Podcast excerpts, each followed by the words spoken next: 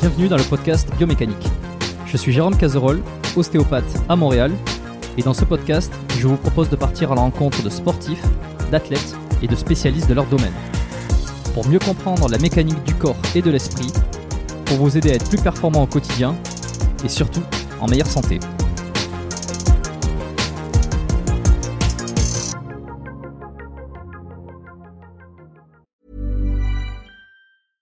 A lot can happen in the next three years. Like a chatbot may be your new best friend. But what won't change? Needing health insurance. United Healthcare Tri Term Medical Plans are available for these changing times. Underwritten by Golden Rule Insurance Company, they offer budget friendly, flexible coverage for people who are in between jobs or missed open enrollment. The plans last nearly three years in some states, with access to a nationwide network of doctors and hospitals. So, for whatever tomorrow brings, United Healthcare Tri Term Medical Plans may be for you. Learn more at uh1.com. Avant de démarrer l'épisode, j'ai un petit message à vous faire passer et qui va spécialement intéresser tous ceux qui pratiquent la musculation ou qui veulent réellement s'y mettre. Vous connaissez Pierre Le Sueur, il est passé sur le podcast il y a pas longtemps et vous avez beaucoup aimé son approche et sa méthode d'entraînement basée sur la morphoanatomie. J'ai eu l'occasion récemment de mettre la main sur son e-book, créer son entraînement selon son anatomie et croyez-moi, j'ai rarement vu un e-book aussi complet détaillé et avec autant d'explications. Alors je me suis dit qu'il fallait absolument que je le mette en avant et que je le propose aux auditeurs du podcast. J'en ai parlé à Pierre et on vous a concocté un super truc. Cette semaine seulement, vous allez pouvoir vous procurer son e-book à un prix ridicule. Vous allez peut-être me dire, quelle différence avec les autres e-books? Je sais déjà m'entraîner, j'ai pas forcément besoin de ça. Alors déjà, si vous êtes un passionné du corps humain et de l'entraînement, vous allez apprendre plein de trucs, euh, notamment comment analyser votre propre morphonatomie, comment choisir les meilleurs exercices adaptés en fonction. Euh, si vous arrivez de stagner à l'entraînement, ben, vous allez tout comprendre et euh, vous allez pouvoir débloquer votre progression. il y a cinq programmes inclus qui vont vous permettre de démarrer un nouveau plan d'entraînement de la manière la plus efficace possible et cet e-book, c'est 98 pages de pure connaissance. Il y a des photos, des illustrations, des exemples. Les explications sont hyper claires. Et actuellement, donc le prix de son e-book sur son site web, il est à 40 euros. Alors déjà, ce prix-là, c'est cadeau. Mais pour vous, les auditeurs du podcast, vous avez droit en plus à une super réduction. Aujourd'hui et jusqu'à la fin de la semaine seulement, vous allez pouvoir vous procurer l'e-book de Pierre Le Sueur avec une réduction de 15%, ce qui revient à 34 euros seulement. C'est une exclusivité biomécanique. Donc pour récupérer euh, l'e-book à ce tarif-là, c'est très simple. Vous, euh, vous allez sur biomécaniquepodcast.com slash Le Sueur. Donc Le Sueur, c'est L-E-S-U-E-U-R, euh, comme ça se prononce. Il n'y a que sur cette page que vous pouvez avoir l'e-book à ce prix-là. La promo dure jusqu'au 17 mars seulement, après c'est terminé. Donc je répète une dernière fois. C'est sur biomécaniquepodcast.com slash le sueur. 15% de réduction sur l'ebook de Pierre Le Sueur. Si vous écoutez euh, le podcast sur Spotify, vous pouvez aussi retrouver le lien cliquable dans la description de l'émission tout en haut. Donc dépêchez-vous, ça dure jusqu'à dimanche. Faites-vous plaisir, foncez acheter l'ebook et explosez vos perfs. Voilà, comme je t'ai dit, euh, je me suis préparé quelques petites notes, tu vois, je t'ai... Euh, je t'ai donné euh, quelques informations sur les sujets, euh, les, petites choses que j'ai envie d'aborder aujourd'hui. Euh, mais déjà, je suis très content de te recevoir. Donc le doc, Julien, peut-être qu'il n'y en a pas beaucoup qui connaissent ton prénom.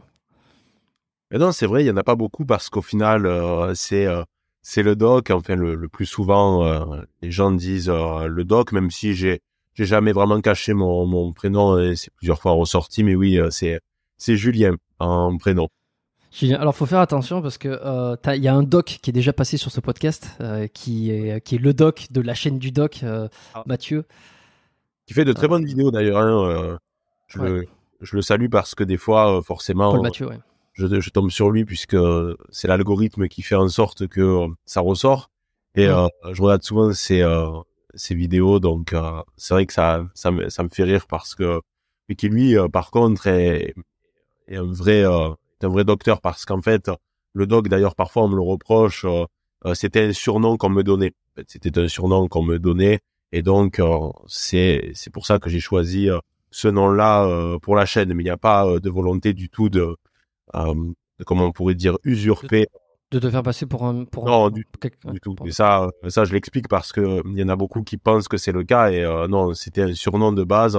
Et ça a donné ce que ça, ça a donné par la suite. Euh, donc bon, mais le doc, très bien. Euh, on passe un bonjour, enfin je passe un bonjour à Paul Mathieu, donc euh, le doc avec qui, avec qui effectivement j'avais fait un épisode il y a un bon bout de temps maintenant. C'était un super épisode qui reprend, qui reprend du poil de la bête cet épisode ces derniers mois. Va savoir pourquoi. Il y a des fois des, des épisodes qui datent de un an, deux ans, euh, qui re-explosent un peu sur toutes les sur toutes les stats, toutes les plateformes.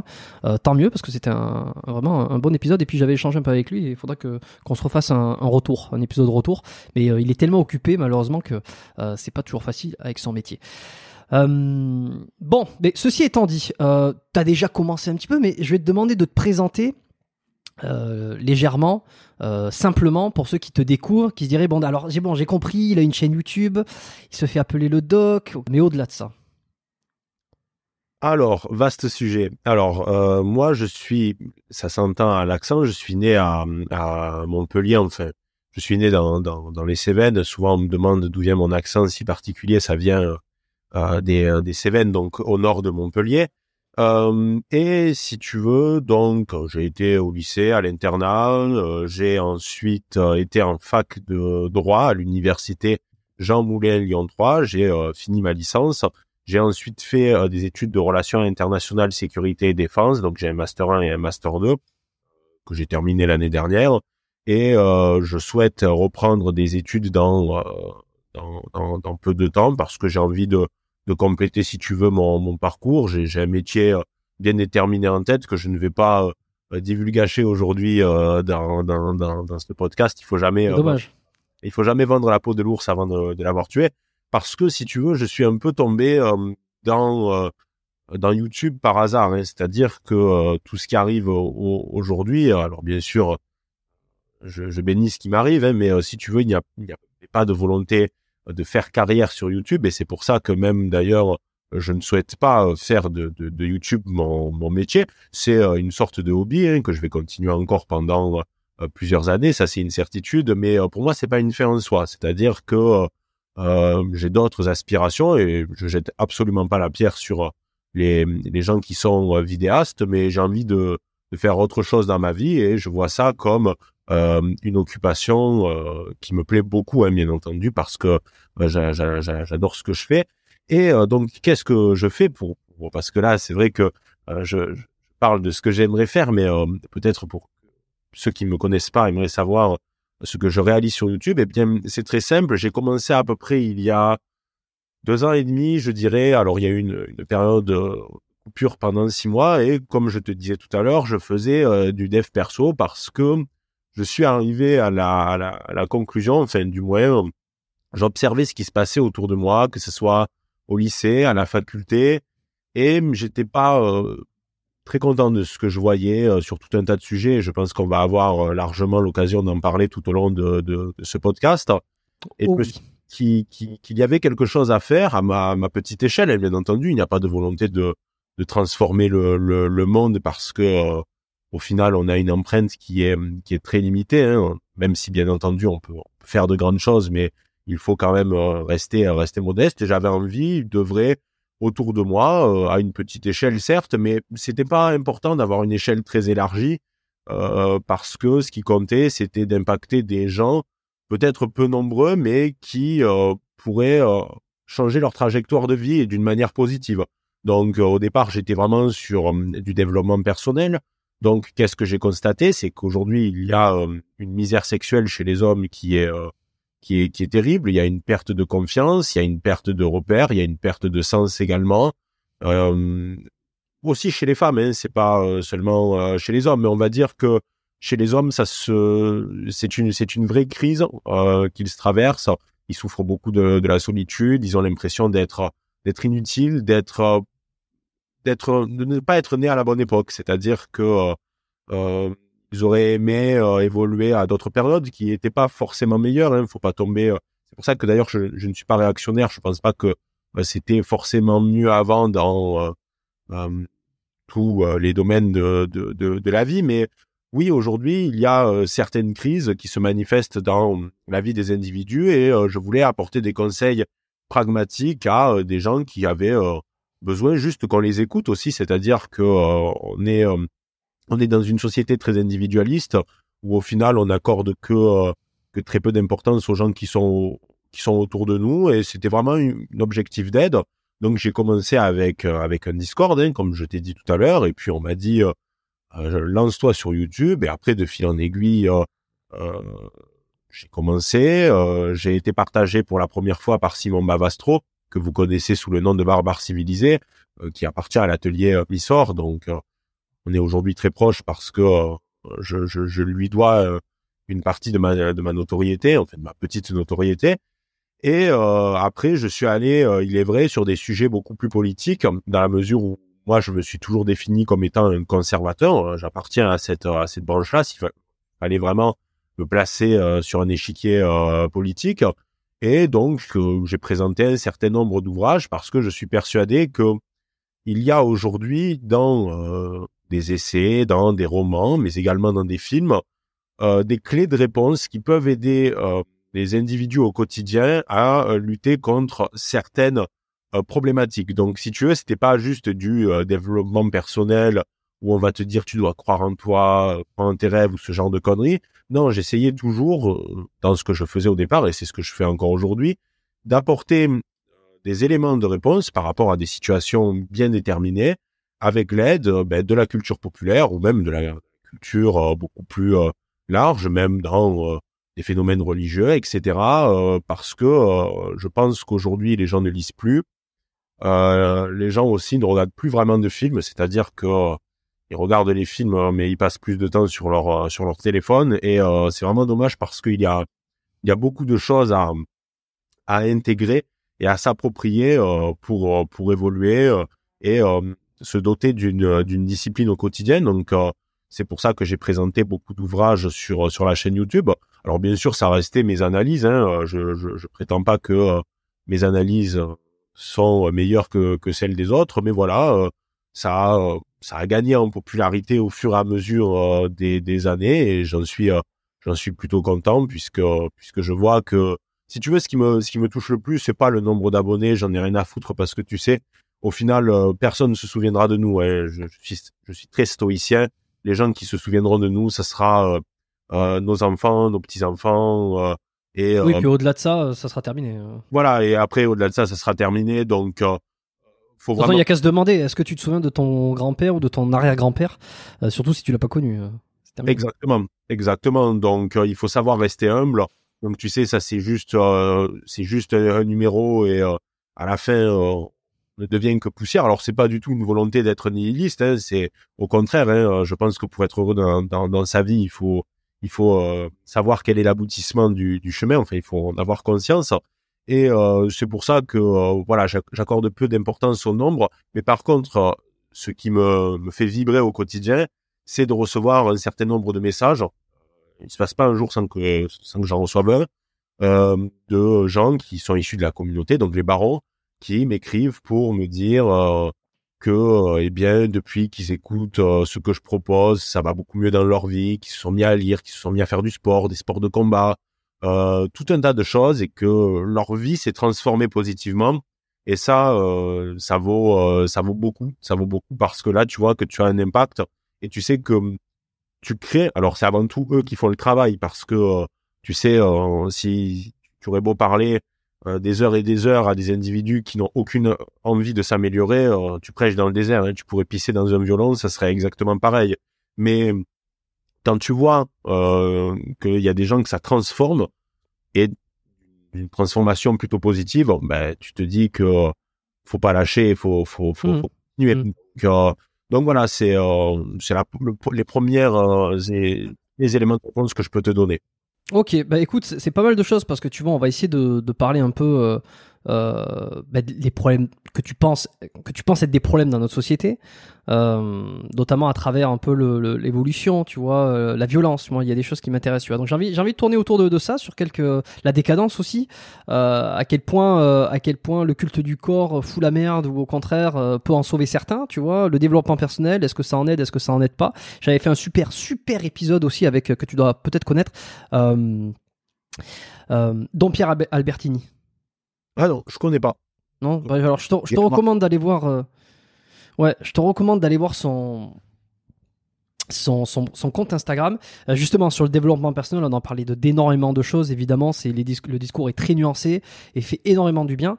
Euh, mais sur le développement personnel, c'est une vraie, c'est une vraie histoire. Est-ce que, euh, est-ce que ça foutrait pas un peu plus la merde?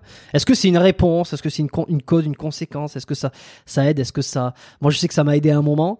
Euh, Aujourd'hui, ça m'aide plus et je pense que, que sombrer à fond dans le développement personnel, je pense que c'est un gros business aussi euh, et que s'il y a autant de gens qui ont besoin de se développer, de se personnellement, c'est que peut-être on arrive au bout de quelque chose. Bon, je vais te poser euh, la première question que j'avais un petit peu en tête lorsque je me suis dit qu'on allait démarrer cet épisode. Euh, pour mettre un petit peu le contexte, on a tendance, je suis le premier, à toujours dire euh, c'était mieux avant, un peu comme tu l'as mentionné. On a l'impression que la société dans laquelle on vit ne correspond plus à nos valeurs. Euh, mais ça, j'ai l'impression en fonction des âges de la vie. Moi, j'ai toujours vu des anciennes générations qui disaient que la mienne était, était déconnectée, était folle. Aujourd'hui, je vois la mienne, tu vois. bon, j'ai une trentaine d'années. Je pense que tu... as quel âge, toi? J'ai 25 ans. 25 ans. Bon, t'es un peu plus jeune, mais on, va dire qu'on est, euh, très loin. un peu, on n'est pas très loin. On a un peu cette, euh, cette même sensation que ce qui se passe en ce moment, donc les, les, futures générations, les nouvelles générations, euh, c'est complètement n'importe quoi tu vois. Le TikTok le, moi j'appelle ça la, la soft porno tu vois sur TikTok. C'est-à-dire des, des gamines de, de 15-16 ans qui en fait font des choses euh, qui euh, il y a 10 ans seraient, considérées comme euh, de l'érotique pur ou du presque du porno. J'ai vu des choses que j'ai envoyées à, à Pierre justement. J'ai vu des, des TikTok je l'ai envoyé je dis voilà voilà voilà où on en est. Et, et ça par exemple c'est pas censuré tu vois. Et alors au nom de quoi? Au nom de la liberté de chacun. Bon pourquoi pas. Et donc on a toujours l'impression que notre génération est, toujours meilleure que celle d'avant, euh, est toujours meilleure que, celle qui, euh, qui arrive, justement.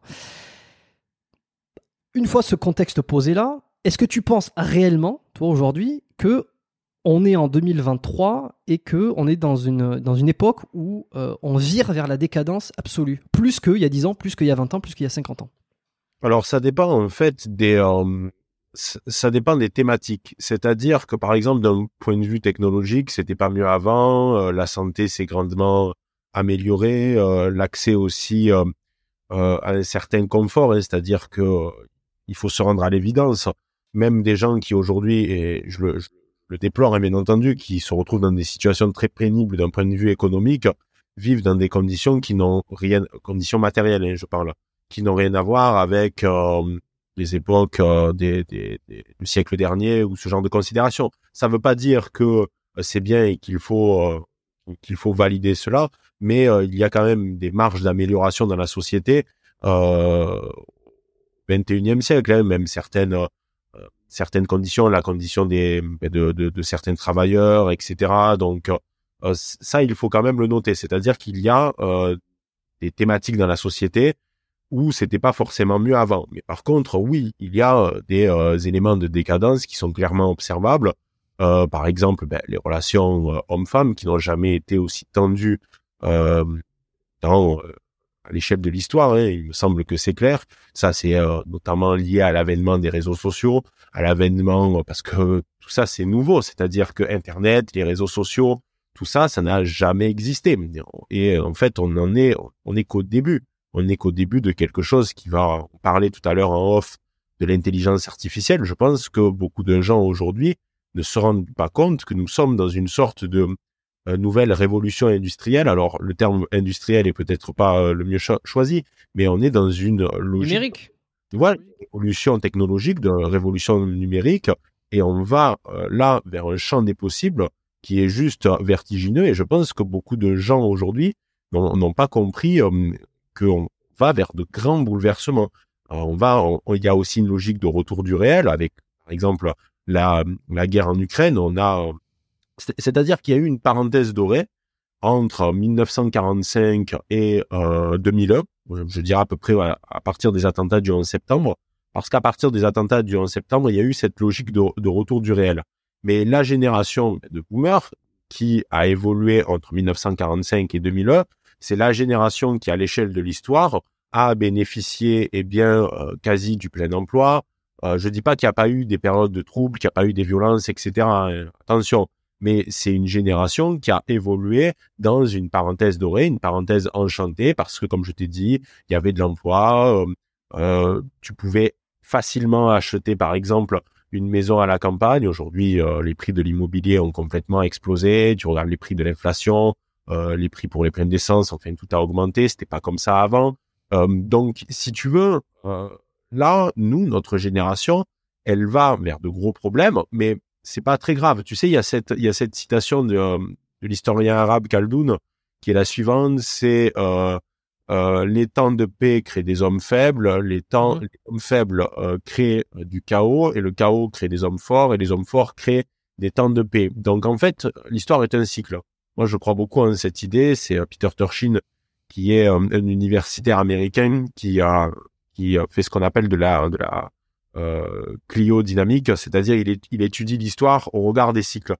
Donc il y a toujours une hégémonie une décadence du chaos et un retour à l'hégémonie. C'est comme ça, ça, ça a toujours eu lieu. Donc, si tu veux, je suis très pessimiste sur le court terme. Je pense qu'en effet, en effet, on va vers des générations qui, justement, parce que aujourd'hui, euh, Internet n'est qu'à ses débuts, eh bien, il y a des excès euh, terribles. Je pense que malgré tout, ben, maintenant que la boîte de Pandore est ouverte, elle va rester ouverte et ce sera très difficile euh, de, de, la refermer, voire quasiment impossible. Mais je pense que quand même on va aussi vers des choses positives, mais dans un très long terme. C'est-à-dire que nous, on est clairement dans une période de mutation profonde, pas vers des époques de chamboulement.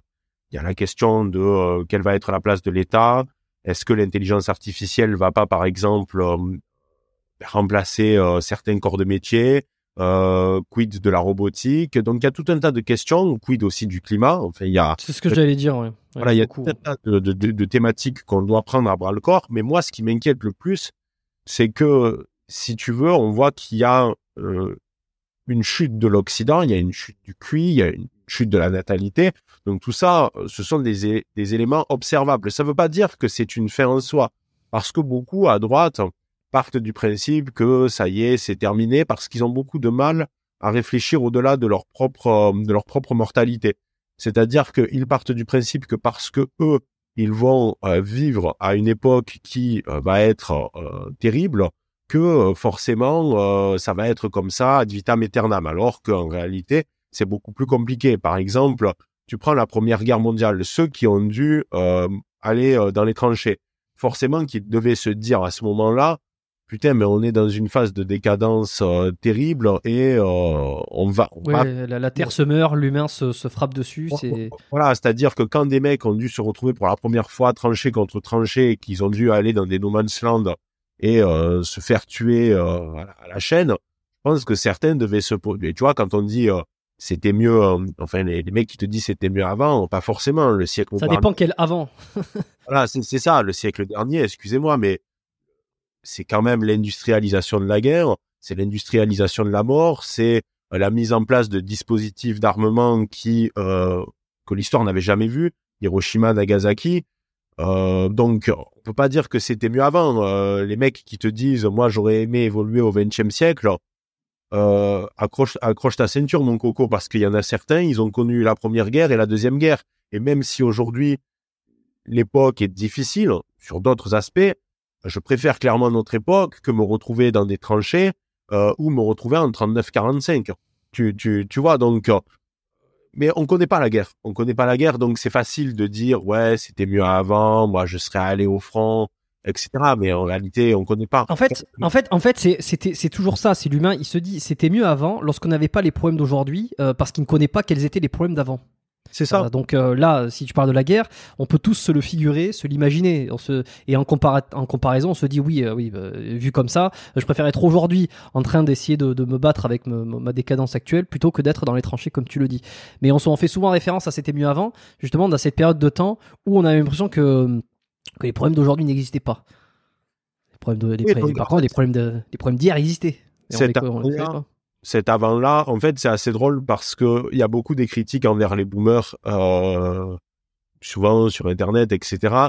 Mais en fait, il faut le dire, quand la plupart des gens disent c'était mieux avant, ils pensent aux années 50, 60, à l'époque où justement les boomers ont évolué. Donc il y a une sorte un petit peu de, on pourrait dire de jalousie parce que eux, ils ont vécu cette époque-là, mais ça sert à rien de pleurer euh, euh sur sur son sort. C'est pour ça que je te disais tout à l'heure qu'il fallait être stoïcien parce que on peut, oui, dire que les boomers, euh, les ont eu de la chance parce qu'ils ont évolué dans cette parenthèse historique enchantée, mais on peut penser aussi à leurs parents qui euh, étaient dans une situation, qui ont dû faire face à des situations terribles. Donc, tu vois, tout est une question de point de vue. Et puis, c'est facile de dire c'était mieux avant, mais faut prendre les vies individuellement parce que c'est bien beau de dire le grand ensemble paraissait mieux, mais il y a des gens qui ont vécu des drames immenses. Euh, L'histoire de l'humanité, euh, c'est euh, une infinité de drames humains. Tu vois, donc euh, peut-être que tu serais né en effet à cette parenthèse enchantée qu'a connu les boomers, mais en réalité, tu aurais eu peut-être une vie misérable, une vie de merde, tu aurais été malade, tu te serais fait tuer. En fait, c'est fa facile. Avec des si, on mettrait pareil en bouteille et c'est c'est inutile. Faut vivre dans l'époque dans laquelle tu vis. Chaque époque, de toute façon, porte ses croix. Tu as deux possibilités. Soit tu t'emprisonnes dans un univers mental, euh, dans une époque enchantée où euh, tu imagines une France fantasmée, c'est bien, euh, mais en fait, ça va aboutir qu'à du ressentiment parce que tu vas voir la France d'aujourd'hui, tu vas voir la France de hier, et tu vas voir qu'il y a un décalage, et ça va te faire du mal. Je peux comprendre que certains tombent dans ce piège, mais en réalité, ils, nourrissent du ressentiment, de la frustration, et ils aboutissent forcément à la dépression ou du moins ils sont mal. Je, leur, leur jette pas la pierre, mais en fait c'est pas comme ça que tu règles les problèmes. C'est pas comme ça que tu règles les problèmes en imaginant une France fantasmée. C'est aussi pour ça que la candidature d'Éric Zemmour, elle a pas fonctionné parce que le problème c'est qu'il parlait du, du, d'une France qui, faut le dire, ne reviendra jamais. Enfin, faut faut être très pragmatique sur cette question-là. La France des années 50-60, ce sera pas la France de demain comme d'ailleurs les États-Unis des années 50-60, ce sera pas euh, les États-Unis de demain. C'est complètement con. C'est comme si un gars fantasmé du Moyen Âge et qui disait euh, putain euh, j'aimerais un retour du, Moyen Âge. Ben non, parce que c'est la trajectoire du progrès. Je vais te donner un exemple tout con. Je suis allé voir il y a quelques jours au cinéma le film Babylone qui raconte en fait le passage du cinéma muet au cinéma parlant. Et à un moment, il y a un personnage, donc, qui est un acteur très connu, qui est joué par Brad Pitt, il s'appelle Jack Conrad dans le film. Et ce personnage-là, il, en fait, donc, c'était une vedette, une vedette, pardon, au moment du cinéma muet. Et quand est arrivé le cinéma parlant, euh, sa carrière a euh, chuté drastiquement parce que euh, le problème, c'est qu'à ce moment-là, il y avait beaucoup d'acteurs qui avaient une voix différente de leur physique et euh, ça collait pas. Et les gens avaient fantasmé une voix déterminée c'était pas leur voix. Donc certains ont connu euh, une chute dans leur carrière. Mmh. Et à un moment dans le film, il y a une femme qui lui demande, une journaliste, est-ce que vous regrettez l'arrivée euh, du cinéma, euh, du cinéma parlant? Et on voit qu'il fait une pause, il réfléchit, il réfléchit et il dit non, car on n'arrête pas le progrès. Et c'est très vrai, c'est-à-dire que tu peux pleurer sur ton sort, on peut euh, pleurer du fait qu'il y ait des, des, des OnlyFans, on peut pleurer du, du, du, du fait qu'aujourd'hui il y a un déséquilibre des relations sociales, euh, qui a une crise de la masculinité, qui a euh, une inégalité dans l'accès au marché sexuel, euh, qui a une insécurité. Mais en fait, le fait de pleurer sur ton sort, ça ne va pas résoudre les problèmes. Là, en ce moment, sur les réseaux sociaux, tout le monde partage une vidéo issue de Combini d'une jeune femme qui euh, qui dit qu'elle va qu'elle sait pardon ligaturer les trompes et donc elle n'aura pas d'enfant de manière irréversible. Beaucoup à droite s'offusquent dans, dans des postures du style euh, c'est terrible, putain, mais pourquoi elle a fait ça? D'accord, c'est terrible, on peut, le. Moi, quand j'analyse ça, euh, c'est pour moi un symptôme qui montre que oui, notre Occident va mal. Mais c'est pas en étant dans la réaction, en étant, en étant dans la pleurnicherie que tu vas changer grand chose. Allons même plus loin. T'aimerais que cette fille qui a un logiciel complètement opposé au, tien que tu juges complètement délétère, t'aimerais qu'elle fasse des enfants? Mais non, donc au final, arrête, arrête de pleurer pour une personne que tu connais même pas, euh, que tu ne vas probablement jamais rencontrer et qui n'a aucun impact sur ta propre existence. Avant de regarder les autres vivre, putain, commence par te regarder toi. Sois irréprochable et après tu pourras dire, euh, putain, euh, elle, elle veut pas faire d'enfant. Déjà, commence par faire des marmots. Au lieu de dire, elle, elle fait pas de gamine, d'accord, très bien, ben fais-en deux, trois, et si tu as de l'argent, fais-en quinze, même si tu veux suffisamment large, mais à un moment donné, moi, je déplore vraiment cette, cette, posture. Et pour moi, cette posture, justement, de la réaction, de la pleurnicherie, ça fait partie du problème plus général d'un Occident qui est en crise. c'est parce que oui, c'est bien de pointer du doigt certains problèmes. C'est ce que je fais très fréquemment. Euh, je, je, je, montre les problèmes et j'explique pourquoi euh, ils ont vu le jour. Mais en fait, au, au, fond, ces problèmes, ce sont pas les miens. C'est-à-dire que moi, quand je vois un vegan carencé ou quand je vois quelqu'un qui veut pas avoir d'enfant, ben, c'est pas mes projets de vie. Donc, euh, si tu veux, c'est, enfin, ça me touche pas. Ça me touche pas, c'est pas mon problème. Mmh. Mmh. Après, euh, je, je, finis juste avec avec ça. Après, je peux comprendre que on dénonce ces phénomènes parce que, euh, comme je t'ai dit, c'est un symptôme et que c'est pas bien d'en faire la promotion. Et ça, j'entends bien. Mais ça sert à rien de, dire aux autres directement, à des gens qui sont déjà convaincus, qu'il faut changer d'avis. Donc, c'est à toi, dans ton cercle proche, dans la mesure du possible, d'essayer de mener cette guerre culturelle, mais pleurnicher ne va pas résoudre les problèmes. Alors justement, euh, on a bien saisi, que la décadence, elle est là à plus ou moins toutes les époques ou presque. Euh, mais aujourd'hui, on en parle beaucoup depuis euh, depuis 5, 5 ans, 5-10 ans à peu près. c'est quoi, c'est quoi les problèmes de décadence? Concrètement, tu m'as parlé des relations hommes-femmes. Bon, ça d'accord. Je à, quoi, à quoi on pense d'autre en termes de décadence Alors, on va faire une liste qui euh, ne va pas Parce que la décadence, excuse-moi, je, je finis, attends, je, je reprends juste là-dessus. Euh, la décadence, c'est quand même, euh, un, comme on l'a bien mentionné, c'est un aspect euh, très péjoratif négatif. C'est-à-dire que on va vers du pire. C'est pas, c'est pas une évolution positive, c'est pas une amélioration. La décadence, c'est, c'est on va vers du pire, vers possiblement la perte de, de tout ce qui pourrait faire le bonheur de l'être humain et qui irait vers son soit son annihilation, soit sa perte, soit sa, disparition. Enfin, c'est l'idée qu'on en a. Et d'ailleurs, tiens, euh, quelqu'un que, que, qui me fait pas mal changer d'avis sur, euh, pas tant sur la psychologie humaine, mais sur le, sur le, la projection de l'humain, c'est un auteur qui est Sébastien Boller, dont je mentionne régulièrement le nom, parce qu'en ce moment je lis son dernier livre qui est Human Psycho, et que j'avais déjà lu euh, Will Sense euh, et que j'ai déjà lu euh, le bug humain. Et en fait c'est absolument génial sur les neurosciences sur les comportements humains. Beaucoup tout le monde devrait lire ces livres là pour comprendre comment on fonctionne. Et c'est vrai qu'il a il a un peu ce euh, cette idée de vouloir transmettre le, le danger que représente euh, l'augmentation des températures, euh, enfin le, les problématiques de climat, les problématiques du fait que, que, que la Terre est en train de, on est en train de tuer la Terre, voilà, bon, de la planète.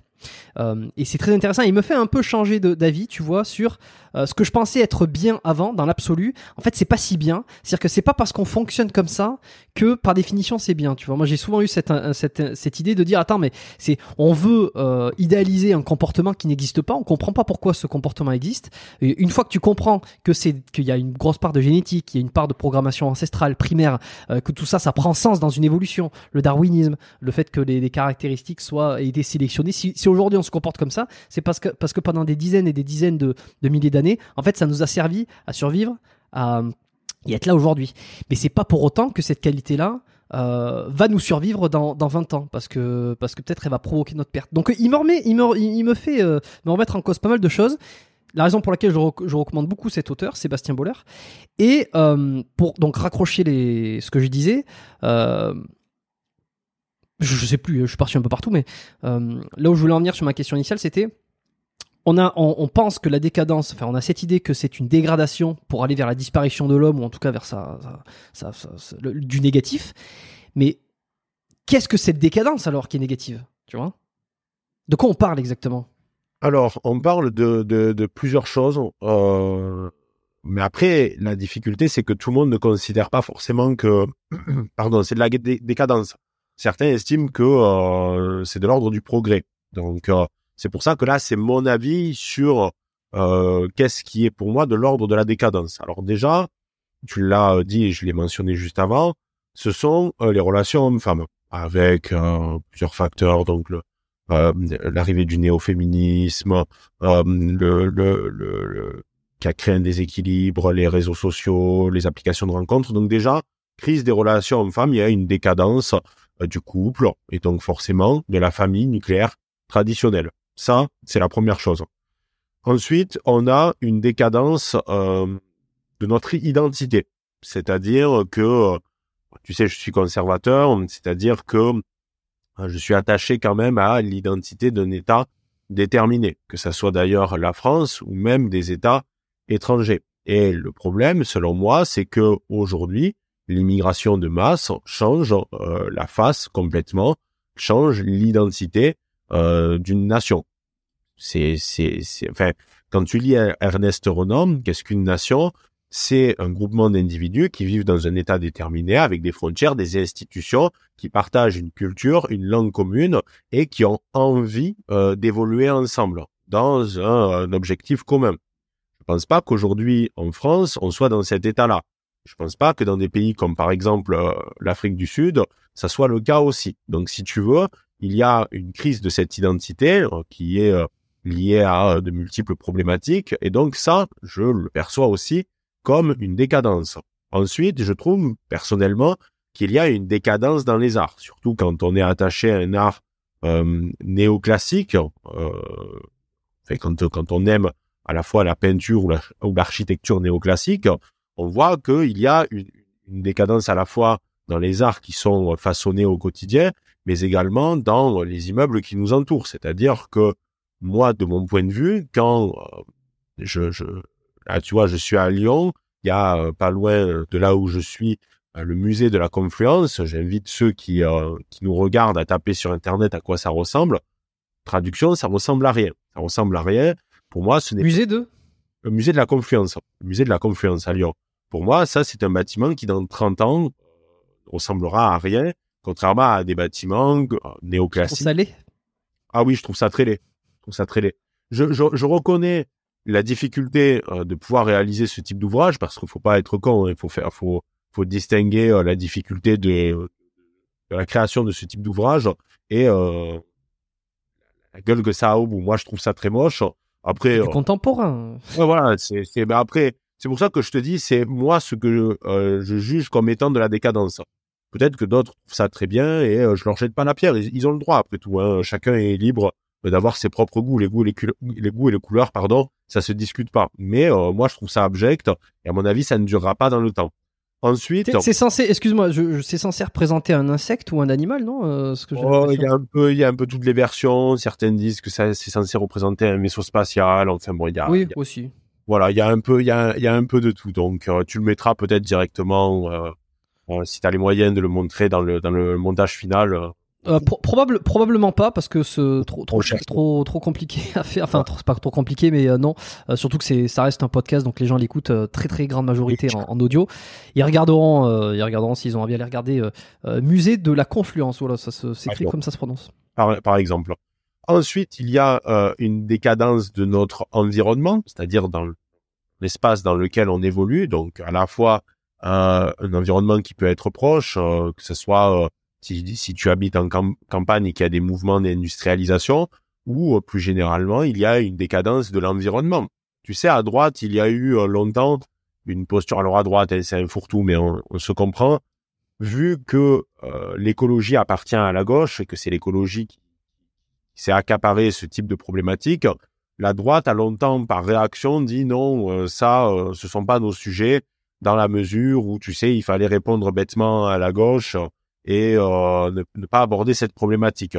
Et certains mmh. sont climato-sceptiques, juste, tu sais, dans une forme de, de, posture. Aujourd'hui, il suffit de, de, de, lire des rapports pour voir que ça ne va pas. Il suffit même de, de le voir au quotidien qu'il y a des, il y a, il y a, des, des, des changements. Là, je voyais encore hier à, je crois que c'était à, l'île Maurice, les plages qui se font euh, petit à petit euh, gratter euh, par la montée.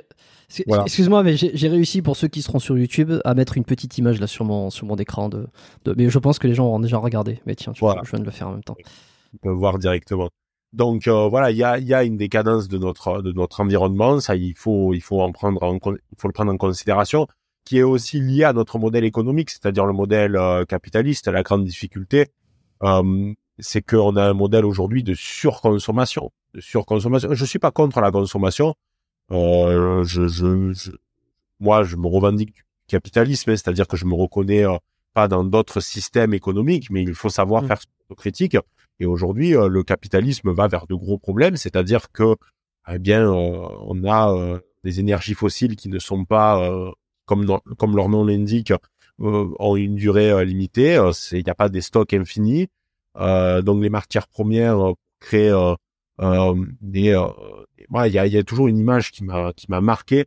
Un jour, je m'étais rendu, mais par par hasard, vraiment par hasard, dans un magasin qui s'appelait Primark, qui se trouve d'ailleurs à Lyon, mais je sais que c'est une chaîne connue et qui vend, euh, tu sais, euh, des, des, des vêtements, des trucs à des prix à des prix cassés.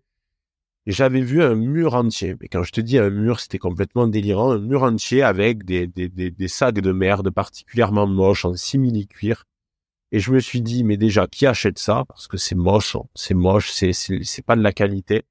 Et surtout, tu sais, c'est des c'est des magasins comme par exemple euh, Zara euh, qui, euh, au bout de deux semaines, vont faire complètement un changement des stocks. C'est-à-dire que aujourd'hui il y a ce sac, mais dans deux semaines il y en aura un autre, tu vois.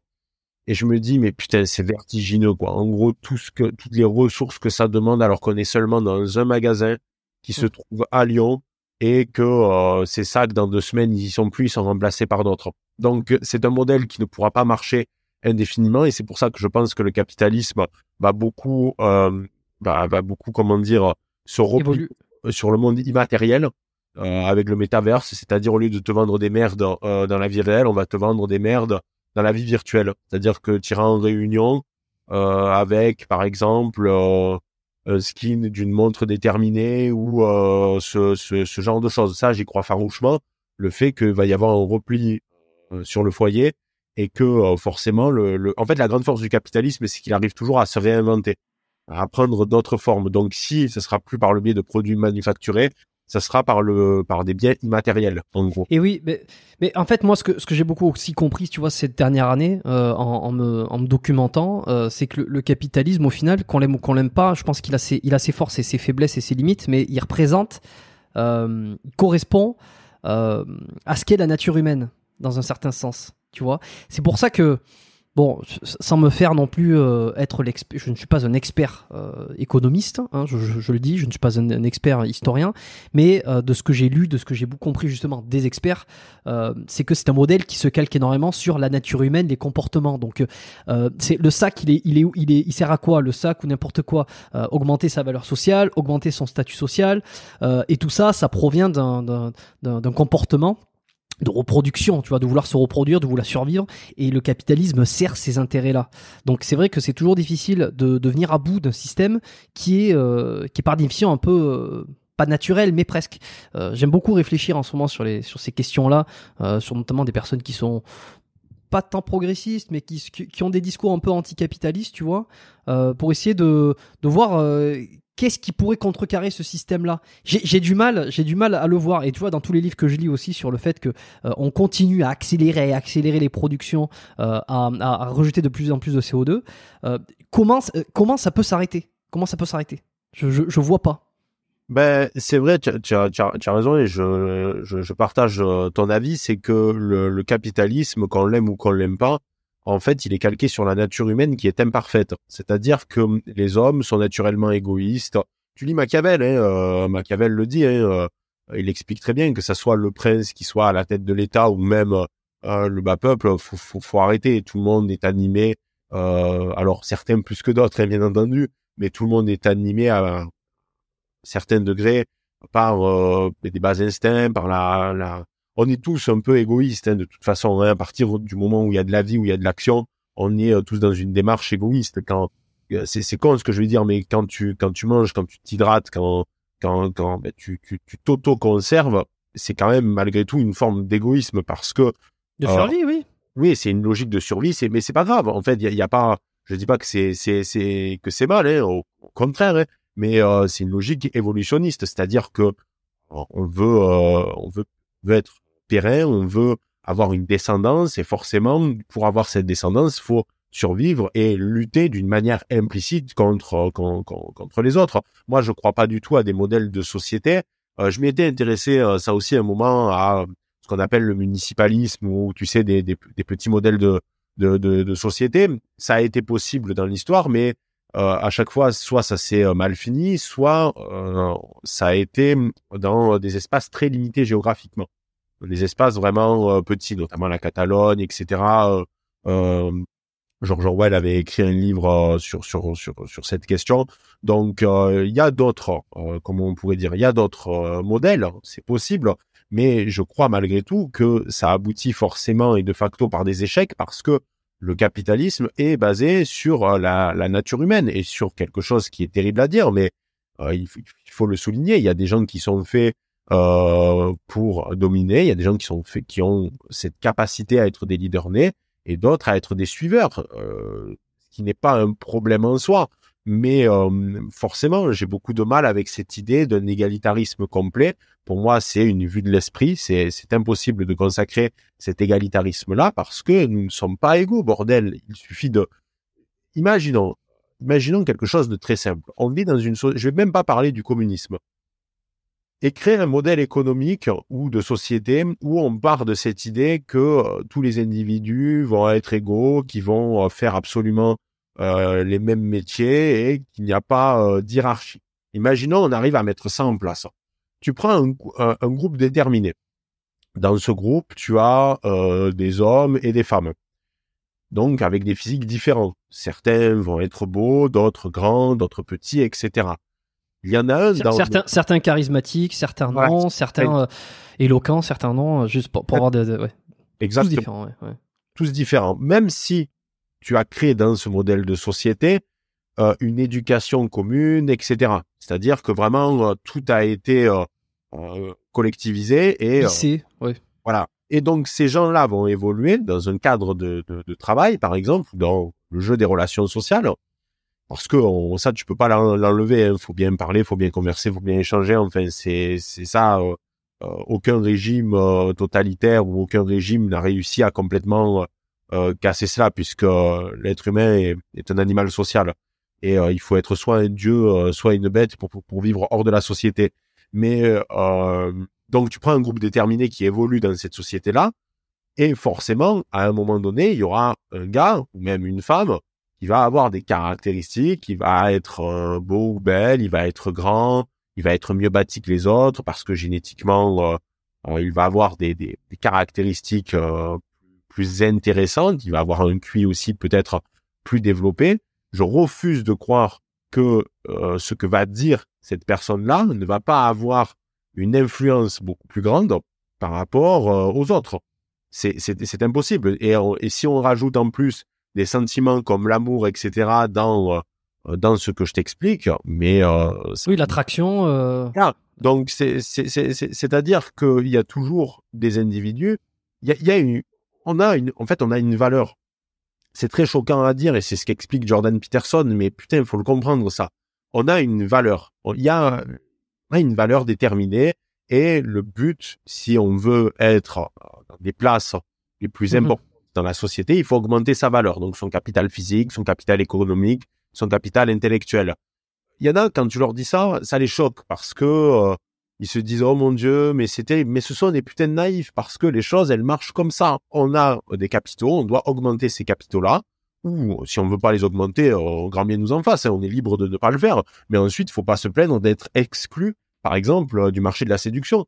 On parlait tout à l'heure des, relations euh, hommes-femmes. On part un peu dans tous les sens, mais c'est les meilleurs. Non, non, mais on, raccroche tranquille. On va raccrocher les wagons et puis on raccroche tout ça. On parlait tout à l'heure des, des relations hommes-femmes. Oui, le néo-féminisme a euh, bouleversé les relations, mais aujourd'hui, on a des hommes qui s'excluent automatiquement du marché sentimental parce que ils ont ils ont pas envie de faire de sport, ils ont pas envie de se développer physiquement, ils ont pas envie de se développer intellectuellement, euh, ils ont des gueules. Ils ont abandonné voilà, ils ont des gueules de merde parce qu'ils ils prennent pas soin d'eux. Et après, ces mecs-là, ils vont te dire, putain, c'est la faute des femmes si j'ai pas une copine. Ben non, c'est parce que t'as un mode de vie, t'as un mode de vie qui fait que aucune femme, en fait, il y en a, ils se posent pas les bonnes questions. Bien sûr qu'il y a des injustices, je suis le premier à le dire, puisqu'il y a un décalage, il y a un déséquilibre. Mais il y en a qui se posent pas les bonnes questions et qui se disent, mais tu, tu attends des autres ce que peut-être toi-même tu euh, voudrais pas. C'est-à-dire que si de même tu prends un gars avec un, un bon physique. Si demain il y a une fille stupide, pas jolie, euh, méchante, enfin bref, qui, qui a un capital euh, à la fois euh, social, financier, physique, intellectuel. Oui, quel choix, quel, quel choix des opportunités. qui, qui, est, qui, est, vraiment au ras des pâquerettes. Si cette fille, elle vient te voir, ben forcément, tu vas pas vouloir constituer un couple avec elle. Et est-ce que ça fait toi le méchant dans l'histoire? Ben non, parce que tu pars du principe que elle a une valeur inférieure sur euh, plein de caractéristiques différentes. Donc, si tu veux, faut vraiment réfléchir avec cette logique-là et essayer d'augmenter sa valeur. Il faut pas qu'après ça soit une course obsessionnelle. Tout à l'heure, tu parlais du développement personnel. Et c'est là le, problème du développement personnel, c'est que les gens ne comprennent pas aussi qu'il y a un plafond de verre. C'est terrible à dire et c'est pour ça que j'aime Jordan Peterson parce que lui, il le dit. Tu as deux types en fait de coach ou de gourou en développement personnel.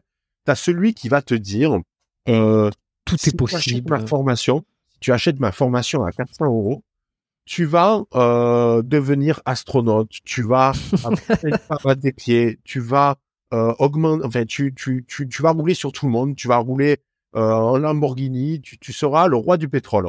Tu vas faire des milliers d'euros, pour paraphraser un même que l'on connaît bien. Et, euh, et le, le, le, souci, c'est là, c'est des charlatans.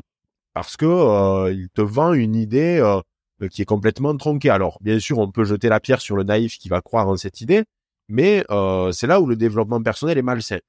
Et à côté, tu as un développement personnel que je trouve lucide, comme celui de, Jordan Peterson, où Peterson, il t'explique que, ben, à un moment donné, de par le biais de ton patrimoine génétique, ben, tu vas être limité. C'est-à-dire que, ben, forcément, euh, si tu es né en étant petit, ben, t'es baisé. Si tu es né avec un QI plus bas, ben, c'est problématique. Attention, il l'explique très bien. Ça ne veut pas dire que tu n'as pas une marge d'amélioration.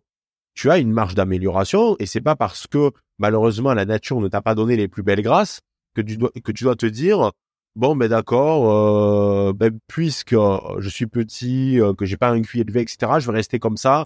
Euh, je vais embrasser le ressentiment et la haine et je vais devenir incel ou ce genre de choses. Mais en fait, Peterson t'explique que ce qui est important, c'est de vivre à son échelle. de même, moi, je, je, n'ai pas le QI, je n'ai pas le QI de Elon Musk, par exemple. Donc, je n'ai pas aujourd'hui les moyens financier, euh, intellectuel euh, de ce que réalise Elon Musk. C'est pas pour autant que j'embrasse le, ressentiment, tu vois. C'est aussi. Oui, bien sûr, on est, on est. Non, mais c'est tout à tout à fait juste. On a tous une marge de progression. Euh, pas la même marge en fonction de, de, ses propres caractéristiques, tu vois. Et, et, bon, là, on est dans le réel, tu vois. Là, ce que tu dis, c'est c'est le réel.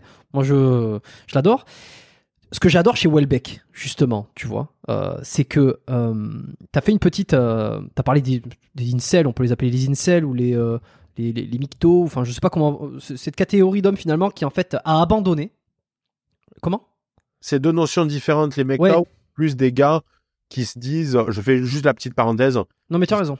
Non, ben, je vais suivre ma propre voie et je vais décider de, de parler aux femmes, d'arrêter de parler aux femmes, pardon, moi, je trouve que c'est un comportement malsain parce que soit tu te dis objectivement, oui, je me consacre à la carrière et les femmes euh, objectivement ne m'intéressent pas pour le moment. Et en fait, tu penses pas au quotidien, c'est-à-dire que tu te revendiques pas comme euh, tu vois. Moi, j'ai des collègues à moi, pardon, ils travaillent dans la finance.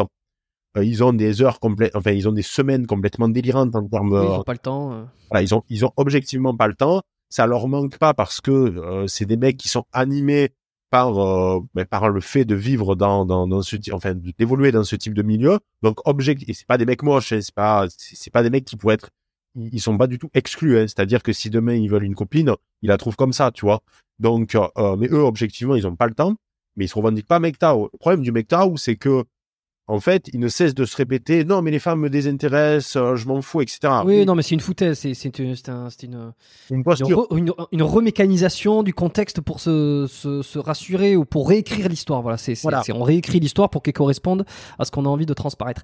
Mais euh, tu vois, euh, bah alors si, si, on parle de ceux qui ont abandonné, de ceux qui arrêtent, tu vois, qui arrêtent d'essayer de s'améliorer, qui arrêtent d'essayer de faire du sport, qui, qui, qui, qui laissent tomber, qui littéralement abandonnent tu vois. Alors abandonne souvent il y a vraiment cet aspect euh, relationnel tu vois. Abandonne euh, les femmes tu vois je veux dire ils abandonnent leur euh, leur progression parce que le but était était l'interaction était la séduction. Moi ce que j'aime beaucoup par exemple dans Welbeck et tu tu, tu le tu l'as t'en as déjà parlé sur ta chaîne c'est que il y a une retranscription du réel qui est qui est qui est là dans ces bouquins mais qui n'est jamais qui n'est pas aigri. Euh, dans les choses, qui n'est pas en train de critiquer ou de vouloir pointer la faute sur quelqu'un, mais qui est en train d'expliquer les choses sont comme ça. Voilà, je vais prendre un exemple concret parce que ça peut paraître un peu flou, mais dans l'extension du domaine de la lutte que j'ai relu il y a pas si longtemps, là, en début d'année, euh, voilà, le héros. Alors c'est un pote, à moi d'ailleurs qui m'a demandé parce que je lui ai passé le bouquin. Euh, et il me dit, mais pourquoi lui il fait rien, tu vois son, son, pote dans le bouquin qui essaye de séduire toutes les filles, mais qui n'a aucun capital de rien du tout, il y a rien qui marche. Et le, le héros, euh, qui est une, espèce de personnage Welbeckien, euh, lui il fait rien. Il m'a dit, mais pourquoi, pourquoi lui il fait rien ou quoi? Et, et, euh, je lui ai dit, ben, à mon homme la vue, c'est parce que je pense qu'il a abandonné. C'est-à-dire qu'il a abandonné tout, mais il n'est jamais en train de critiquer euh, il n'est pas en train de critiquer le, camp adverse en disant ouais mais ceci ouais mais cela. Tu vois c'est comme ça. Il est au courant il est au courant il le sait qu'en termes du au niveau du, domaine de la lutte tu vois il est tout en bas de la hiérarchie et il a laissé tomber. Et je trouve que Welbeck est très bon là-dedans pour expliquer en tout cas rendre la réalité euh, évidente sans jamais y taper dessus mais en train de l'expliquer euh, tel un fait ce qu'aujourd'hui on a du mal à faire parce que derrière toute réalité, il y a une critique, il y a une remise en question de ce que devraient être les gens, tu vois, au lieu de se dire c'est comme ça. Et pourquoi c'est comme ça? Pour cette raison-là. Ah ben tiens d'accord. Hein Aujourd'hui, c'est plutôt, ce que j'entends beaucoup, c'est plutôt c'est comme ça, c'est pas juste, ça devrait pas être comme ça. Mais, personne se demande pourquoi, tu vois? Et une fois que tu demandes pourquoi, il y a des choses qui sont très logiques. Hein. Tu dis bon ben voilà, ben c'est pour ça. Voilà. En fait, les personnages de, de, de Welbeck, tu le vois beaucoup dans Anéantir et dans, dans, dans Sérotonine, ce sont des personnages qui sont en pilote automatique. Ils sont, en fait, ils, ils se disent, euh, voilà, je suis soumis à une époque dans laquelle je ne me, je ne me reconnais pas. Euh, je fais avec et euh, c'est un peu différent dans, dans Sérotonine parce que le, le, le, personnage décide de prendre son destin en main. En fait, on comprend que pendant, il est marié avec une japonaise qui a des délires qui a des délires un peu chelous. Euh, il habite dans un immeuble affreux euh, qui se trouve en plein Paris, enfin un immeuble euh, qui est assez assez connu. J'ai oublié le nom, mais qui est une sorte, tu sais, là, d'immeuble du futur, pas, pas, pas très esthétique de, de l'extérieur. Il, il, est en pilotage automatique, il est pas heureux et il décide de prendre son, son destin en même. dans Anéantir, bon, je, je, je vais divulgacher, donc pour ceux qui n'ont pas lu Anéantir, vous pouvez sauter de 30 secondes anéantir, c'est un gars qui est en pilote automatique et il devient vivant à partir du moment où euh, il apprend qu'il a euh, qu'il a un cancer en fait de, de la gorge ou de la langue, je sais plus, euh, quelque comme ça. Donc en fait, c'est toujours la, la, la, la, même chose. C'est un personnage qui évolue dans une, une, époque déterminée dans laquelle il ne se, ne se, renaît, ne se reconnaît pas, et il va y avoir un élément déclencheur qui va faire qu'il veut reprendre son, son, son destin en main. Il y a aussi ça aussi dans, dans Soumission. Hein, c'est vraiment l'archétype du personnage euh, Welbeckien. Mais euh, c'est pour ça que j'aime beaucoup Welbeck. Bon, déjà parce qu'il prend une photographie de, de, de, l'époque. Moi, je suis convaincu que Welbeck, c'est un, c'est un auteur qui, qu'on l'aime ou qu'on l'aime pas, hein. c'est pas la question. On peut trouver le personnage détestable. Faut vraiment s'affranchir de, de, ce type d'idée, mais c'est, c'est un écrivain qui restera dans, dans les âges. Hein. C'est-à-dire que je suis sûr que c'est l'un des rares écrivains français actuels dont les gens se souviendront peut-être dans 50, 100 euh, ans, ou un siècle, voire même deux. C'est-à-dire qu'il va vraiment marquer son époque. Pourquoi? Parce que ben, il a été prophétique, hein. Euh, et puis et puis il est bien plus. Non, puis il, tape, il tape souvent très juste aussi. Hein. C'est ça qu'il faut. Et surtout, Welbeck, il a quelque chose de très intéressant. Moi, moi, on me reproche beaucoup sur sur la chaîne YouTube de traiter des auteurs qui sont euh, qui sont anglo-américains parce que les gens se disent oui, mais tu es censé être un patriote, donc euh, tu dois normalement préférer euh, euh, les livres français. Bon, déjà, c'est une remarque complètement conne, hein, mais ça, je vais expliquer pourquoi. Parce que déjà, si tu te cantonnes à seulement lire des auteurs français parce que tu es patriote, mais tu, tu vas passer juste à côté de 99,9% de la production mondiale. Alors bien entendu que la France a été un phare, la question ne se pose même pas au niveau notamment de la littérature classique. Pour moi, les deux littératures classiques qui sont reines, c'est euh, la littérature française euh, et russe. Mais par contre, euh, forcé de constater, enfin, ça reste que mon avis, que les ouvrages contemporains ou qui datent de l'après-guerre, même un petit peu de, de l'avant-guerre, enfin de l'entre-deux-guerres plutôt, pardon, sont pour moi des ouvrages qui sont particulièrement lucides. C'est-à-dire, tu prends un Gatsby le magnifique, tu prends un Martin Eden, euh, tu prends et surtout, moi, ce sont deux auteurs que j'adore. C'est Chuck Palahniuk, donc l'écrivain qui a euh, de, de, Fight Club, et euh, Bret Easton Ellis, l'écrivain de euh, American Psycho. Et Mhm. d'ailleurs, ces deux auteurs admirent profondément le travail de Welbeck parce qu'ils estiment que c'est l'un des leurs. Ça, ce sont vraiment des auteurs, que ce soit Bret Easton Ellis, euh, le- le- l'auteur de Fight Club, donc Chuck Palahniuk et Welbeck, qui ont pris en photographie leur époque avec tout, tout ce qu'elle a de plus laid. Tu vois? Euh, Et d'ailleurs, c'est bizarre parce que les gens ne se posent pas les bonnes questions. Pourquoi ce sont d'ailleurs aujourd'hui, que ce soit Fight Club, même si là, ça passe par le film, que ce soit American Psycho et euh, les ouvrages de Welbeck, pourquoi ce sont ceux qui irriguent profondément notre culture populaire? C'est pas pour rien. C'est pas pour rien qu'American Psycho a le succès aujourd'hui énorme par le biais des mêmes. C'est pas pour rien aussi que euh, Fight Club a eu aucun succès quand il est sorti au cinéma, mais a gagné en postérité par la suite. C'est pas pour rien que Welbeck vend énormément en France et à l'étranger. C'est parce qu'ils prennent des photographies de notre époque. Et surtout, alors après, le problème, c'est que c'est une version, une vision qui est très pessimiste et qui est parfois un peu euh, exagérée ou qui du moins euh, tombe dans un nihilisme quand, quand tu Oui. par exemple anéantir à la fin. Ah oui, euh, oui, oui, tu, tu, tu, t'es là, tu te dis, qu'est-ce qu'on fout là, quoi? Il te faut, il te faut bien trois jours avant de, de te, de, de- D'émerger, oui, donc, je suis d'accord. et voilà. Mais c'est d'ailleurs, ce sont des livres puissants parce qu'il y a peu de Oui. livres qui te mettent dans cette erreur. Ah ben moi, il y en a, il y, en a très peu là ces, ces cinq dernières années en termes de romans qui m'a autant euh, bouleversé ou pris que anéantir. hein. Je pense que c'est peut-être même le point culminant de, de pas de sa carrière, mais de toute sa bibliographie à Welbeck. Euh, anéantir, il m'a foutu un coup. Euh, Ouais. Il est excellent. Moi, je, je l'ai trouvé très bon. Euh, bon, il y a, il y a, il y a quelques longueurs par moment, mais c'est un peu, euh, c'est un peu les problèmes, euh, c'est un peu le problème de, de, de la plupart des, euh, des, des, des grands romans ou des grands films, c'est que parfois il y a des, il y a des, il y a des longueurs. Je, je pense ou, par des, exemple. ou, des, ou des podcasts aussi, des, des fois. Je sais. Ouais, ou même des, mais, On, peut, on peut se le dire, mais, mais c'est- mais il les faut. Il les il le faut. faut, il le faut. Les longueurs, c'est important. Tu vois, par exemple, j'a- j'adore la, la trilogie du Parrain. Mais alors, je vais être honnête, le, le, le premier film, il y a, y a pendant 30, voire 45 minutes, il y a la scène du mariage au tout début. Euh, le film s'ouvre sur ça, mais putain, t'en peux plus. Euh, T'es là en mode, mais c'est quand que ça commence? Après, tu comprends pourquoi il a fait ça, parce que c'est pour montrer le lien très important de la famille, le fait que, que, tout ce qui est organisé, enfin, toute la vie est rythmée autour du, parrain, donc qui est, qui est joué par Marlon Brando, don- donc euh, Don Corleone. Donc tu, tu, comprends par la suite que c'est pas, euh, euh, c'est, c'est, c'est un choix qui, qui, qui est voulu. Mais c'est vrai que voilà, des fois il y a quelques longueurs, il y en a dans, dans Anéantir. Mais non, c'est un, c'est un roman euh, très, très puissant. Et c'est pour ça qu'il faut vraiment euh, lire ces auteurs-là. Donc que ce soit Welbeck, Chuck Palahniuk, American, euh, euh, Bret Easton Ellis, Hmm. c'est parce que euh, vraiment ils ont très bien compris euh, quels sont aujourd'hui, euh, on pourrait dire les euh, les les Les, les, les, ro- les rouages, de, la- les rouages de la société.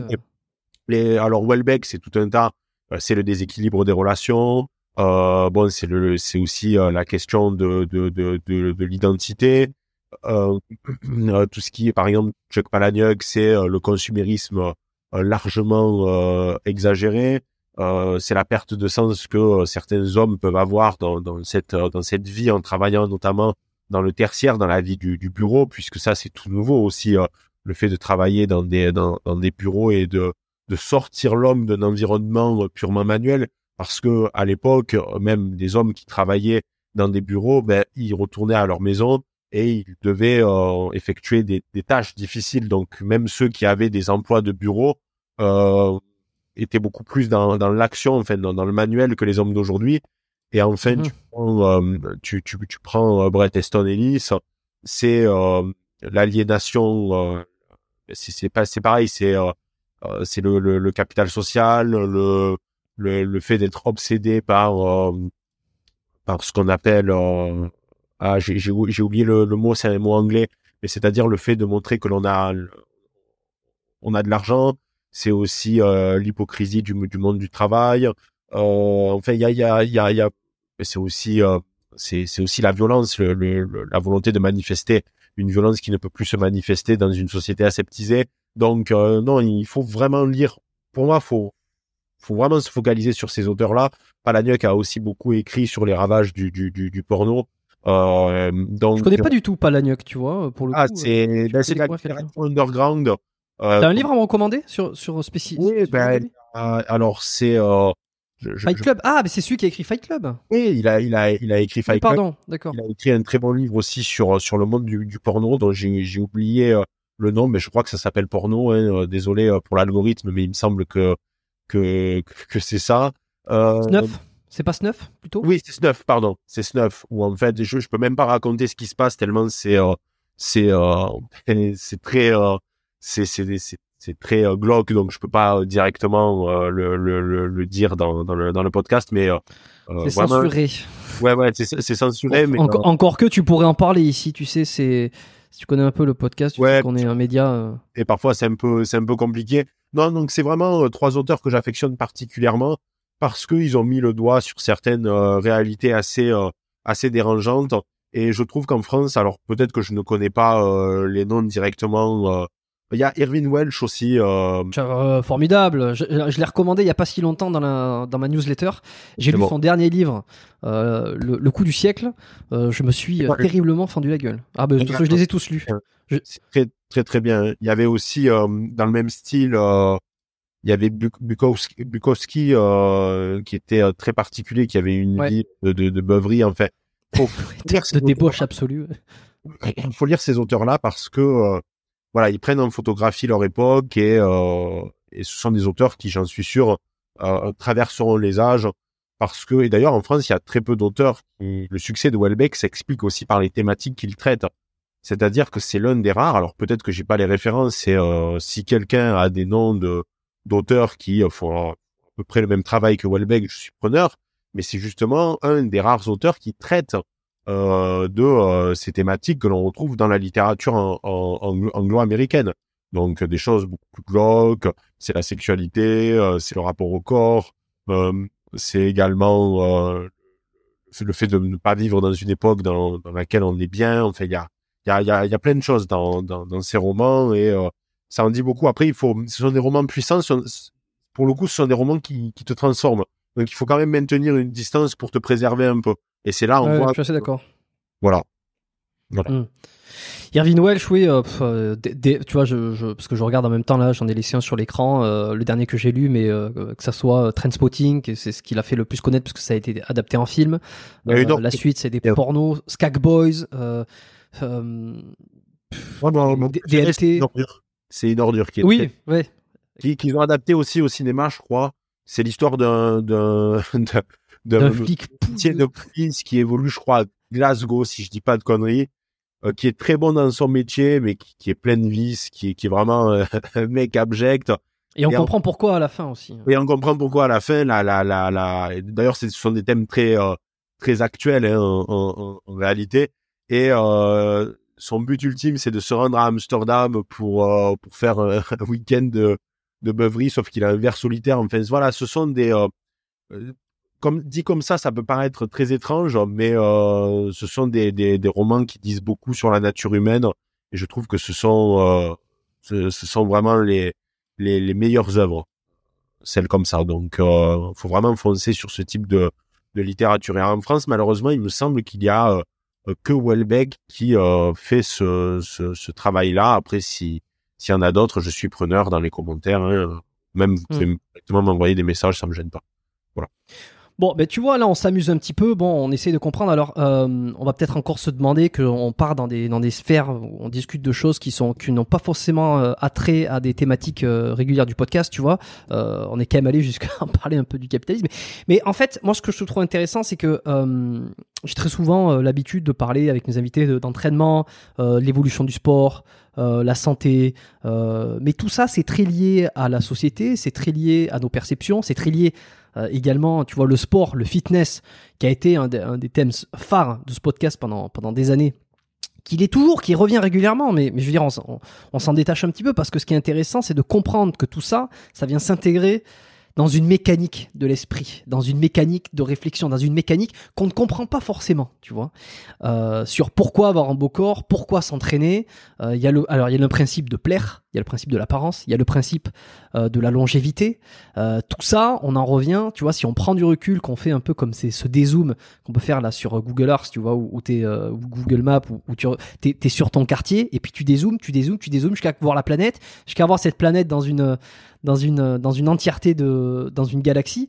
Et moi, ce que j'aime bien aussi à travers ces, ces discussions et, et ces thématiques là c'est essayer de comprendre un peu le sens de tout ça, tu vois. On s'entraîne, euh, on fait attention à sa santé. Il y a quand même une grosse part de, euh, ben c'est la survie, c'est la, la, la, perpétuation de l'espèce, c'est le fait de transmettre ses gènes, c'est tout ça. Je pense qu'une fois qu'on a compris ça, et c'est euh, Christophe Bonnefond à qui je passe le, petit coucou s'il écoute ce podcast, que je l'avais vu en story dire ça.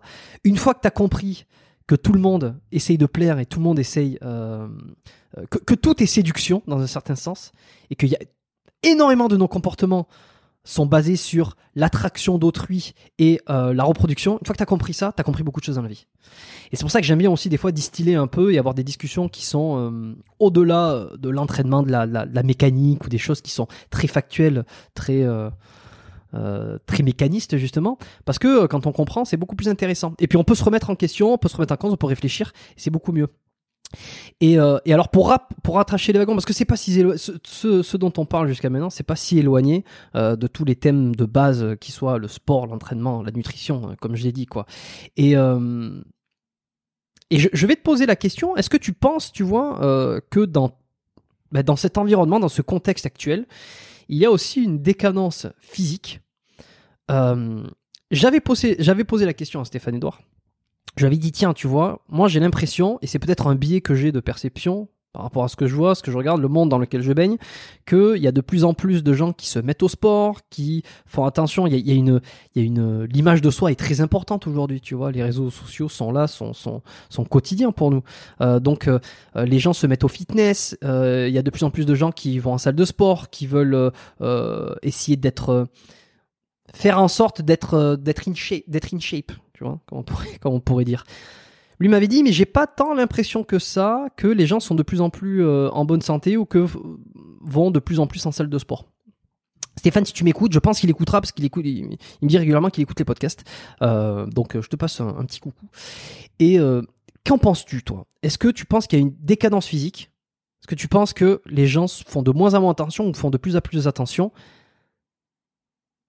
Quel est le l'antagonisme là-dedans alors bon, déjà, euh, j'aime beaucoup Stéphane Edouard. Euh, j'aime beaucoup son son son, travail. Euh, pour moi, c'est l'un des, des, meilleurs vidéastes. D'ailleurs, je, je, dis pas ça pour pour tu sais pour faire le suceur. Hein, c'est pas c'est pas c'est pas l'objectif. Hein. Non, mais c'est vrai que j'aime beaucoup son son travail. Je trouve que il fait il propose vraiment de de, de la qualité, des, très bonnes analyses. Et puis cartonne. Hein, c'est vraiment c'est c'est l'un des vidéastes qui les gens ont tendance à sous-estimer les scores qu'il fait. Hein. Il fait des scores complètement euh, euh dingues. Hein. Il arrive à toucher. Euh, alors les gens le mettent, tu sais, dans la case des, des vidéastes de droite, mais euh, il est beaucoup plus que il est beaucoup plus que ça. Donc vraiment beaucoup de respect pour son travail. Je pense que pour répondre à ta question, il y a en fait un phénomène qui fait qu'il y a eu une scission dans la société, avec d'un côté euh, beaucoup de gens qui, en effet, ont décidé de, commencer une pratique sportive. On le voit, hein, de toute façon, euh, il y a beaucoup plus de chaînes euh, de, salles de muscu, ça c'est musculation, ça s'est démocratisé. il suffit d'aller dans, une salle le soir pour voir le, monde qu'il y a. Il y a quand même beaucoup de monde. Ça ne veut pas dire que les gens s'entraînent bien. Et ça, je pense qu'on pourra revenir sur cette question un peu plus loin parce qu'il y a il y a, y a, des gros problèmes, mais en tout cas, euh, il y a quand même du, du, du, du, monde. J'ai des amis qui tiennent euh, qui tiennent une salle. Euh, c'est les amis de, de Iron Gym qui se trouvent à Limoges. Je les je les salue. ça marche bien. tu vois, même dans des villes peu connues comme Limoges, ça tourne très bien. Il y a, y, a, y a un vrai attrait pour le sport, mais de l'autre côté, il y a aussi certains qui ont une détestation profonde pour ce que ça représente. C'est-à-dire qu'il y a vraiment une, une partition avec d'un côté des gens qui euh, pratiquent, pratiquent régulièrement, euh, et je pense qu'il y a eu une augmentation de nombre d'adhérents et de nombre d'individus qui se sont mis à faire du sport euh, ces dernières années. Mais je pense qu'également en parallèle, il y a, c'est l'image inversée, des gens qui euh, voient le sport comme quelque chose de très négatif. Je, je me souviens une fois d'avoir regardé pardon un reportage sur Arte qui m'avait atterré, mais vraiment c'est c'était C'était quoi C'était quoi ce reportage t'en souviens? Euh, Normalement, si tu vas sur euh, YouTube, tu tapes Arte muscle. Tu ah vas. Ben oui. Euh, c'était c'était un reportage donc sur euh, sur la pratique de la musculation. Des muscles pour tous. Je voilà exactement. Alors déjà, ça commençait avec un point Godwin où on te disait que euh, tu fais de la muscu, mais attention, hein, euh, un certain régime totalitaire qui a évolué de 1933 à 1945, euh, il faisait beaucoup aussi de muscu. Enfin, tu vois, des des des, des, rapprochements de, de, de, de, ce type, enfin, des, des du style la protéine, c'est des anabolisants, enfin, vraiment une méconnaissance claire du sujet. D'ailleurs, c'était assez assez étonnant puisque la plupart des, des intervenants qui discutaient directement de euh, bien de ces sujets étaient en surpoids ou tu voyais qu'ils avaient euh, des problèmes de, de, de santé, c'était c'était criant. Donc euh, bon, faut faut voir de qui ça vient, tu sais. C'est très important de voir de, de qui ça vient. Quand un mec de, de, qui ça vient justement?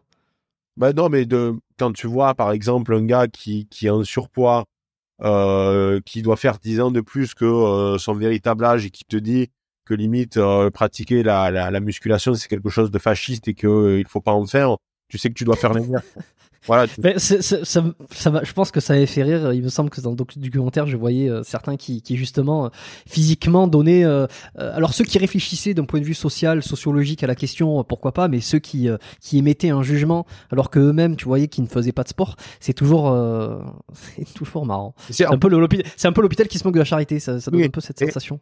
Oh, oh, je dis pas que tu es légitime de parler quand tu as des bras énormes ou ce genre de choses, mais au moins bien sûr d'être en bonne santé, d'être athlétique, tu vois? Bien sûr, bien sûr, bien sûr. Donc on nuance de, de, de, de, cette logique. Donc oui, je pense qu'il y a eu cette cette partition avec plus de gens qui euh, pratiquent des sports et des gens qui par contre euh, ben, euh, sont dans une sorte de de, de, de, chasse aux sorcières. On le voit aussi avec des mouvements qui se sont développés, le body positivisme, tout ça, où on va dire quand même à des gens euh, que leur maladie, parce que l'obésité est une maladie, c'est reconnu par l'OMS, ben c'est pas si grave qu'ils doivent s'accepter comme ils sont. C'est-à-dire qu'il y a euh, il y a une sorte de il y a quelque chose de très dangereux dans ça parce que on te dit d'accepter ta ton physique, donc l'image extérieure que tu dégages, sauf que cette image extérieure, elle est liée à un problème de santé intérieure et un problème de santé qui cause euh, du diabète, de l'hypertension, des problèmes cardiovasculaires, etc., etc. Donc euh, c'est quand même pas anodin et à mon sens, il y a vraiment euh, ces deux excès et au milieu, bien, euh, il y a des gens qui euh, pratiquent mais sans vraiment pratiquer, qui manquent de régularité. C'est, je pense que c'est le principal problème dans le sport, c'est-à-dire que tout, tout le monde aujourd'hui en France a fait euh, déjà du sport. Hein. La question ne se pose même pas rien à l'école, mais en fait c'est la question de la régularité. La question de la régularité, est-ce que tu vas te fixer un planning pour faire du sport fréquemment et y retourner euh, à chaque fois euh, pour soumettre ton corps à ce stress-là, mais à ce stress qui est mmh. positif. Donc, pour répondre à ta question de, de, base, je pense que quand même, il y a plus de gens qui pratiquent parce qu'on voit qu'il y a toute une économie qui s'est développée. Je pense donc aux salles de sport, je pense à toutes ces boutiques ben, de, de, de, fitness qui vendent à la fois soit du matériel, soit des compléments alimentaires. Tout ça, ça n'existait pas il y a il y a quelques années. Donc si un marché s'est développé autour de cet univers-là et un marché qui, semble plutôt bien fonctionner, ça veut dire que de facto en parallèle, il y a eu une augmentation euh, du nombre de, pratiquants. Après, la question qu'on peut se poser, c'est bien de s'inscrire en salle de sport parce qu'on paye un abonnement par mois, euh, l'argent rentre, mais est-ce que derrière il y a euh, une régularité? Est-ce qu'il y a un entraînement sérieux? Et ça, je pense pas. Et quand je vais à la salle de sport, c'est pas si évident que ça. Hein. Il n'y a pas de volonté de, de, de, jugement euh, euh, par rapport par rapport à ce que font les autres, mais euh, la, salle de sport est devenue une sorte d'agora. Les gens viennent, ils vont. Euh, il y en a qui flânent. Tu sais pas qu'est-ce qu'ils foutent là. Ils parlent entre eux. Euh, moi, je des fois, je vais à la salle de sport. Alors, je, je change de sujet, mais en même temps, c'est un podcast qui est basé sur le sport, donc c'est intéressant. En plus, c'est Oui, et que j'aborde assez peu, à part dans mes podcasts à moi, mais en vidéo, ça arrive jamais. Quand je vais à la, à la salle de sport, je suis toujours fra- frappé par un phénomène, c'est que moi, j'ai mon circuit bien déterminé, donc j'y reste une heure grand max, je fais ce que j'ai à faire et euh, je m'en vais. Et quand tu arrives, il y a toujours des gars, ils sont sur, par exemple, une machine déterminée et euh, moi, c'est vraiment pas rare. Quand j'arrive, gars en question est, euh, je sais pas, sur une machine de développé couché, et quand je repars, il y a encore dessus. Non, mais ça, c'est parce qu'il fait du 10 x 10 avec 3 minutes de pause pour récupérer de la force. Voilà, c'est ça. Mais à un moment, je, je, défends le, j'essaie de défendre euh, ah, l'orphelin. si en parallèle il a un corps de phase, mais que tu le vois depuis un an, euh, c'est qu'il y a un gros problème. Moi, je te parle de- de quelque chose qui se répète. Oui, il y a des méthodes d'entraînement qui peuvent différer, mais euh, par contre, euh, c'est criant qu'il il y a un manque de sérieux et de rigueur, je trouve, dans pardon dans la pratique de de la musculation dans dans dans, dans les salles. Après, ça reste que que mon avis et je me prétends pas du tout expert dans dans, dans la question, mais en fait, je- j'en parlais euh, tout à l'heure avec un ami à moi. La salle de sport après c'est devenu une fin en soi, c'est-à-dire que beaucoup d'hommes se disent je vais aller à la salle de sport, c'était mon cas d'ailleurs à un moment. Je vais aller à la salle de sport, je vais faire le circuit que j'ai déjà fait un millier de fois. Je vais limite pas augmenter mes poids. Euh, c'est vraiment ça devient du mécanique, du, mécanique répétitif où il y a même plus d'enjeu. Il y a même plus d'enjeu. Et c'est pour ça que j'ai décidé depuis récemment de me mettre à un sport de combat et je trouve que euh, l'addition musculation et sport de combat est euh, optimale. En tout cas, moi, je, je, je- j'en suis ravi. Je me suis jamais senti aussi bien dans mon corps, mais également euh, ben, dans ma tête. Enfin, du moins dans euh, dans. Enfin, tu sens bien. Tu, les, les deux sont liés. euh, Le, le, le fond est lié à la forme. Donc, euh, moi, j'incite vraiment. C'est bien de faire de la muscu. C'est très très bien. Et d'ailleurs, tu sais, moi, le premier conseil que je donnais à euh, des gars qui étaient vraiment euh, paumés dans leur vie, qui avaient qui avaient aucun succès avec femme, qui Pas de but euh, qui, qui, qui irait, ouais. le premier truc que je leur disais, c'est hein. euh, de se mettre au sport. C'est vraiment la, la, la première chose à faire dans tout. Eh ben, lecture aussi. Mais ça, c'est suis. Ouais. Excuse-moi, je te coupe deux minutes, mais je suis parce que je suis entièrement d'accord. euh, en tant que en tant qu'homme avec un petit H, euh, je ne pars pas pour les femmes. Je ne suis pas une femme. euh, et puis euh, les, les, les, les- les enjeux sont un peu différents, mais en tant qu'homme, euh, la chose la plus simple en démarrant de zéro, hein, pour t'améliorer déjà, pour gagner en capital, pour gagner en valeur, comme on disait tout à l'heure, tu vois, sur les différents plans. La chose la plus simple, la plus accessible, c'est améliorer ton physique euh, factuellement. Après, psychologiquement, évidemment, euh, si t'as des addictions au sucre ou ces saloperies, ça va, ça va pas être simple. Si t'as pas d'habitude de sport, ça va pas être simple. Mais disons que, en termes d'amélioration globale, c'est peut-être celui où t'as un plus grand levier et qui va être le plus accessible, le sport, tu vois. La lecture, peut-être que ça va te demander plus de temps, ça va te demander de, de t'intéresser davantage à des auteurs, d'aller creuser, de, de, ça va te prendre euh, euh, le temps d'accumuler de l'expérience en, ter- en termes de lecture, c'est bien aussi, hein, mais, ou en termes de, euh, de finances, par exemple, ça va prendre beaucoup plus de temps, en termes de culture aussi. Le, sport, c'est quelque chose qui est applicable assez vite et tu peux facilement gagner de la valeur sur ça. Donc, c'est pour ça que je tenais à, à, le, à le soutenir. Ah oui, non, mais totalement. Alors en plus, si tu peux lire en parallèle, tu vas avoir des, des, des changements dans ta vie qui vont être très importants dans un temps assez euh, assez euh, limité. Je suis assez euh, assez surpris par le fait que, eh bien, il y a un certain nombre d'hommes qui sont encore hermé- hermétiques à la fois au sport et à la, à la lecture. Et pour revenir aussi à la question que tu posais tout à l'heure, ça m'y a fait penser par rapport à ce que tu as dit, c'est Mhm. que aujourd'hui, euh, les gens aussi ne sont pas forcément en meilleure santé parce qu'il faut le reconnaître euh, la bouffe, euh, c'est de la merde. C'est-à-dire, alors, bien sûr que on peut manger encore de très bonnes choses. Il suffit juste euh, de bien savoir faire ses courses et de bien s'informer. La, la question, elle se pose pas. Mais le français lambda du quotidien ou l'occidental du quotidien, eh ben, il va se focaliser sur la junk food, il va se focaliser sur les fast-food. Moi, je suis effaré du nombre de fast-food qu'il y a aujourd'hui en, en France. Bon, on sait que déjà c'est un énorme marché pour les fast-food de base, mais quand tu vas dans, moi je suis à Lyon par exemple, mais à Lyon tu en as une pléthore, c'est-à-dire que tu as par exemple plus de, de magasins, enfin pardon, tu as plus de fast-food, de, de chaînes différentes que euh, d'épiceries ou euh, de supérettes euh, classiques. c'est effarant et tu en as partout et elle se trouve dans des endroits de la ville très prisés, tu vois, d'un point de vue euh, économique. Donc, euh, donc ça, c'est un un véritable problème. C'est la suprématie de la junk food, hein, euh, qui en plus est bourré d'additifs, bourré d'augmentateurs de goût, de conservateurs. Et euh, forcément, plus tu manges euh, ce, ce, type d'aliment, plus tu es voué à, à, en manger. Hein. Mais, mais je... Oui, oui, non, mais excuse-moi, je, je t'en coupe à nouveau, mais parce que c'est, t'as raison. Et, en même temps, c'est, tu vois, je pensais à Ibra, TV par exemple, qui, euh, qui, qui, est quelqu'un de sportif. Euh, alors j'ai fait plein d'associations dans mon cerveau. Je, vais essayer de les retranscrire et tu vas me dire ce que t'en penses. Euh, il est, qui est, est quelqu'un de sportif, qui fait des sports de combat, qui s'entraîne, qui a un physique relativement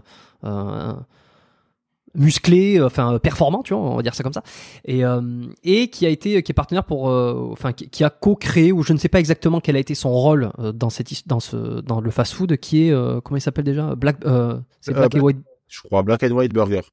Black and White Burger, voilà.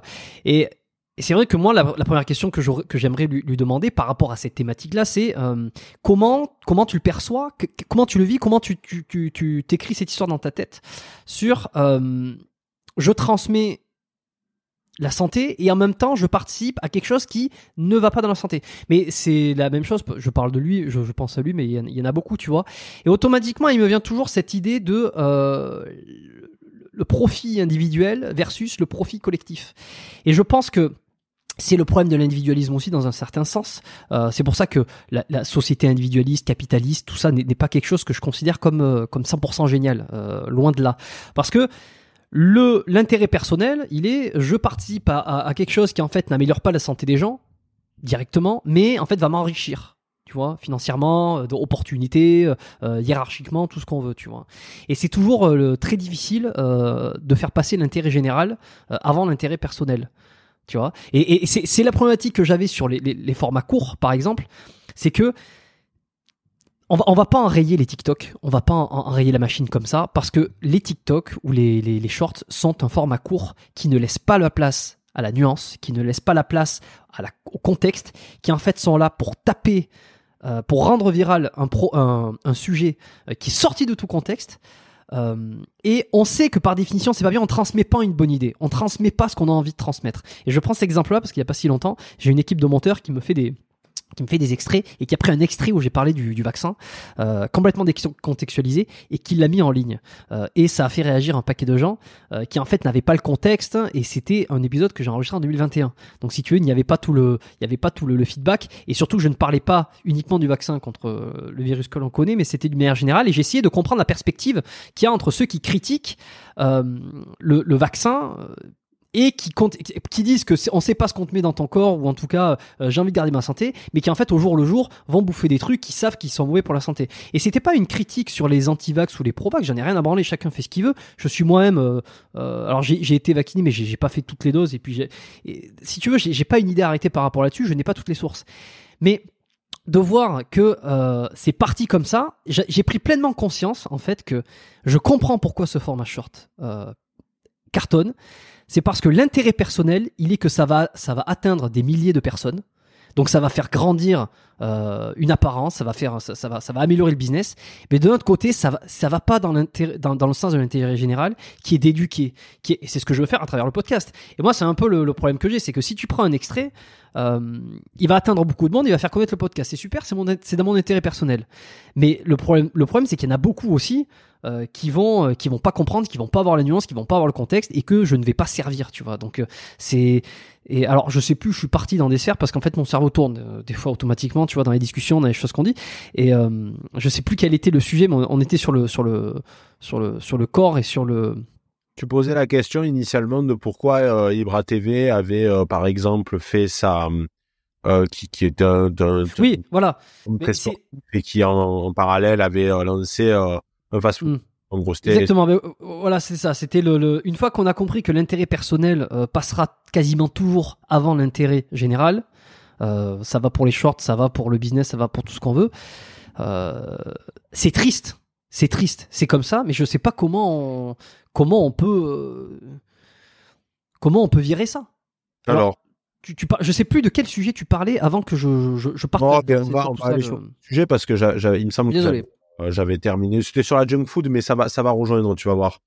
Euh, Ibra TV, euh, Oui. c'est un autre vidéaste que que, que j'aime beaucoup euh, parce qu'en fait, la plupart des gens le prennent un peu pour euh, pour un idiot parce que euh, il a son petit accent qu'on qu'on qu'on lui connaît. Je connais ça moi aussi, c'est-à-dire que tu sais quand tu quand tu viens du sud et que tu as un accent, il y a un a priori où on va où on va te dire euh, il est stupide parce qu'il a l'accent. Mais euh, il faut être fier de son identité et euh, c'est extrêmement important de, de mettre Ouais, ça. tu penses? Tu- Ouais. Je suis pas certain que beaucoup le pensent aussi stu- euh, le pensent Oh, euh, stupide. tu- euh. Tu t'en moques que les gens euh, que que les gens pensent pas la, la la même chose. Moi, pour moi, c'est mon identité, donc jamais je ne le je ne le perdrai.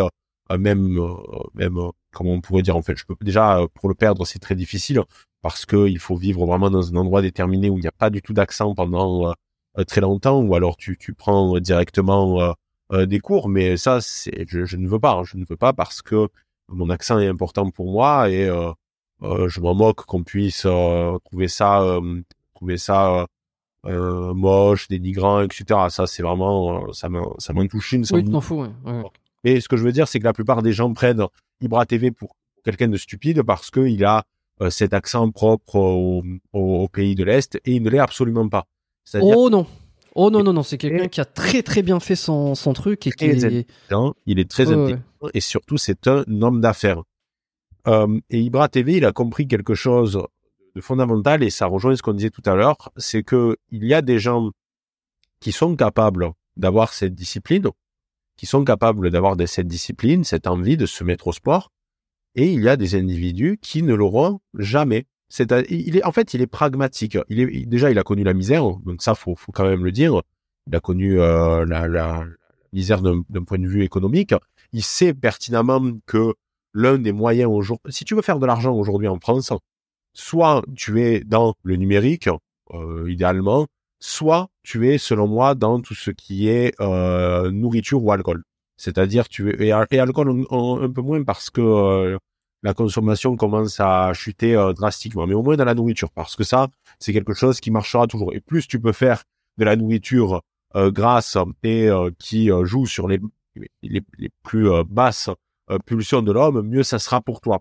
Donc Ibra, c'est très, en fait, Ibra TV part de ce postulat, c'est-à-dire qu'il y a des gens qui, le, le fast-food existe, ça existe, il y a McDo et ça existera toujours. Jamais ça ne va euh, demain, disparaître. Ça ne disparaîtra pas. Donc, c'est comme je te disais tout à l'heure par rapport à cette scène de Babylone où le mec dit on n'arrête pas le progrès. Ça ne veut pas dire que c'est un progrès dans le sens où ça fait progresser l'humanité, mais c'est un progrès économique, technologique, peu importe, qui fait que on a ouvert la boîte de Pandore. On a ouvert la boîte de Pandore et à partir de ce moment-là, quand quelque chose est consacré, c'est très difficile de revenir en arrière.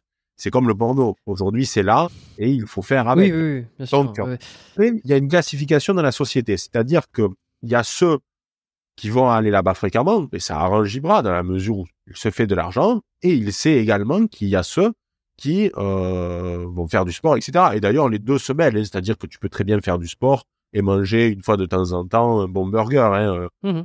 Faut pas non plus euh, être dans une Évidemment, évidemment, mais bien sûr, mais bien sûr. ex- ex- ex- excessive. Donc, il a allié les deux, et je pense malgré tout que Ibra TV, à terme, alors je, je ne suis pas dans sa tête, mais je suis convaincu qu'il finira par se lancer dans des projets plus en lien, parce que tu sais, quand tu, quand tu es un homme d'affaires de ce type, euh, il est assez jeune encore, là c'est bien, il fait black and white, il doit gagner beaucoup d'argent, et d'ailleurs, euh, c'est mérité, enfin, il a, il a pas volé, il a travaillé, euh, donc c'est hautement respectable, et euh, Ibra TV, je pense que à terme, par contre, il se lancera une fois qu'il aura l'argent, une fois qu'il aura la sécurité, socle le stock, suffisant. ouais. On pourra l'attaquer à l'exo 7, il risquera rien.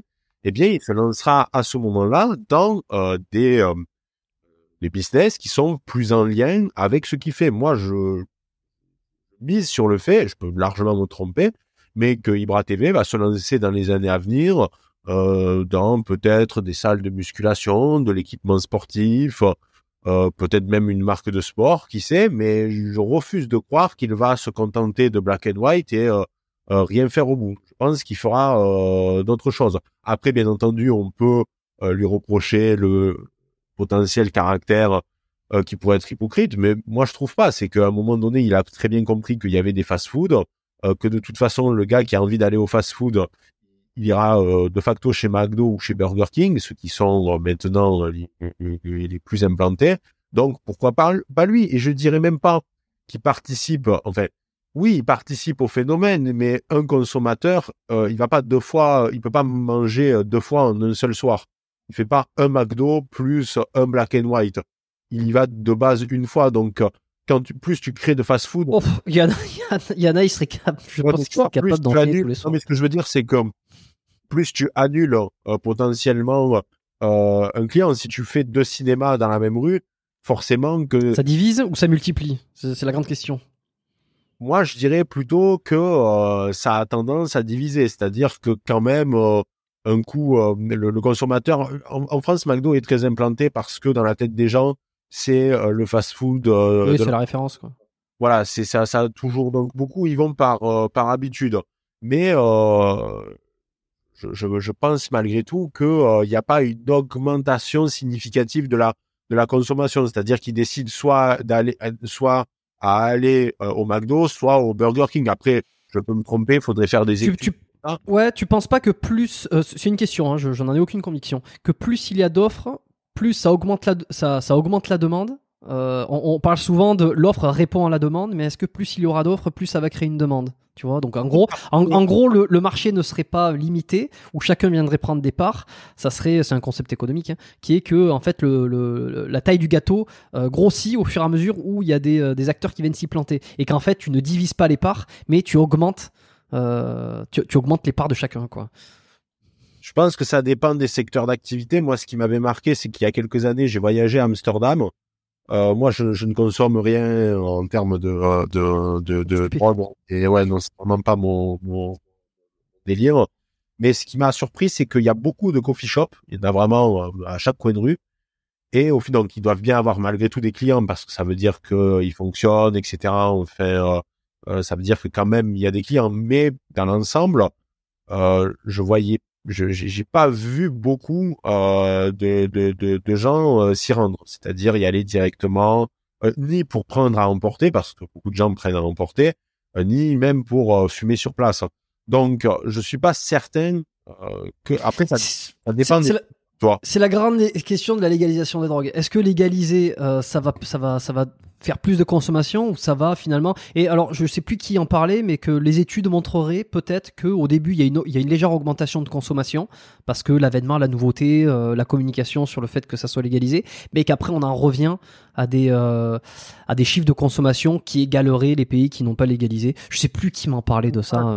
Je trouve que c'est euh, plus j'avance et plus je suis pour la légalisation. alors à droite, on a une posture aussi qui vise à dire non, faut, faut, faut être dans l'interdiction, mais malheureusement, beaucoup d'études soulignent que, regarde, la France est, l'un des pays où il y a euh, une répression, euh, enfin, où il y a vraiment une chasse au cannabis, euh, particulièrement, enfin, c'est, je veux dire, c'est, c'est un des pays où c'est, c'est véritablement interdit, c'est pas comme en Espagne, etc., où il y a une sorte, il me semble, de, de laisser faire.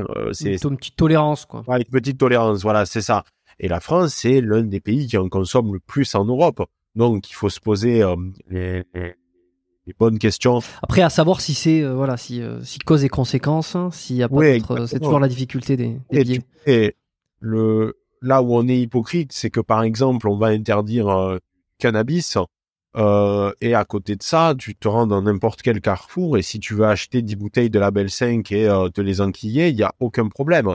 Et aujourd'hui, les mineurs peuvent, et même des mineurs peuvent acheter. Euh, moi, je vois euh, très fréquemment, alors je citerai pas euh, les noms de même de grandes enseignes, hein, je vois très fréquemment des mineurs acheter des, des, des, bouteilles d'alcool fort. Alors, jette pas la pierre, on a tous été, on a tous été, c'était jeunes, mais on a tous été cons, comme diraient certains. Voilà, on a tous été cons, mais l'alcool, quand quand il y a l'alcool, c'est quand même la, la seule substance qui quand tu es accro à l'alcool, le sevrage peut te tuer avec ce qu'on appelle le délirium tremens. Euh, tu as des hallucinations terribles, tu peux faire des crises d'épilepsie particulièrement violentes, ça peut te tuer. Donc, euh, si tu veux, l'alcool en France, c'est extrêmement toxique, ouais. mais c'est extrêmement toxique. Et je te dis ça, je suis pas du tout dans des logiques euh, hygiéniste ou, ou ce genre de choses. Mais au bout d'un moment, le, le, le, discours est difficilement audible. Et puis de toute façon, les jeunes arrivent à se fournir. Et je crois fondamentalement que l'interdit crée l'envie. C'est aussi ça la. Oui, la mais ça, c'est ce que tu disais récemment.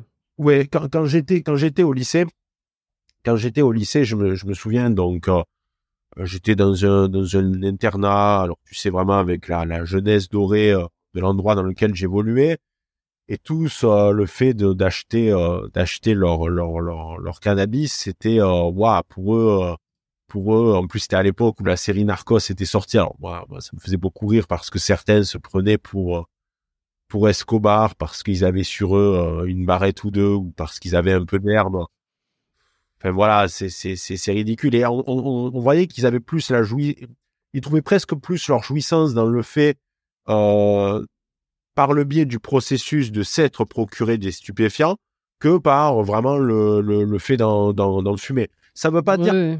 Il faut se rendre compte que quand même, euh, ça peut être un fléau. Euh, faut pas non plus euh, euh tomber dans un relativisme, pas pas du tout. Mais de toute façon, il faut pas banaliser.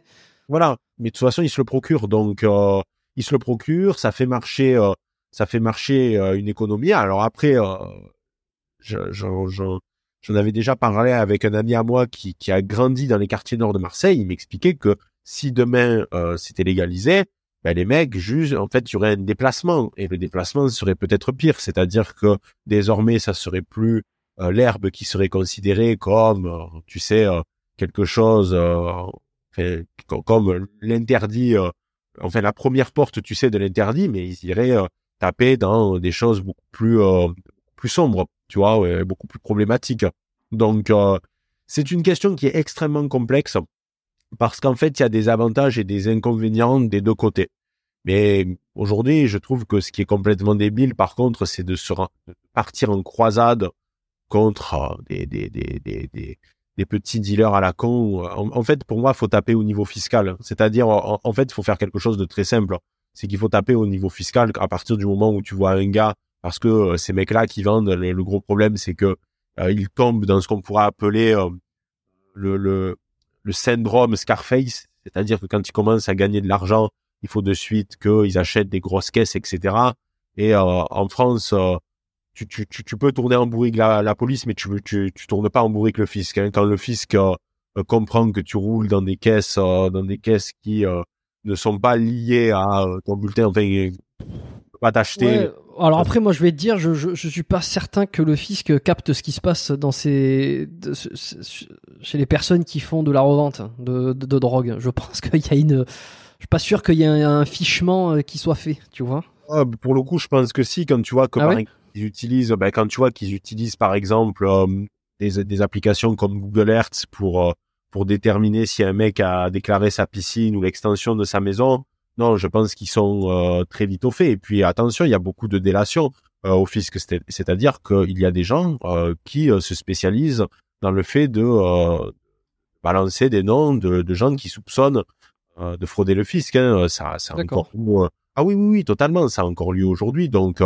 euh, non, et puis de toute façon, ils se font toujours euh, toujours choper. Mais ce que je trouve ridicule, c'est c'est cette croisade qui coûte beaucoup d'argent, alors qu'en fait, on pourrait euh, taper ailleurs, on pourrait faire beaucoup plus mal et être plus intelligent dans notre lutte contre contre contre cette, cet environnement qui, qui abîme des sociétés, il faut le dire, mais de toute façon, ça, ça existera toujours, hein, comme on disait tout à l'heure. Hein. Maintenant, s'il y a des précédents qui font que il y a euh, des choses qui, une fois qu'elles sont consacrées, euh, seront toujours là et il faut s'habituer.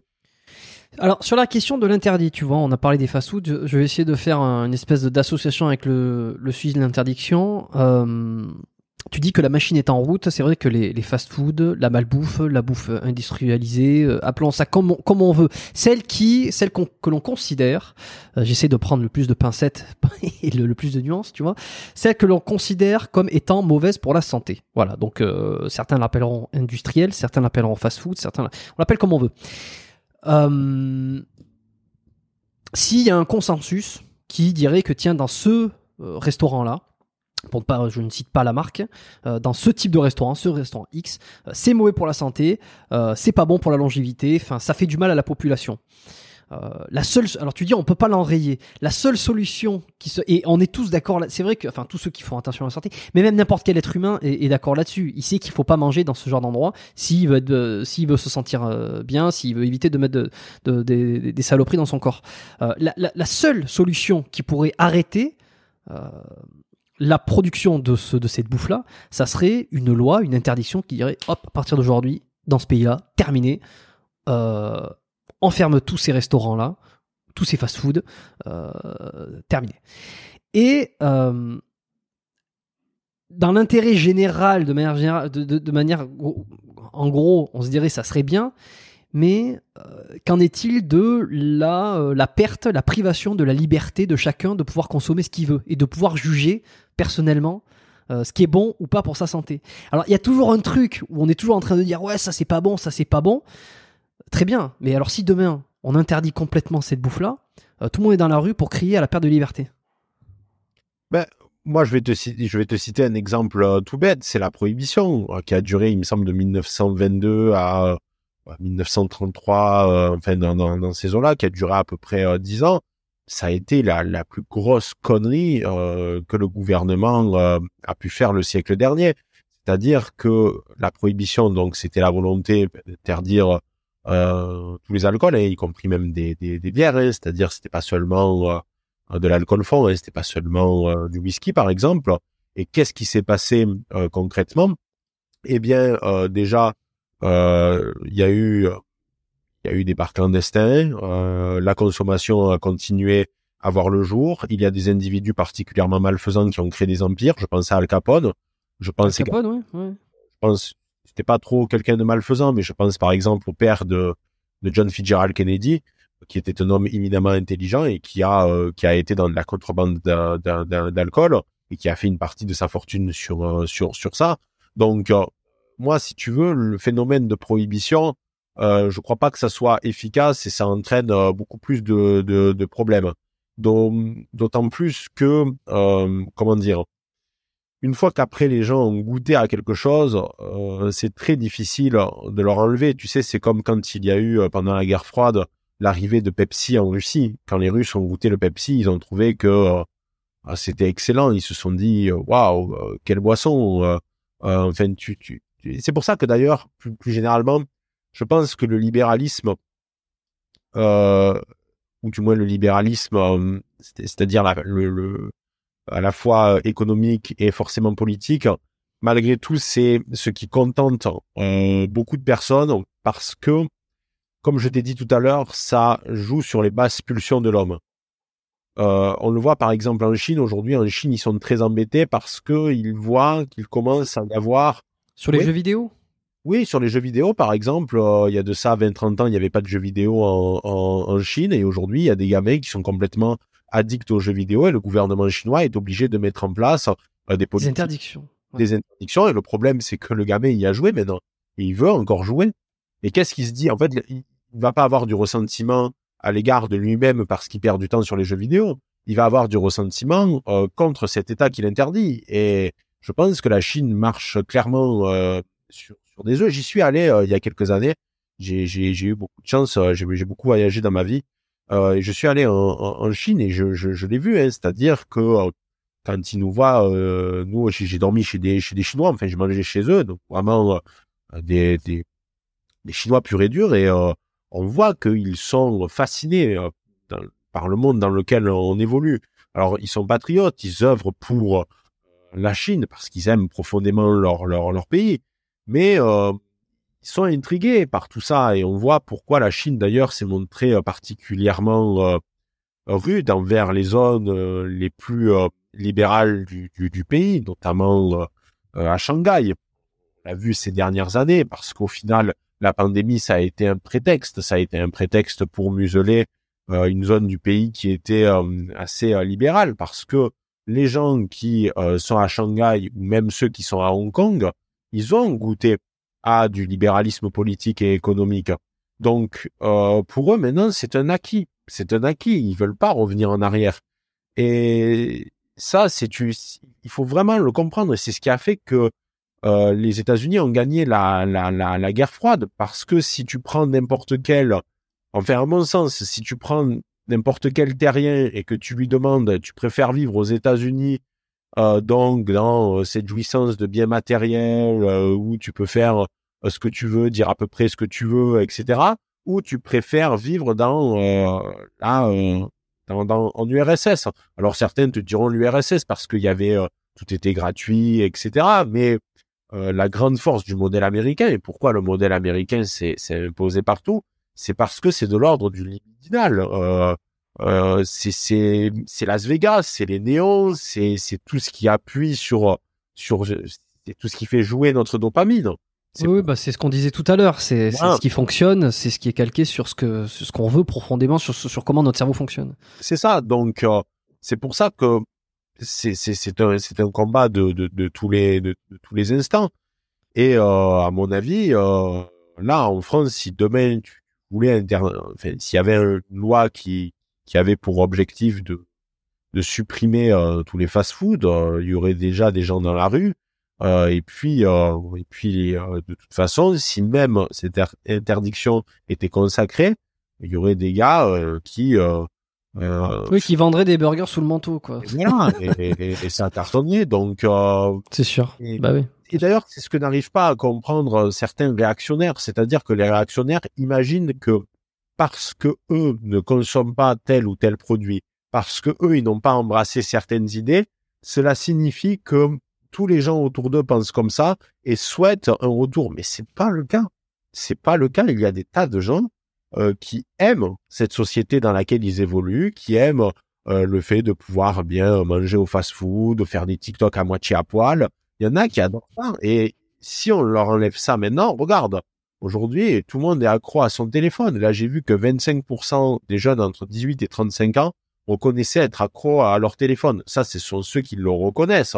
Mais combien euh, ne l'ont pas assumé? Aujourd'hui, quasiment tout le monde est accro à son téléphone, moi y compris, d'une certaine mesure, puisque c'est devenu un outil de travail. Donc, la, la grande problématique, c'est qu'une fois que on a goûté à certaines choses, c'est très difficile de nous l'enlever et de dire, ben maintenant, tu vas plus jouer avec ça. Et c'est pour ça qu'à mon avis, il faut vraiment réfléchir sur des très longues périodes pour qu'il y ait euh, des bouleversements historiques, pour qu'il y ait une, table rase, en, quelque sorte. Mais il ne faut pas croire que sur notre temporalité, euh, demain, tu vas retrouver une France où il n'y aura pas de fast-food. Euh, et puis, il faut quand même dire aussi les choses. Ça sert à rien de remplacer une uniformisation par une autre. C'est ça le gros problème des réactionnaires, euh, selon moi, c'est que ils idéalisent une certaine époque qui avait euh, bien entendu des, des, on pourrait dire, de, de l'intérêt, mais ils veulent au final que tout le monde vive comme eux, c'est-à-dire ils veulent vivre dans une société où par exemple tout le monde va aller à l'église, tout le monde va penser pareil. Oui, mais ça c'est une uniformisation et c'est quand même assez euh, assez inquiétant. Donc faut voilà, on a un peu c'est vraiment une discussion détente. Il hein. n'y euh, a pas de volonté de, de, de, de philosopher ou, faire ce genre de choses. Oui, si, si, moi je pense que je pense que c'est euh, on réfléchit, on réfléchit. Moi je te pose des questions, j'essaie de, de, de, comprendre un peu comment ça se passe dans le dans le monde dans lequel on vit, et puis on on va d'un côté de l'autre. Euh, non, non, je pense que c'est c'est pas c'est pas du tout une problématique. bon, ben le doc le doc est progressiste finalement. non, non, mais tu sais que certains pourraient le penser parce que vu que tu, tu, tu donnes des gages, entre guillemets, à ça, euh, ça voudrait dire que, que, que, que, je, le, je le serais potentiellement. Mais non, en fait, je suis juste pragmatique. C'est qu'il y a des tas de gens qui pensent pas comme moi. Et encore, euh, et Dieu merci, je ne pourrais pas imposer à ces gens-là de penser comme moi, comme ces gens-là ne peuvent pas euh, m'imposer leur mode de vie. Donc, il faut se rendre à l'évidence. Et c'est pour ça que c'est salutaire devrait pour soi, pour les gens autour de nous, ou par le biais d'une communauté que l'on va créer virtuellement et qui pense comme nous, et d'arrêter de, dépenser de l'énergie euh, à vouloir euh, convertir. Essaye de convertir éventuellement des indécis, des gens qui euh, ne, ne, sont pas encore complètement absorbés par cet univers-là, mais n'essaye pas de vouloir imposer ta vision du monde aux autres parce que tu n'y arriveras pas et tu vas te casser les dents. Mais alors, tu vois, jusque-là, c'est intéressant parce que tu m'as dit des choses qui ont eu lieu, euh, qui sont. On a ouvert les boîtes de Pandore qui ont été ouvertes. Tu vois, le fast-food, euh, les réseaux sociaux, l'Instagram, le culte de l'apparence, tout ça, on va pas, euh, on, va pas pouvoir revenir en arrière. Là, dans l'immédiat, en tout cas, c'est ouvert, c'est comme ça. Il faut vivre avec. Maintenant, j'aimerais essayer de comprendre qu'est-ce qui n'a pas encore été ouvert, que tu penses qu'il peut s'ouvrir et qu'il faudrait empêcher de qu'il faudrait qu'il faudrait empêcher l'ouverture tu vois alors je, vais te donner un petit un petit exemple parce que par rapport à tout ce que tu me disais ça m'a fait réfléchir euh, tu vois on disait tout à l'heure le TikTok, euh, je, vois encore beaucoup sur TikTok des adolescentes qui, qui se, en fait, qui se trémoussent, qui font des, qui ont un langage non verbal euh, qui est hyper sexualisé. alors c'est très marrant parce qu'après on va, on va t'expliquer à quel point les mineurs doivent être, doivent être protégés, euh, doivent pas avoir accès à tout ça. Que ce sont des êtres euh, fragiles, euh, ce sont des êtres, euh, comment on appelle ça euh, innocent, tout ça. Bon, il y a, loin de, l'innocence. Alors après, peut-être que il y, a, une inconscience du geste aussi, tu vois, sur du twerk, des choses comme ça. Peut-être que lorsque tu as un certain âge, en tant que fille, tu n'as pas la conscience de ce que ça provoque, de ce que ça transmet, de, de l'impact, de la conséquence que ça a. Euh, mais tu vois, moi je trouve qu'on arrive dans un truc où finalement euh, c'est euh, on va ça, ça, y est, on y est, on y est, on y est, on est sur des, des formats courts où on voit des trucs qui sont de l'ordre de ce qu'on pourrait appeler la décadence. On va pas pouvoir l'enrayer, c'est très dommage. Moi je vois aujourd'hui qu'il y a des espèces de, de derniers remparts qui sont là, qui sont comme des portes, qui sont des remparts qui font comme ça, tu vois. C'est, on n'est pas loin que ça pète. c'est le fameux l'interdiction par Instagram euh, alors, il y a, du bon et du mauvais. Il y en a qui disent Instagram, ça, censure, ça, c'est deux poids deux mesures. Oui, je suis d'accord. Et en même temps, euh, il y a quand même des petites barrières comme euh, le, le, freeze the tits ou free tits, tu vois. C'est genre, c'est, les, femmes qui diraient, on voit de tout sur Instagram, libérer le corps de la femme, arrêter de nous, de nous, de nous obliger à mettre des caches tétons, libérer les tétons, qu'on puisse les montrer. Moi, je trouve qu'aujourd'hui, ça, euh, pendant longtemps, j'ai pas vraiment réfléchi à cette question. Je me suis dit, après tout, pourquoi pas? Je veux dire, pourquoi censurer un téton? Pourquoi, euh, pourquoi avoir cette perte de liberté? Euh, Et puis, j'en suis quand même revenu en me disant, mais attends, mais est-ce que c'est pas un dernier rempart qui va bientôt péter, hein, de toute façon, hein, dû d'une espèce de, de garder une espèce d'intimisation du corps, de, de, de, de, de, priver, de, de parce que une fois que tu fais péter ça, il y a quoi derrière? Moi, j'ai vu des, comptes TikTok de femmes qui étaient, pour le coup, majeures, qui en fait étaient en, culotte ou en, je sais quoi, avec euh, le clitoris apparent, mais apparent, euh, moulé, et en fait, ça faisait des millions de vues parce que la, la, femme se faisait ça, en fait, se filmer, euh, jambes écartées. Euh, et alors, ça fait millions de vues parce qu'on l'a dit tout à l'heure, en fait, ça, ça réveille les pulsions euh, masculines, ça fait, ça fait, ça fait râler, ça fait, on a envie de regarder, donc on regarde. Tout ça, ça fait partie, c'est conséquence à la psychologie humaine, tu vois. Mais si on commence à faire péter ça, demain, c'est quoi? Demain, on se fout à poil sur les réseaux? Et demain, c'est quoi? Demain, je vais dans... Parce que tout le monde, tout le monde gueule s'il y a un mec qui se balade à poil dans la rue. Oh, c'est dégueulasse Mes enfants n'ont pas le droit de regarder ça. Euh, j'ai pas envie que quelqu'un se foute à poil dans la rue parce que euh, mes enfants ou parce que moi-même j'ai pas envie de voir ça, c'est une entrave à, ma liberté.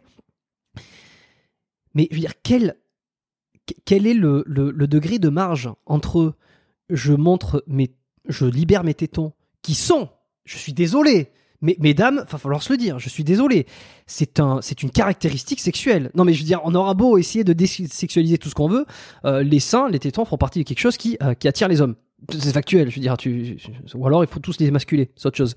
Euh, quelle est la différence entre ça, je monte mon clitoris, je montre, et finalement je me balade à poil dans la rue? Tu, vois, je, tu vois où je veux en venir? C'est que la liberté, oui, mais à quel prix? Moi, déjà, je pense que, euh, comment dire, la prochaine étape, selon moi, c'est le métaverse. Ça, dans un premier temps et c'est la, la prostitution en ligne par le biais du métaverse. C'est alors quand je dis ça, je peux, je peux passer pour un taré et au pire euh, c'est pas grave et euh, si ça arrive pas tant mieux, tu vois. Au pire si ça arrive pas, euh, c'est bien. Je, je, serais juste passé pour un con dans un podcast. Mais Et excuse, excuse, excuse-moi, je reviens, je, je, je vais te- je vais largement te laisser continuer, mais je reviens juste ce que j'ai dit Oui, parce que euh, tu vois quand je dis euh, qu'il y a y un, il y a un vœu de libéralisation du corps de la femme euh, qui voudrait tout désexualiser au nom d'une certaine liberté. en fait, elle ne pense pas réellement que ça n'a aucune conséquence parce que si c'était le cas, il n'y en aurait pas autant sur OnlyFans qui feraient de l'argent avec leur propre corps. Voilà, donc c'est toujours un, une espèce de de, de, de, de, de- contradiction qui est assez drôle. Libérer, ça ne devrait pas vous exciter, mais euh, lorsque je suis sur euh, lorsque je suis sur OnlyFans et que je me montre, je gagne de l'argent avec ça. C'est que finalement, je suis je, je suis d'accord pour pour m'objectiver lorsque ça m'arrange, et je suis d'accord pour ne pas m'objectiver lorsque ça m'arrange aussi. Toujours Le, ce, ce double discours qui me fait Ah, sourire jaune. le problème Pardon, des tu peux reprendre.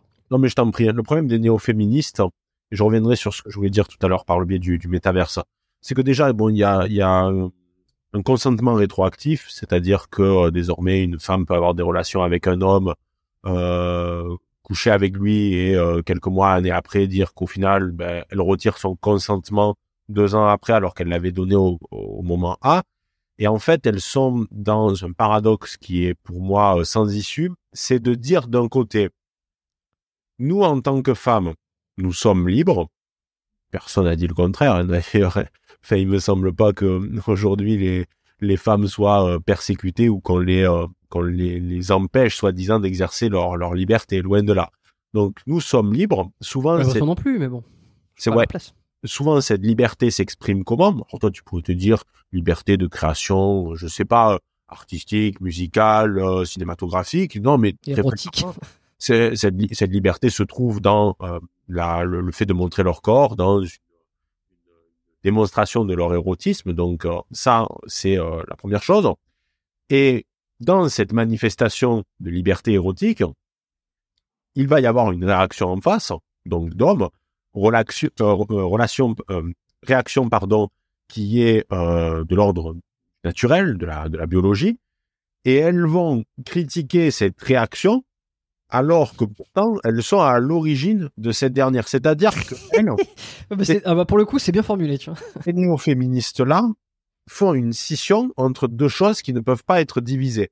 Elles font une scission entre leur liberté euh, de, de, de, de pouvoir montrer leur- leurs attributs, d'accord, ok, et de l'autre côté, elles reprochent aux, aux, aux hommes d'être potentiellement, désolé, je vais employer le terme, mais excités par euh, par cela, alors que euh, ça a toujours été le, le, cas depuis les balbutiements de, de, de, de, l'humanité. Donc il faudrait en fait, et moi je pense que c'est une posture parce que je l'ai dit récemment dans une vidéo que j'ai réalisée, Jordan Peterson dit que les hommes aujourd'hui euh, se sont repliés sur le porno et les femmes sur la littérature de charme. Euh, il suffit de regarder euh, les livres qui sont les plus lus aujourd'hui en ligne chez les femmes.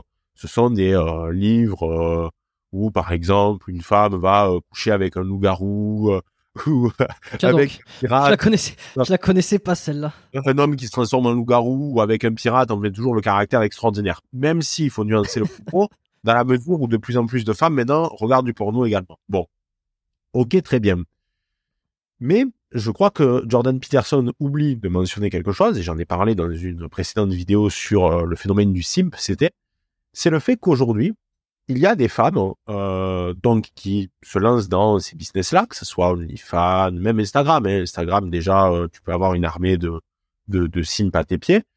Je crois que certaines trouvent une jouissance inouïe dans le fait de posséder une communauté en ligne et que cette jouissance est telle que ça remplace pour elles euh, l'acte charnel.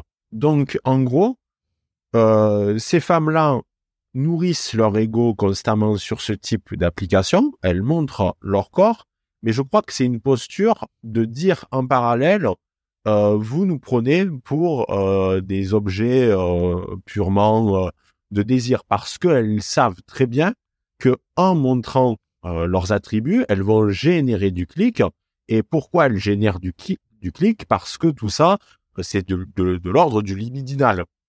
Donc, euh, je pense que certaines sont assez stupides pour ne pas voir euh, que c'est étroitement impliqué. Pour ne pas s'en rendre compte, oui. Voilà. Et je pense qu'il y en a Peu, d'autres. peu le sont. hein, c'est... Oui, oui, oui. Mais je pense qu'il y en a beaucoup qui savent très bien ce qu'elles font et qui jouent sur, sur tous les tableaux. Et euh, le féminisme repose sur ce paradoxe. Et le grand problème aussi, c'est que le féminisme de base, c'est pas ça. Le féminisme de base, les premières et les deuxièmes générations de féminisme, parce que là aussi, c'est l'un des problèmes de la droite, c'est que, en fait, tu sais, de la droite un peu qui résonne comme un tambour, c'est le fait que euh, il y a eu des vagues de féminisme qui étaient euh, légitimes. Euh, c'est normal que euh, les euh, femmes aient désiré le, droit de vote, par exemple, tu vois. ça, il y a, y, a, y a pas de, même si ça peut être l'objet de débat, et moi, je suis pour une liberté d'expression totale. Mais... Dans, dans, une société, dans, dans, un monde où elle participe à la société, c'est de facto logique qu'elle puisse voter pour des décisions qui seraient liées à cette société dans laquelle elle participe. C'est le principe même du vote. C'est que ouais, tu participes à quelque chose. Donc, euh, tu as ta voix, euh, c'est le principe du vote. Donc, euh, je veux dire, je pense qu'aujourd'hui, plus personne ne remet en cause le, cause de, le, le vote de la femme, euh, sauf ceux qui sont restés euh, très loin en arrière et qui, qui n'ont pas compris dans le monde dans lequel on vit aujourd'hui. Voilà, c'est donc, euh, si tu veux, il faut vraiment faire cette distinction-là. Et le, le, le, grand problème, c'est à partir du moment où les moyens de contraception sont arrivés, en fait, la pilule. Ça a été la première fois de l'histoire de l'humanité qu'une femme pouvait gérer euh, sa contraception d'une manière aussi efficace et qu'elle pouvait donc s'affranchir euh, véritablement de, de, l'homme. Tout part de là en réalité. Tout part de, enfin, les mouvements que l'on connaît aujourd'hui partent de euh, l'existence même de la pilule parce que la pilule permet de gérer euh, cette contraception et euh, enfin de, gérer la possibilité d'avoir des, des, enfants ou non. Oui, ben, en fait, qui, permet de gérer tous les enjeux et les conséquences justement des relations. Euh, la raison pour laquelle euh, une femme est considérée, enfin, serait considérée comme mauvaise parce qu'elle couche avec des tas et des tas de mecs, c'est parce que, euh, euh a priori, si t'es l'un d'entre eux, tu ne sais pas si, si jamais, bah, s'il si y a un gosse qui en suit, tu ne sais pas s'il est de toi ou pas. Donc par conséquent, tu ne veux pas t'accoupler avec cette femme. C'est le principe mental de, elle a couché avec beaucoup d'hommes, donc je ne veux pas y aller. Mais c'est vrai que la pilule a enrayé ce truc-là parce que elle a coupé cette, elle a, elle a coupé ce physiologiquement cette conséquence. Mais dans nos têtes, elle n'est pas, pas complètement coupée. C'est ça encore. La, libéraliser sexuellement, même s'il faut quand même aussi se rendre compte de notre phénomène, qui est le paradoxe de notre société, c'est que oui, nous sommes dans des sociétés très euh, sexualisées sur les réseaux, mais jamais euh, les Français, notamment les jeunes Français, n'ont eu aussi peu de relations euh, sexuelles. Et ça, quand même, c'est-à-dire que leurs parents, à leur époque, couchaient plus que leurs enfants alors que pourtant il n'y avait pas tout ça. Donc ça rejoint un peu ce que tu disais tout à l'heure. Quelle est la prochaine étape? Moi, je trouve que dans la vie de tous les jours, alors bien sûr, il y a, y a des filles qui vont s'habiller avec des tenues euh, que l'on voyait pas il y a de cela quelques années, mais je ne pense pas qu'il y a une augmentation euh, ben, des fréquences des rapports et même toutes les études le démontrent que il y a une baisse drastique euh, des rapports alors que pourtant il y a tous les outils aujourd'hui qui sont censés faciliter euh, ces mmh. rapports. Je pense à des applications de rencontres. Euh, je, je, je, pense au fait qu'il y a ben, désormais la pilule qui est consacrée. Il y a les dernières générations de pilules, etc. Donc, faut, faut, faut... c'est un paradoxe quand même. Oui, on est dans des sociétés hyper sexualisées d'un point de vue euh, méta, mais euh, dans les faits, c'est pas le cas.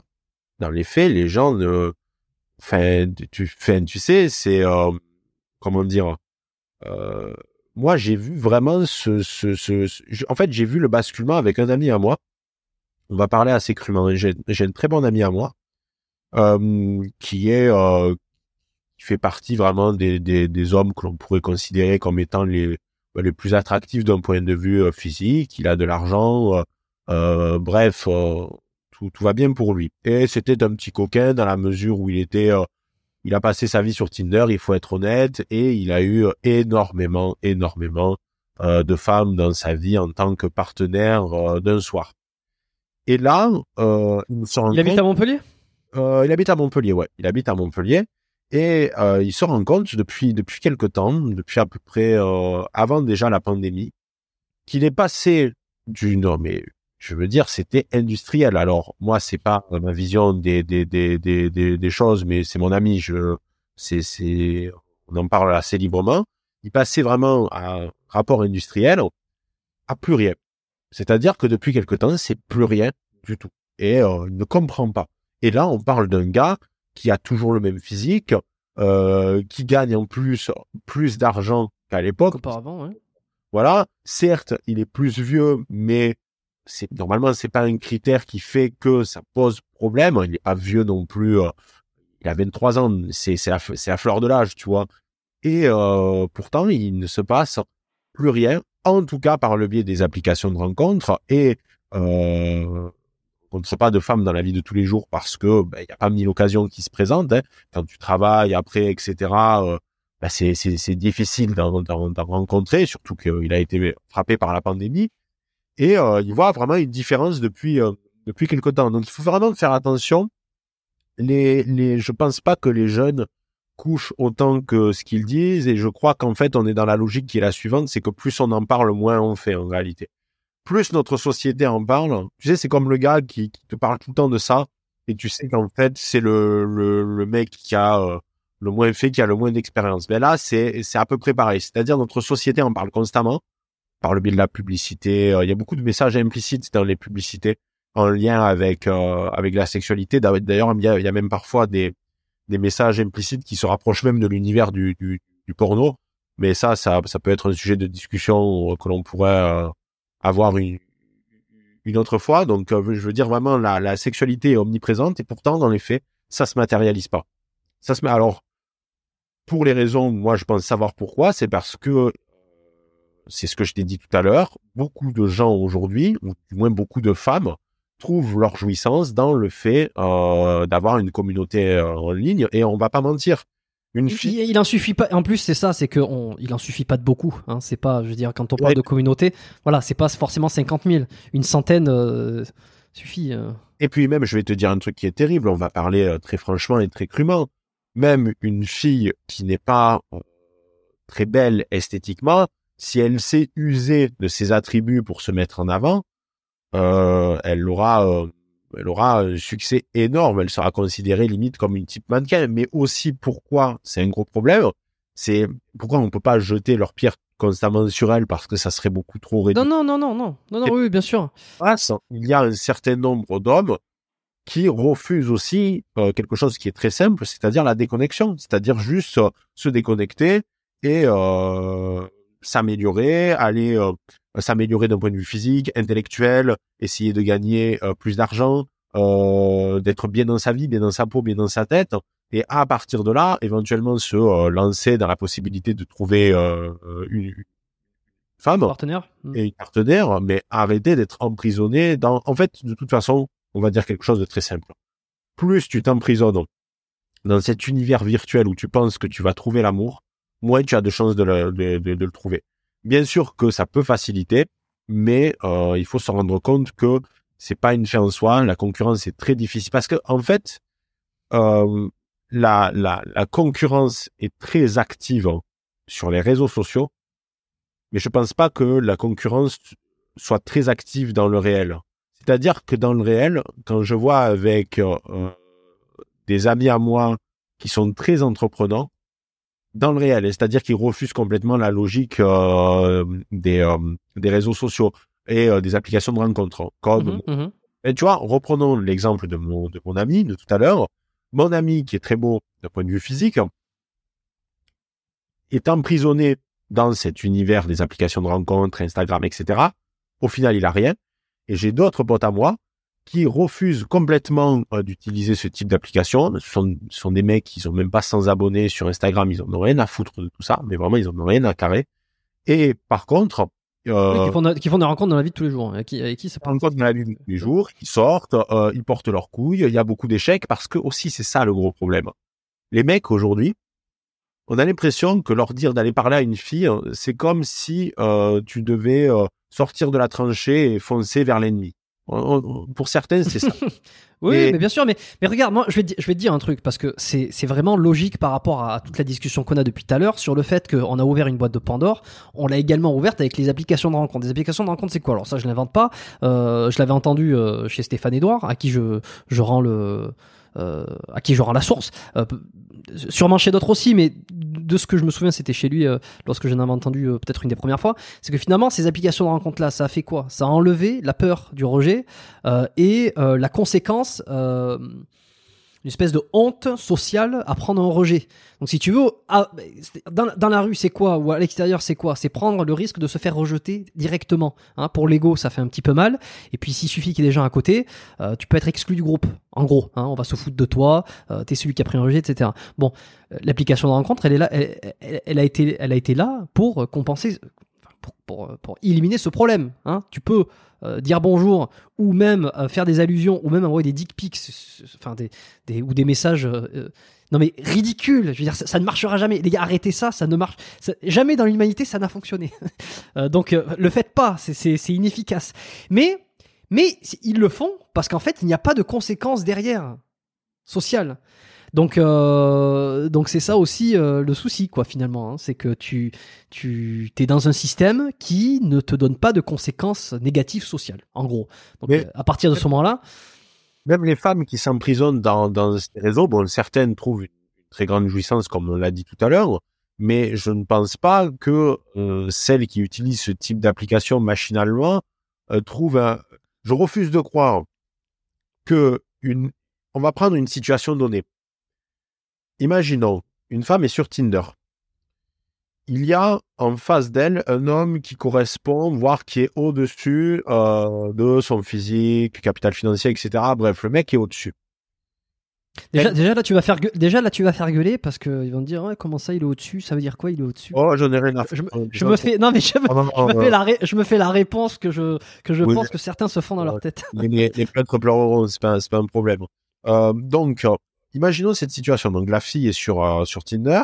Il y a un mec en face euh, qui est euh, mieux qu'elle sur tous les points, qui match avec elle. Bon, elle va avoir son petit shoot de dopamine, très bien. Et puis 30 minutes plus tard, il y a un autre match. Enfin 30 minutes, mais même pas, puisqu'en fait des mecs ont démontré que tu mettais des photos de cailloux en disant que c'était une femme. le caillou avait 30 matchs en 30 minutes, donc Putain, quelle tristesse c'est industriel. Ça, ça s'arrête pas. Ça s'arrête pas. C'est triste, c'est triste le. Et au moment, les shoots de dopamine, ben, ils, sont moins conséquents dans la mesure où l'excitation, euh, ben, elle est grosse une fois ou deux, et puis au bout de la centième, de centième. tu t'y habitues. Ouais. Voilà, tu t'y habitues. On reprend cette même situation, mais cette fois-ci, le, le, le, mec qui est meilleur en tout point, euh, physiquement, il aborde cette fille dans la rue, en étant pas gauche, en, en, en sachant bien faire, quoi. C'est, c'est-à-dire euh, pas du tout le lourdeau euh, comme la, la, tu sais que euh, la, la limite entre l'harcèlement de rue et la drague de rue, c'est la notion de physique.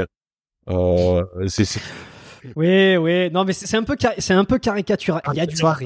C'est un peu caricatural, mais c'est, c'est, pas que, pas, pas que. Il y, a, aussi une forme de, de, de, de comportement d'intelligence sociale et verbale et non verbale. Mais je suis d'accord dans le, dans la caricature. On peut, on peut dire ça. C'est marrant. Exactement ça.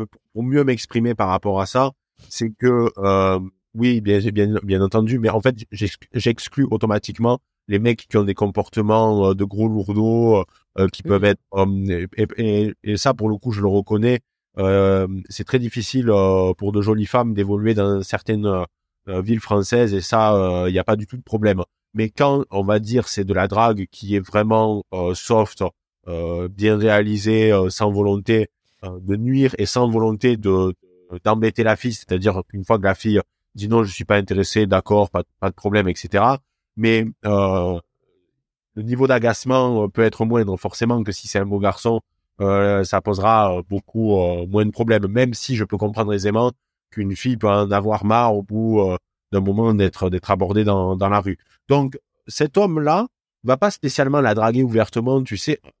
Moi, quand je donnais des conseils à des, célibataires, je leur disais de pas faire ce qu'on appelle de la drague de rue, mais de la drague de situation. De la drague de situation, c'est par exemple, tu as une fille dans ton euh, TD qui te plaît, ben tu vas euh, trouver une sorte de prétexte pour te rapprocher d'elle, ou par exemple tu dois euh, travailler sur un projet, tu vas te mettre avec elle, etc. C'est-à-dire que c'est pas de la drague comme on en voit dans la rue où le mec vient te voir, te dire ah j'adore tes yeux ou des conneries du genre. Je pense que déjà la drague de situation c'est plus efficace.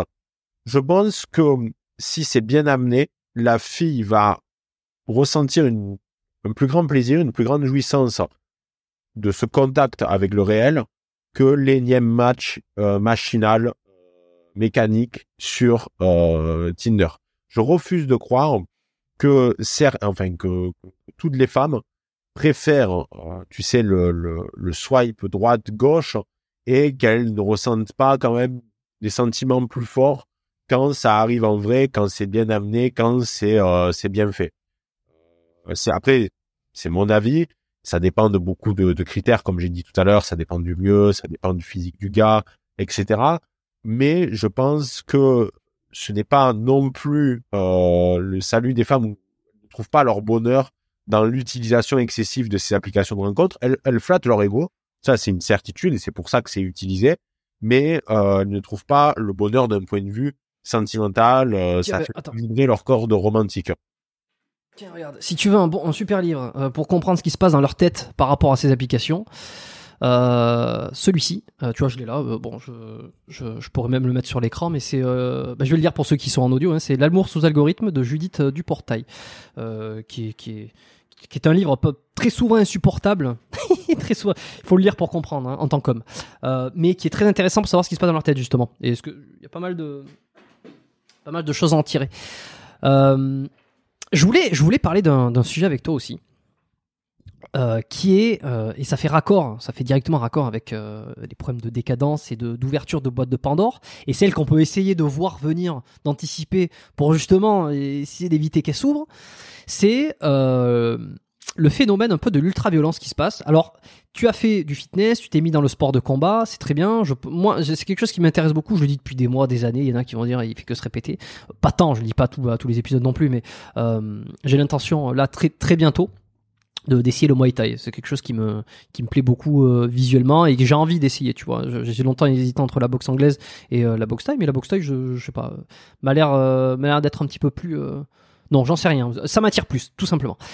Euh, un sujet dont je discutais, c'était avec Cyril Diabaté, euh, puisque lui c'est un ancien combattant de, MMA, euh, qui a fait du, qui a ben, voilà, qui, a ses idées sur sur la violence, sur tout ça. Je lui disais, mais finalement, l'histoire se répète, hein, c'est qu'il y a en 90, l'UFC était interdite, le MMA était interdit parce que considéré comme trop violent, mais finalement ça a attiré les foules, et puis boum, ça a été euh, là il y a pas si longtemps ça a été accepté. Maintenant il y a des combats de MMA partout. C'est plus ou moins accepté par les gens. C'est considéré comme violent certes.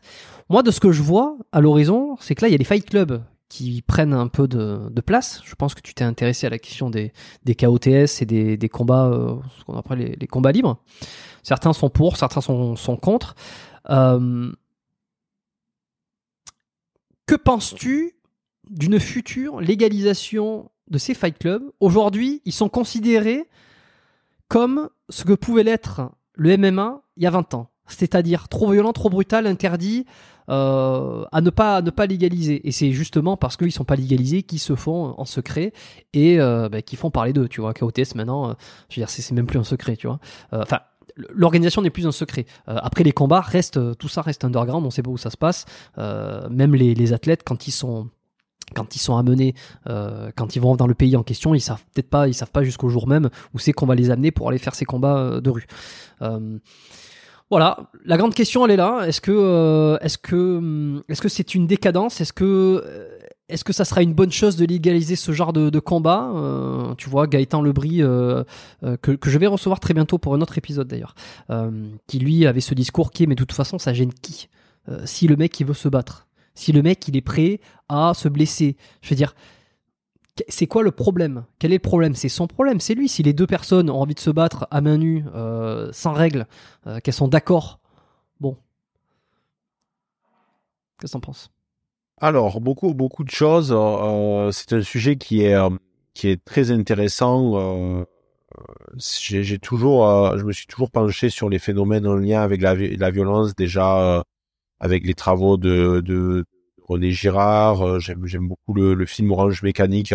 Oh bah c'est alors je vais te dire très simplement c'est probablement mon film le mon film préféré de tous les temps euh, que qui m'a marqué qui m'a même presque traumatisé quand je l'ai vu euh, que j'avais peut-être autour de la quinzaine vingtaine entre 15 et 20 ans quelque chose comme ça et qui restera à jamais gravé dans la mémoire pour tous les thèmes qu'il soulève. Oui, c'est un film très complet et, et bon après Kubrick était un génie de toute façon donc il y a beaucoup de messages cachés dans les euh, dans les œuvres de de de de, Kubrick. Euh, c'est c'était un, un, très grand cinéaste. Et euh, Orange Mécanique dit beaucoup. En fait, j'ai fait une vidéo il y a pas longtemps. Oui. Elle en est dans Orange Mécanique et j'y crois, j'y crois fondamentalement. Et je, je, je, base mon argumentaire sur sur plusieurs idées. Bon, je vais pas répéter ici et ici, mais la question qu'il faut se poser, c'est est-ce que ces fight clubs peuvent rapporter de l'argent? S'ils peuvent rapporter de l'argent, ça sera d'abord légalisé aux États-Unis et ça finira par arriver en France. Tu sais, tout à l'heure, on parlait par exemple du cannabis. Le cannabis était euh, illégal pendant euh, des années, y compris même aux États-Unis. Et à partir du moment où certains ont compris que c'était une manne financière juste énorme, ça a été légalisé. Alors bien entendu, il y a des pays comme la France euh, qui, sur la question du cannabis, restent très fermes mais euh, c'est presque aujourd'hui, enfin, euh, notre position euh, est presque unique. Il y en a d'autres pays comme ça. Mais ce que je veux dire, c'est que, par exemple, aux États-Unis, c'est légalisé dans, dans, dans, plein d'États et le MMA est présent là-bas depuis depuis des décennies. Donc, ce que je veux dire, c'est que si à un moment donné, ça peut rapporter de l'argent, ça finira par voir le jour, ça sera institutionnalisé, pas partout, ça ne veut pas dire partout, mais il y aura des pays qui euh, décideront de le légaliser justement pour être euh, le pays de plaque tournante euh, qui organisera ça. Le gros problème, c'est que les KOTS trouvent un intérêt dans le fait que justement c'est de l'ordre de l'underground. Comme tu as dit, c'est secret, c'est opaque, mmh. etc. Donc en fait, si un jour le KOTS est légalisé, il y aura toujours un autre truc qui sortira derrière euh, qui jouera sur ce fait, euh, tu sais, ce phénomène un peu clandestin. Euh. Mais c'est tout l'intérêt qu'il y a autour du film Fight Club. Le film Fight Club, c'est quoi? C'est l'histoire d'individus qui sont plongés dans une société qui, ne reconnaissent pas ou dans laquelle ils n'aiment pas évoluer, dans une société qui a subi ce qu'on appelle le désenchantement webérien, c'est-à-dire qu'il y a eu un recul de la religion, il y a eu un recul du mystère, il y a un auteur de la, de la sociobiologie que j'aime beaucoup, hein, j'oublie toujours son nom. Euh, alors attends, je vais te dire ça parce que c'est, c'est un spécialiste des fourmis. Euh, c'est un peu, c'est un peu étrange, mais c'est, c'est un auteur. À chaque fois, j'oublie son nom. Euh, je prends le temps vraiment de regarder parce que ça peut être très bien pour les gens qui nous. ouais, bien sûr. Donc euh, je, je, je suis désolé. Euh, J'essaye d'illustrer en même temps, tu vois, un petit peu là, ce, ce, ce qu'on dit là, les, films euh, à l'écran. Edward O. Wilson, voilà, Edward O. Wilson, qui, je savais que c'était Wilson, mais je voulais en être, en être sûr, euh, qui était un spécialiste des, des fourmis et qui euh, était spécialiste de ce qu'on appelle la sociobiologie, c'est-à-dire que lui, contrairement au woke et aux militants de la grande des raisons, il part pas du principe que c'est la société qui va nous façonner, mais que c'est nous qui façonnons notre société par le biais de notre patrimoine génétique. Ça, c'est purement ce que toi t'aimerais en termes de lecture, je pense. Donc, euh, oui, oui, moi ça m'intéresse beaucoup ça. Le, effectivement, le biologique qui influe la, le, le, sociétal. Ah. Évidemment, le, la réciproque aussi, mais on oublie très souvent ce sens-là. Oui, en fait, il y a, y a, les deux. En réalité, c'est un savant mélange des deux. Mais mm. euh, la sociobiologie, ça, ça part de cette idée inverse. Donc, c'était Edward O. Wilson. Et il expliquait que quand on avait... Alors, le, le, le bouquin en question, parce qu'il a écrit un bouquin, L'incroyable instinct des fourmis. Alors non, c'est c'est c'est c'est pas. Euh... Alors attends, je vais te donner les, les, les références. J'en ai lu un très bien là euh, qui est sur mon sur mon sur mon téléphone. Euh... C'est de c'est de Edward euh, Edward Wilson. Hein. Ouais, non mais c'est lui, c'est lui parce qu'il était spécialiste des fourmis. D'ailleurs, il fait beaucoup de parallèles entre l'organisation des fourmis. C'est l'organisation ouais de la conquête sociale de la Terre. Voilà, c'est la conquête sociale de la Terre. C'est l'un des rares ouvrages de Edward Wilson qui est disponible en français. Donc je vous invite à le lire. Et il explique que la religion. Putain, alors celui-là, je vais me le mettre de côté, tu vois. Voilà, tu, tu, tu le mets dans ton petit panier et c'est parfait. Euh, Edward Wilson, donc, il explique dans euh, La conquête sociale de la Terre que, en gros, l'homme, euh, bon, déjà, il, il, est arrivé sur une Terre qu'il ne comprenait pas, avec des événements qu'il ne comprenait pas par le biais, euh, ben, notamment du tonnerre, des tremblements de terre, etc. Fallait trouver une explication et que toutes les civilisations ont ce point commun d'avoir créer euh, une religion, un paganisme, enfin euh, des mythes, des mythes, des légendes, tout un logiciel prédéfini qui permettait de comprendre l'environnement dans lequel ils évoluaient. Mais au-delà de ça, la religion, c'était un moyen de créer des communautés parce que l'être humain a très vite compris que seul il allait se faire baiser et que le, le, le fait d'avoir une ressemblance physique avec ses semblables, c'était pas suffisant. Il fallait un ciment. Et ce ciment, c'était le phénomène religieux donc, Edward Wilson disait, que oui, le rite. Voilà, le rite. il y a eu très longtemps, les, les, les, guerres donc étaient basées ben, sur des notions de pouvoir, sur des notions économiques, mais aussi sur euh, des notions en lien avec la religion. Donc c'était une forme de tribalisme. Euh, ma communauté a cette religion, toi en face tu as une autre religion, donc tu es un ennemi parce que tu as un logiciel euh, différent du mien. Et ça a été comme ça pendant longtemps. Le problème c'est que aujourd'hui il y a eu un phénomène de désenchantement weberien par le, par le rationalisme, par la science, etc. Quand tu dis Weberien, euh, ça, fait référence à quoi C'est Max Weber qui a théorisé ça. C'est le sociologue Max Weber. Et euh, si tu veux, ce désenchantement weberien fait que aujourd'hui, on a l'impression de vivre sur des, des dans, dans, des endroits où il n'y a plus de sens, dans des civilisations où il n'y a plus de sens. C'est-à-dire que la religion est partout, elle a irrigué des pans entiers de notre inconscient collectif, Mmh Mais aujourd'hui, on fait comme si euh, ça n'avait plus de, de, valeur, comme si euh, c'était rien. Et c'est un problème parce que euh, le monde qui nous entoure, on peut aussi le comprendre, les arts, et, etc., l'architecture, euh, même tout ce qui est le mythe du héros, etc. Tout ça s'explique par des données que l'on retrouve dans les phénomènes religieux. Et le problème, c'est qu'on nous a enlevé ça, du moins on se l'est enlevé nous-mêmes, et on a l'impression d'avoir une perte de sens, à la fois parce que il ne se passe plus de grands événements historiques, même si je pense que dans les années à venir, ça va venir.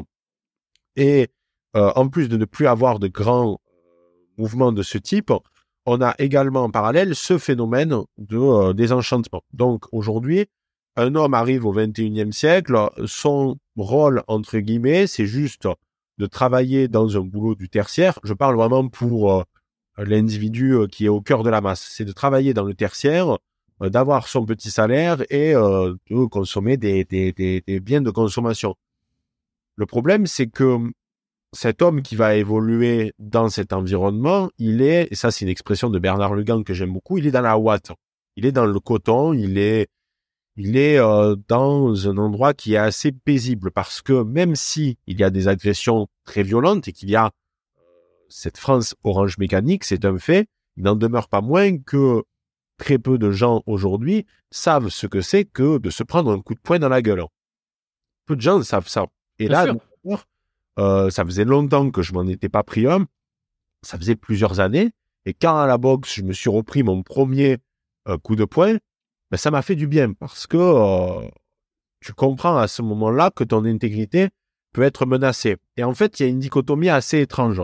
C'est-à-dire qu'aujourd'hui, dans la rue, oui, ton intégrité peut être menacée très facilement, mais la très grande majorité des individus ne savent pas ce que c'est que la violence. Ils enfin, du moins, ils ne l'ont jamais subi. Alors, ils peuvent l'avoir subi dans un cadre intrafamilial, euh, et euh, malheureusement, c'est terrible, mais je parle vraiment de l'individu lambda qui a évolué dans une famille assez saine, etc., qui ne s'est jamais battu, qui a jamais eu ce besoin-là, euh, parce qu'il y a, y a plus de service militaire, parce que il y a tout un tas de choses qui font qu'il n'a pas besoin de se battre. Il ne doit pas aller chercher sa nourriture. Il ne doit pas. Oui, il y, a, un consensus de paix, euh, de, de vivre, enfin de vivre ensemble un minimum, euh, ce qui fait que tu ne te bats. Oui, il y, a plus de raison de se battre lorsque tu vas, lorsque tu, tu fais ton, ton épicerie ou, ou quoi. Alors ça a des bons côtés parce que comme j'ai dit tout à l'heure, la guerre est affreuse et c'est ceux et c'est seulement ceux qui l'ont vécu qui savent à quel point elle est terrible.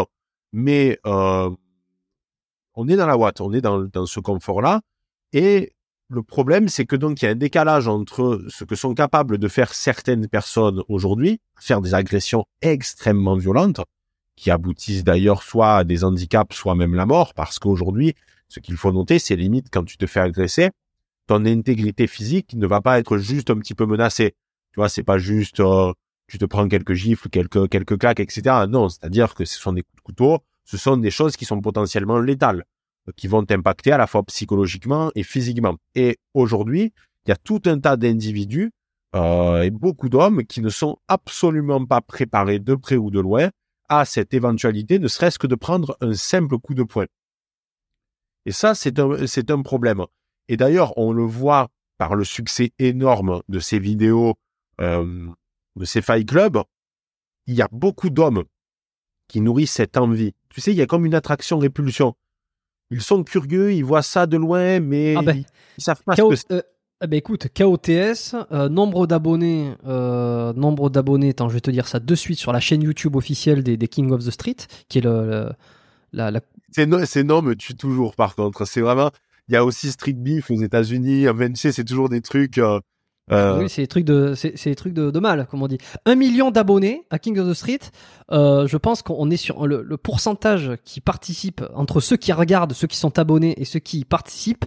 euh, je dirais juste, comme tu le dis, beaucoup, beaucoup sont intéressés, très Oui. peu y participent. C'est C'est- une minorité. C'est une et en même- au-delà de ça, c'est une élite. Je pense qu'il faut faire partie d'une Oui. certaine élite c'est pour ça. aller là-bas. mais il pourrait juste aussi pratiquer des sports de combat classiques, tu vois, juste pour ne serait-ce que connaître. Et ça, c'est pas moi qui le dis, c'est Norbert Elias qui explique que le sport, en règle générale, a été un moyen cathartique pour les hommes euh, d'oublier, enfin, de, remplacer ce qu'étaient les combats tribalistes de l'époque, euh, euh, tel village contre un autre, tel seigneur contre un autre, où on se foutait sur la gueule, etc. Où maintenant, c'est on défend son équipe et quand on voit le sport directement pratiqué, on se vide un peu de, de, de ce trop plein d'énergie, de cette envie de violence. C'est pour ça que d'ailleurs dans certains sports, il y a des phénomènes en lien avec le hooliganisme, etc., etc. Parce que euh, c'est cette volonté, tu sais, euh, très ben, très tribale euh, d'être meilleur que euh, l'adversaire, alors qu'au fond, ça n'a pas tellement de sens. Mais ça a été, le sport a été un moyen de remplacer cette cette envie de violence. Parce que le problème, c'est que oui, nous sommes civilisés, oui, nous vivons dans la Watt, mais c'est en nous. C'est-à-dire que pendant des millénaires, l'homme a dû briser je ne sais combien de crânes, a dû tuer je ne sais combien euh, de, bêtes autour de lui euh, pour euh, survivre. Et c'est que très récemment qu'en réalité, les hommes ne sont pas voués à avoir des carrières de soldats, de clercs ou juste de paysans. Et dans tous les cas, que tu sois soldat ou que tu sois paysan, tu, savais la difficulté de la vie, même si c'était pas des combats directement de l'ordre du physique, mais par exemple, tu travaillais au champ, c'était pénible, etc. Très peu de gens savent ce que c'est. Très peu de gens ont les mains abîmées aujourd'hui. Et Moi, moi, moi y compris, par exemple. Donc, Ceux qui font, ceux qui font du street workout ou peut-être sans gants, tu vois. Ouais, voilà, ceux qui font. Mais le street aussi, ben, c'est un moyen de retrouver en quelque sorte, quelque sorte ce, ce, ce sens perdu. C'est-à-dire le fait que de, de comprendre que notre corps a et c'est très stoïcien ce que je te dis, c'est que notre corps a une durée de vie limitée. Notre corps peut être impacté, notre intégrité physique euh, peut être euh, touchée du, jour au lendemain. C'est-à-dire je peux mourir demain, euh, soit par le biais d'une agression, soit en me faisant percuter par un bus. Et les phénomènes de violence, on ne les voit qu'à travers le prisme de la télé. La télé qui va te dire, ben aujourd'hui, il y a tel gars qui a subi une attaque au couteau, il y a eu telle agression. Mais au final, on, on ne, on ne le vit jamais. Et d'ailleurs, tant mieux. Alors, jusqu'au jour où ça nous arrive. Mais on n'a pas l'habitude de ça. On n'a pas l'habitude de, cette violence. Ce qui fait que c'est un problème. Ça explique le succès énorme de ce type de chaîne. Et en fait, moi, je vois ça comme, comme, un symptôme. C'est-à-dire que, alors, attention, je ne dis pas qu'à des époques plus violentes, il n'y avait pas un intérêt pour la violence de base.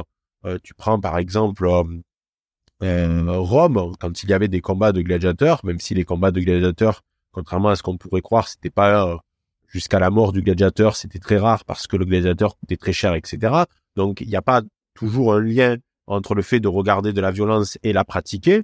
Mais euh, malgré tout, je pense que le succès énorme de, ce type de, contenu, c'est un moyen cathartique pour de nombreux hommes euh, de d'exercer cette violence. Mais ce qu'ils ne comprennent pas, c'est qu'ils trouveront euh, un, un vrai plaisir à l'exercer dans le cadre de la pratique d'un sport de combat. On ne demande pas de, de, de pratiquer euh, des KO, des, des, des- comment on dit, c'est K, euh, KT, euh, KOTS.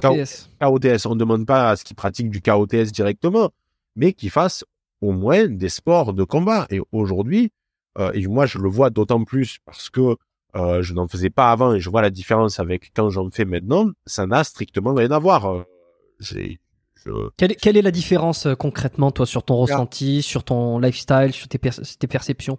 Ben déjà, ça t'apprend la, la rigueur. Parce, en fait, ça t'apprend quelque chose de très simple.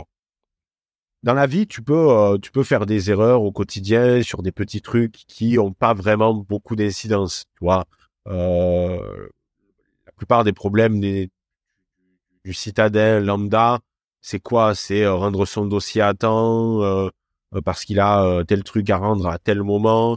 oh merde, il a raté le métro. mais il n'y a pas d'erreurs qui sont, comment on pourrait dire, qui impactent. Qui, oui, qui, qui impactent la vie directement, quoi. Voilà, c'est ça. À la boxe, quand tu pratiques un sport, quand tu pratiques un sport de combat, si tu fais une erreur dans ta garde, si tu fais une erreur dans tes déplacements, tu vas être sans dans les dents et tu vas te prendre un coup. Alors là non plus, ça va pas transformer ta vie, c'est-à-dire que tu vas pas mourir parce que tu vas te prendre un coup à la boxe. Mais tu as la, en fait, tu as la conséquence directe sur la mise en danger de ton intégrité, tu vois. Et, je, pense que ça, c'est très intéressant pour le coup, pour laquelle c'est peut-être la raison pour laquelle la boxe aussi, euh, il y en a de plus en plus qui s'y mettent. Euh, et ceux qui, ceux qui s'y mettent en parlent de cette façon-là, parce qu'il y, a une, il y, a un, il y a un retour à la réalité où aujourd'hui dans notre société, finalement, les conséquences sont de moins en Alors on en a parlé tout à l'heure avec euh, le fait d'envoyer n'importe quoi par message sur les, sur les applications, euh, dans, n'importe quel thème, c'est qu'il y a une perte de conséquences directes. Euh, et je pense que euh, c'est un, un souci. Je pense que c'est un, enfin, ça dépend quel dézoom on prend, mais oui, non, c'est tout. Non, non, mais je suis, je suis, je suis d'accord avec toi et c'est pour ça qu'il y a des énormes succès. Donc, pour en revenir à la question de tout à l'heure, est-ce que ça sera légalisé? Oui, je pense que c'est possible, mais le problème, c'est que euh, les KOTS trouvent leur intérêt, ben, justement, comme je t'ai dit, dans le fait que c'est underground et qu'à partir du moment où ça sera potentiellement euh, euh, accepté, eh bien, euh, il y aura autre chose, quoi. des fight clubs un peu. Sauf si la, la, grande force éventuellement du succès du KOTS, c'est de continuer à garder cette ambiance underground en essayant de euh, le monétiser. C'est-à-dire que tu achètes ta place, mais tu acceptes l'idée que euh, ça va être dans une ville déterminée, mais que tu connaîtras. Ça pourrait d'ailleurs cartonner hein, d'un point de vue euh, d'un point de vue financier. C'est quelque chose qui pourrait vraiment marcher. C'est-à-dire tu achètes ton ticket, tu sais que ça va par exemple se dérouler à Lyon, mais jusqu'au dernier moment, tu ne sais pas où ça va avoir lieu, même si bien entendu c'est dans un cadre légal, c'est-à-dire que c'est dans, enfin que c'est pas euh, underground. Tu peux continuer à garder certaines caractéristiques euh, pour rendre la chose euh, attrayante, mais tu perdras quand même euh, la notion d'interdit. Et on en revient à la notion d'interdit que l'on disait tout à l'heure, c'est que les choses elles trouvent encore plus euh, de l'intérêt parce que c'est interdit. Par exemple, ben, dans Fight Club, si dans le film, si les personnages aller dans un club de MMA euh, basique, euh, comme d'ailleurs j'imagine il devait en exister à ce moment-là aux États-Unis. Si c'était pas le MMA, ça pouvait être euh, d'autres choses. Eh bien, pas tout cet intérêt autour de cette histoire. Donc, c'est pour répondre à ta question. oui, c'est possible que ça soit légalisé, mais ça prendra du temps et ça perdra de son attrait parce que c'est profondément en lien avec cette notion d'interdit. Regarde, petite vision que, que j'ai, tu vas me dire ce que t'en penses. Euh, sur des prochaines années, parce que comme je l'ai dit, on a l'impression que l'histoire se répète. Il y a un interdit, on s'y rue dessus, il y a du pognon, il y a le capitalisme qui vient y mettre son nez, donc euh, il y a les business qui sont faits, et puis, euh, et puis voilà, et puis c'est accepté, et puis hop, on passe à autre chose, et puis il y a une nouvelle, et puis on va dans la, je veux dire, j'ai un peu l'impression, ou alors c'est un billet que j'ai, j'ai quand même l'impression qu'on va à chaque fois vers du, du, du pire, du plus en plus. Tu vois, c'est-à-dire que euh, plus en plus violent, plus en plus. Est-ce que, je sais pas, on pourrait pas s'imaginer que dans 10, 15, 20 ans, euh, d'ici là, les, combats de rue comme le KOTS euh, auront été légalisés? Est-ce que finalement, on va pas se retrouver avec des, communautés ou des associations ou des, organisations qui vont pratiquer la torture? Avec un torturé, un torturant, un bourreau euh, où chacun sera d'accord parce que il y en a un euh, il veut torturer, il y en a un autre euh, il veut vivre des émotions fortes parce que euh, on est toujours dans ce système de, toujours plus, je sais pas. Hein. Peut-être que des il y en a qui vont me contredire, ils vont me dire que ça que va pas dans le truc. Tu vas me dire ce que t'en penses. Et que finalement on va se retrouver avec des, des organisations comme ça où il y aura il y aura des gens qui vont torturer sans mettre en danger la vie, tu vois, directement. je sais pas, il y aura peut-être des clauses, des choses comme ça.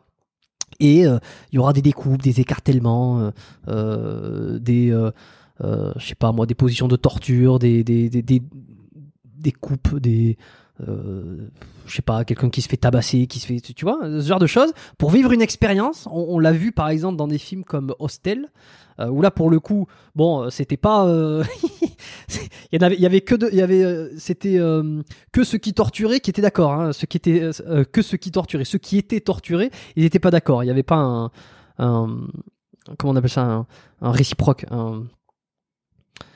un, un accord euh, réciproque. Euh, mais peut-être que je sais pas. Est-ce que dans quelques années il y aura pas un accord une... J'ai perdu le mot là. euh, Une, pas un accord, un... Euh, oui, comme on pourrait dire. très à la mode en plus ce mot. euh, Et un consentement. Un Voilà, le consentement, pardon. voilà. Ouais. Est-ce qu'on pourrait pas s'imaginer qu'il y aurait un consentement réciproque sur des actes de torture qui seront comme ça l'objet de, de, de, de fantasmes à l'avenir?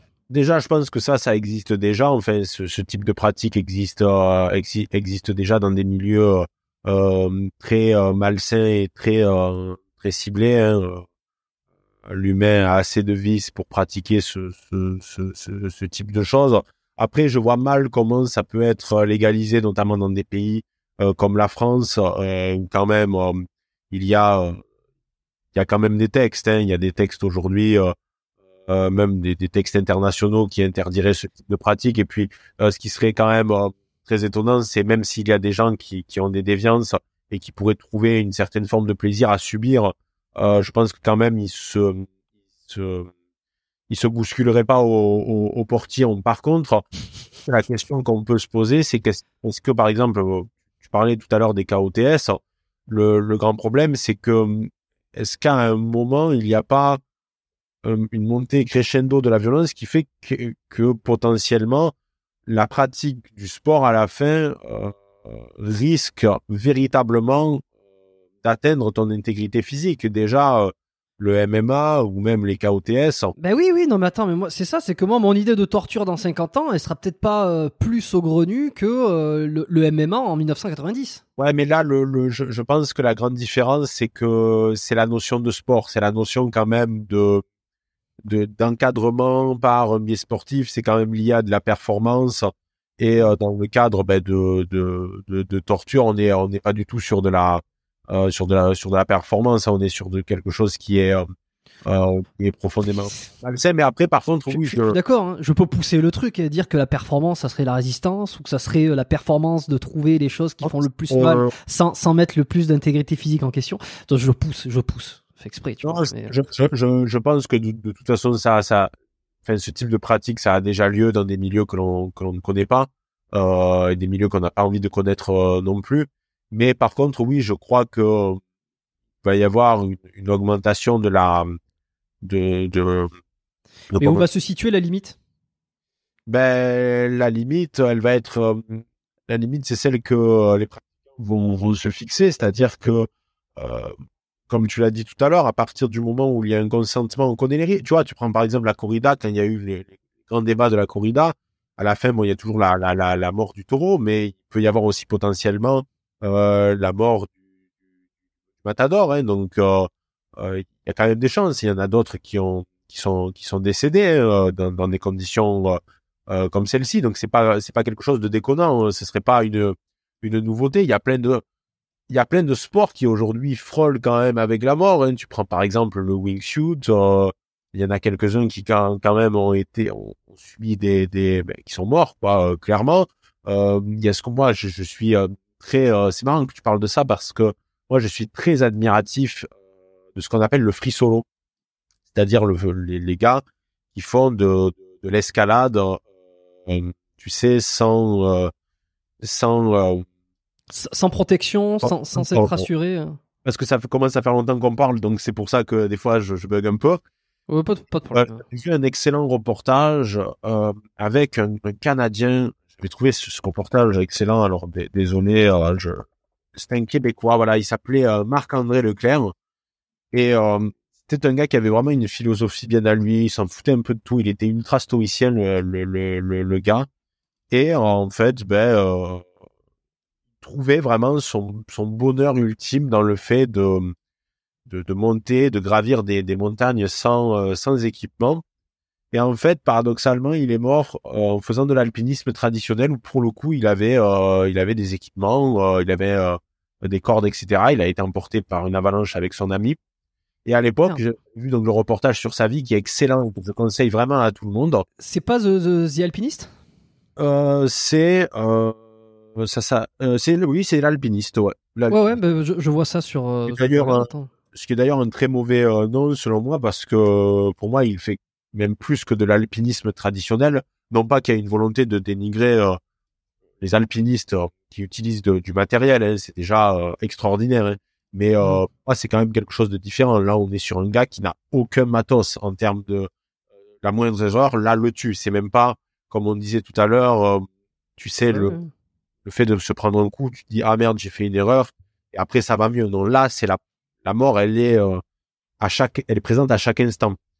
Mais je pense à, je pense à Léo Urban ou Léo Urban, selon euh, que tu dois peut-être connaître aussi, euh, qui a pendant longtemps euh, grimpé des buildings à Paris, Tour de la Défense, sans protection, sans rien quoi. Je veux dire, c'est malade, c'est fou. Ouais, ouais. Et, et à l'époque, quand j'avais vu le, le, reportage, j'avais fait une story Instagram bah, dans laquelle j'expliquais que moi j'étais très admiratif de, de, de, de, ce type de parcours parce que déjà je suis admiratif des choses que je serais incapable de faire d'un point de vue sportif ou euh, physique, ouais. Ou physique. Et euh, pour moi, en fait, il avait, euh, il avait, certes, il était décédé, mais il avait mené la vie qu'il avait envie de mener. Et s'il était mort dans le cadre de la pratique d'un free solo, c'est presque, c'est presque, je vais dire un truc affreux. Bon, c'est terrible qu'il soit mort là, la question ne se pose même pas. Mais c'est terrible d'ailleurs qu'il soit décédé euh, dans des conditions euh, qui ne le mettaient pas en danger constamment, parce que ce, ce que j'avais dit à cette époque-là, et ce que je pense encore, c'est qu'en fait, il y a une sorte d'accord tacite entre lui et la nature. Il est pas con, le mec.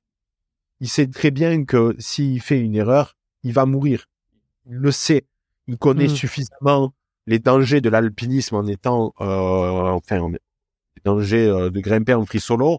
Donc, on n'a pas besoin de lui expliquer. Il n'est pas demeuré, le mec. Il le sait. S'il tombe, il meurt. Il n'y a pas de retour en arrière possible. Et pourtant, il accepte de, passer ce contrat avec la nature qui est le suivant, c'est moi je vais essayer de te dominer et en échange, si euh, tu, veux en gros me casser les jambes, si tu veux euh, m'empêcher que je te domine, ben il euh, n'y a pas de retour en arrière possible, la moindre erreur sera fatale. Il le savait. Et ça, c'est quelque chose que je trouve extraordinaire, c'est-à-dire déjà des hommes qui vivent en adéquation vraiment avec leur idée, avec leur passion, parce que c'est un gars, il demandait rien. Il a, même ses sponsors lui couraient après pour lui donner son argent. Il en avait rien à foutre. Lui, son but, c'était juste d'escalader les plus hauts sommets. Et il a fait euh, des expériences. il a, il a fait, euh, il a battu des records hors normes dans euh, cet univers-là, qui est le free solo. Et je me souviens à l'époque, il y avait un mec qui avait pété un câble. Il m'avait envoyé un message en mode ouais, comment tu peux dire ça? Le, le, le, gars est mort faut pas inciter à ce type de de de de, pratique, etc.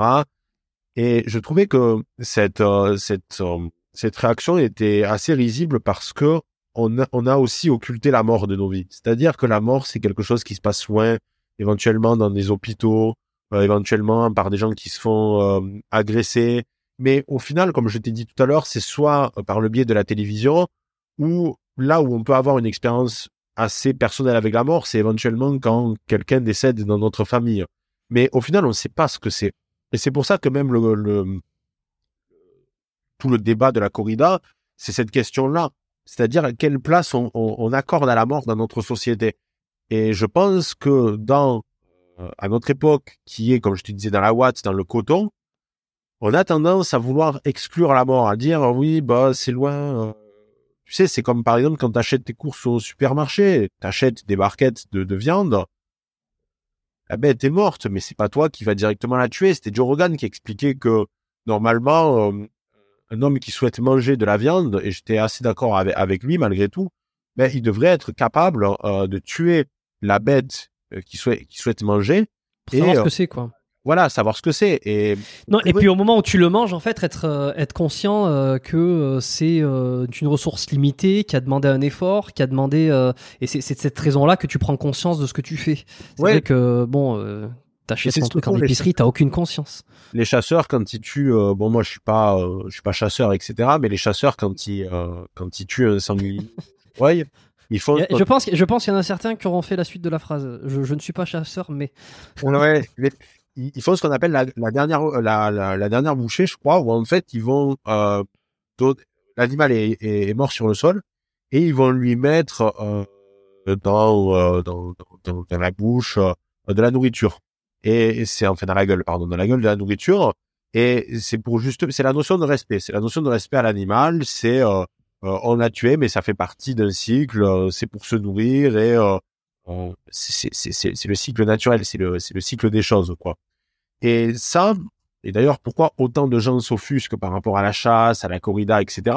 C'est parce qu'ils refusent euh, d'accorder dans l'espace public, ou du moins dans la société, la place de la mort. Or, c'est comme je t'ai dit au tout début de cet entretien, c'est l'aboutissement ultime, c'est notre chemin à tous. Donc, ça sert à rien d'avoir une sorte de de, de, de rapport étrange euh, par rapport à la mort. Et je trouvais que la réaction de, de, de, de ce gars, qui était assez hystérique d'ailleurs, parce qu'il s'était vraiment énervé, je trouvais que c'était un peu pathétique parce que le, le c'est quoi en fait? Le but On dit au gars, en fait, il vaut mieux quoi? Il vaut mieux dire à ce mec qui est animé profondément par sa passion, non, mais tu vas rester euh, chez toi et euh, tu, tu vas faire autre chose.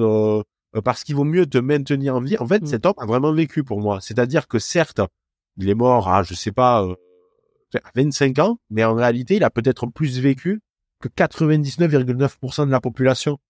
Alors oui, aujourd'hui, il est mort, d'accord. On peut, on peut dire que c'est terrible qu'un jeune de 25 ans décède, et ça, je pense qu'on est tous d'accord avec cette idée, mais tu peux mourir demain. C'est-à-dire que moi, dans, dans la région où je suis, il y a beaucoup d'accidents de la route qui implique des, des, des, des, jeunes. Il y a des jeunes qui sont fauchés euh, à 25 ans, voire des fois moins. Je pense pas que quand ils ont pris leur voiture, leur objectif c'était de mourir et pourtant ils sont plus là. Donc en réalité, un, un, un gars comme Marc-André Leclerc, il a plus vécu euh, que euh, beaucoup de gens parce que il a fait ce qu'il avait envie de faire, il était conscient des risques, il se sentait vivant parce qu'il faisait ça et il est allé au bout du processus. Et d'ailleurs, comme je t'ai dit tout à l'heure, il n'est même ah pas hein. pratique du free solo. Il est mort euh, d'autres choses. Mais j'ai regardé, j'ai regardé le documentaire euh, parce que tu, tu m'as donné envie de, de le voir. Euh, je pense, tu vois, sans être un pro corrida ou un anti corrida, euh, tout ça, c'est des questions qui me dépassent parce que c'est il y a, y, a, y a trop de choses. C'est, c'est, ça serait compliqué d'avoir un, un, avis tranché euh, sans avoir vraiment fait le tour de la question, éluder la, le tour de la question. Je pense, tu vois, néanmoins que tu vois, parce que tu, tu faisais euh, mention à la tauromachie et euh, en disant que ceux qui étaient contre il y avait cette idée que la mort, on, voulait occulter la mort. Je, je pense pas, pour avoir regardé un petit peu ce qui se faisait sur les sur les anti-corridas, je pense pas que ça soit réellement ça. Je pense que c'est plutôt la toute puissance humaine qui euh, qui euh, qui en fait serait qui qui se permettrait de juger ou, pas de la mort d'un animal et surtout d'en faire son spectacle. Je pense que c'est vraiment vraiment vraiment l'argument. Je pense que ça se défend. Je pense que ça peut se se contre-argumenter sur plusieurs manières. D'ailleurs, la vidéo que j'avais vue que j'avais trouvé hyper intéressante, c'était sur le crayon, le débat sur la tauromachie sur le crayon. Euh, qui était euh, qui était vraiment bien pour ça. Je pense que ça se défend, mais je pense que c'est que c'est toujours très difficile d'être objectif et de ne pas se laisser aller par ses propres euh, sa propre subjectivité dans la question, dans son propre intérêt personnel. que des gens y adhèrent pas. Moi, je viens d'une région où c'est très présent, donc forcément, je, moi, je, je, je, suis plutôt pour, hein, même si Déjà, ce qu'ils comprennent pas, c'est que ce sont des taureaux d'élevage. Il explique très bien d'ailleurs euh, dans, dans la, la, la, vidéo sur euh, sur le crayon. Donc en fait, si le taureau existe déjà de base, c'est parce que la, la corrida est là. Donc en fait, si le taureau est déjà vivant dans un moment A, c'est parce que euh, on l'a on l'a. Après, on peut se poser des questions du du, du, du style, mais est-ce que euh, c'est louable de, de faire des élevages pour des animaux qui sont condamnés à mourir. Oui, bon, de toute façon, c'est le principe de l'élevage en, en, règle générale. Euh, je comprends aussi que des gens se posaient la question par rapport à la souffrance euh, que, que l'animal endure dans, dans, dans, dans le processus.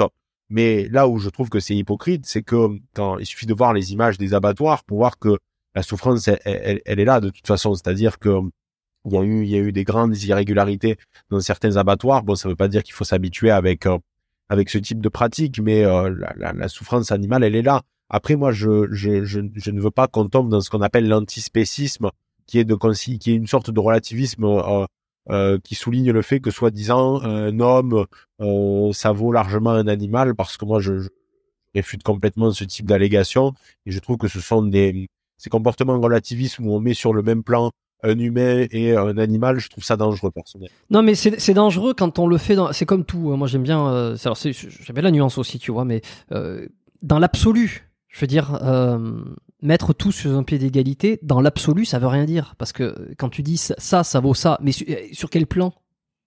Sur le plan de l'intelligence? Sur le plan physique?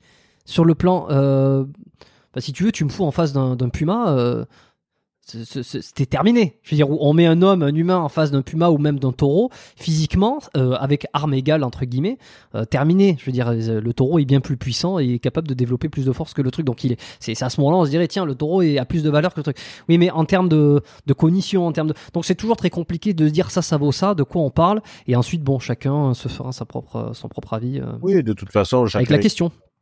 chacun est libre d'avoir son propre avis. Moi, je pense que malgré tout ça finira par être interdit en France parce que. Euh, je pense aussi. ça prend beaucoup, enfin, ce type de mouvement prend beaucoup d'ampleur. On voit que c'est pas passé loin, même si je crois que c'est Emery Caron qui a retiré son texte avant qu'il soit voté. Mais s'il l'a retiré, c'est qu'il savait que ça allait donner rien de base. Donc, euh, mais on voit que quand même. Euh, et puis voilà. Et puis surtout, c'est un, c'est un débat qui est transpartisan, c'est-à-dire que ça dépasse les clivages traditionnels que l'on retrouve de base, gauche, droite, etc. Il peut y avoir des gens de gauche qui sont pour, des mm. gens qui sont farouchement contre. Moi, je l'ai bien vu dans mes abonnés, beaucoup étaient contre, et euh, je, je, je, le respecte. Hein, je veux dire, je le comprends euh, aisément. Mais euh, tout ça pour dire que oui, en fait, il y a eu un déplacement de la mort hors de l'espace public, euh, ou seulement mais ben, par le biais des agressions, comme j'ai dit tout à l'heure, alors que et je trouve pas ça, je trouve pas ça très simple. Je trouve pas ça très simple parce que la mort fait partie de de de, de, de la vie. C'est certes cliché comme phrase, hein, ça fait phrase, tu sais, de films de super-héros ou ce genre de conneries, mais euh, c'est très vrai. La, la, la, mort, elle est au bout du voyage et euh, il faut l'accepter. Je pense que d'ailleurs, c'est parce, euh, je pense que beaucoup de gens sont aussi malheureux parce que ils refusent de voir leur leur, leur propre caractère. du fait que ben, ils vont les, les, années vont passer, ils vont vieillir. Beaucoup de gens ont du mal avec cette notion de vieillesse, avec cette notion de se rapprocher inéluctablement de, de, de la mort parce que ils en sont fébriles en fait tu sais, tu dois quand, tu dois lutter contre quelque chose, tu dois prendre euh, le taureau par les cornes pour euh, reprendre euh, une expression en lien avec la, tauromachie. Et à mon avis, tu es vraiment heureux et épanoui dans ta vie. Tu profites vraiment de l'instant présent à partir du moment où tu as intégré profondément dans ton logiciel que tu, allais mourir un jour. Et beaucoup de gens le savent au fond d'eux, mais ils veulent pas trop se faire avec cette idée. Ce que je peux comprendre, hein, c'est pas facile non plus. Hein. Hmm. Écoute, euh, on arrive aux 3 heures. Euh, moi, je suis ravi euh, d'avoir échangé avec toi sur tout ça. C'était, c'était 3 heures habituellement. Il me semble que non, ça dure moins longtemps hein, habituellement. J'ai des podcasts qui, on est entre 2 heures et 3 heures. Hein. C'est, généralement, tu vois, qu'on en parlait avec Stéphane Edouard. J'ai fait un épisode qui a duré 3 heures. Le, le, record, je crois, est détenu encore aujourd'hui par. Merde j'ai toujours des, j'ai toujours des pertes de mémoire sur les noms lorsque ah. j'enregistre. C'est terrible. On va, penser que je suis un, que, j'ai, que j'ai une amnésie. Euh... désolé. Bah, bref, non, le, record est à 3h30, quelque chose comme ça. Vincent Parisi qui tâtonne de loin le, record à 3h20, mais euh, la plupart des épisodes font autour de 2h30. Donc non, c'était c'était un régal. J'avais une petite question personnelle que je m'étais notée parce que curiosité, euh, bien placée, je l'espère. Euh, le rendez-vous des barons que tu animes sur, euh, sur Livre Noir, qui est une chaîne YouTube qui a une certaine ampleur, dont j'écoute de temps en temps des, des, des, des, ils le mettent en podcast, donc je les écoute en podcast. Euh, comment tu t'es retrouvé à animer euh, cette juste comme ça cette section sur cette méga chaîne? Ah ben je l'anime plus. Donc ah, c'est terminé. Ah, Terminé. Ouais, c'est terminé. Les pieds dans, les pieds dans le plat, tiens. Voilà. Non non non, mais bon, c'est c'est y a rien de j'ai aucune animosité avec euh, avec les, les les les équipes de de, de Livre Noir parce qu'ils ont déjà donné, ils m'ont donné déjà ça. En fait, la, la chaîne de Livre Noir, je pense que beaucoup l'ont compris. Ben, elle connaît euh, enfin les. Euh, c'est essor énorme. Hein. De quoi? Elle, connaît un grand essor. Euh, non, ça s'est ça s'est arrêté en fait. Il y a ah bon? euh, oui, oui, oui. Oh, je loupé quelque chose. Là. Non, non, non. En fait, c'est une chaîne qui continue à faire à faire des vues, mais moi j'ai eu plus la volonté. En fait ça a été une sorte de de de, de commun accord. Bon déjà je les remercie de m'avoir donné cette euh, cette opportunité euh, de faire ce que j'ai fait avec eux. Donc où j'ai eu la chance d'interviewer de réaliser des entretiens avec des gens de de, de très grande qualité hein, euh, et ça vraiment c'est j'en mesure euh, ben, tout l'honneur que ça ça représente. Néanmoins, moi, comment dire, je, je, je, suis quelqu'un de très indépendant. Je n'aime pas dépendre d'une structure. je n'aime pas avoir un rapport de comment on pourrait dire. Alors, il me laissait beaucoup. Hein, il, il, me laissait. T'avais une marge de liberté quand même. Ah oui, euh, total. Je pouvais vraiment faire ce que je voulais, mais euh, malgré tout, t'es quand même toujours un peu bridé dans ta création quand tu travailles pour, pour un groupe déterminé. Et euh, si tu veux, je j'avais pas envie. Alors, comment on pourrait dire ça pour pas que ça soit mal interprété? J'avais pas envie d'être affilié constamment à euh, quelque chose. C'est-à-dire que quand tu es quelqu'un d'indépendant, quand tu es quelqu'un qui accorde une grande place à la liberté individuelle, tu n'as pas envie euh, de dépendre d'une structure euh, où des gens ben, vont pouvoir faire des erreurs à l'intérieur. Et je pense que il y a eu des erreurs qui ont été menées chez chez chez chez, chez Livre Noir, notamment au niveau de, du choix de certains invités que je trouvais vraiment pas, euh, qui ne méritaient pas d'être d'être d'être d'être présents euh, à mon avis. Puis, tu, peux me, tu peux me dire qui par exemple?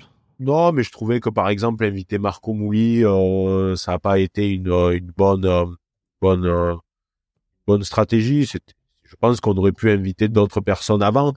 Après, c'est qui, c'est qui Marco Mouli Je vois pas du tout. C'est un homme qui a en fait euh, participé à une grande arnaque d'envergure euh, par rapport à la TVA, il me semble, et qui doit, euh, je sais pas, des sommes astronomiques à, à l'État français.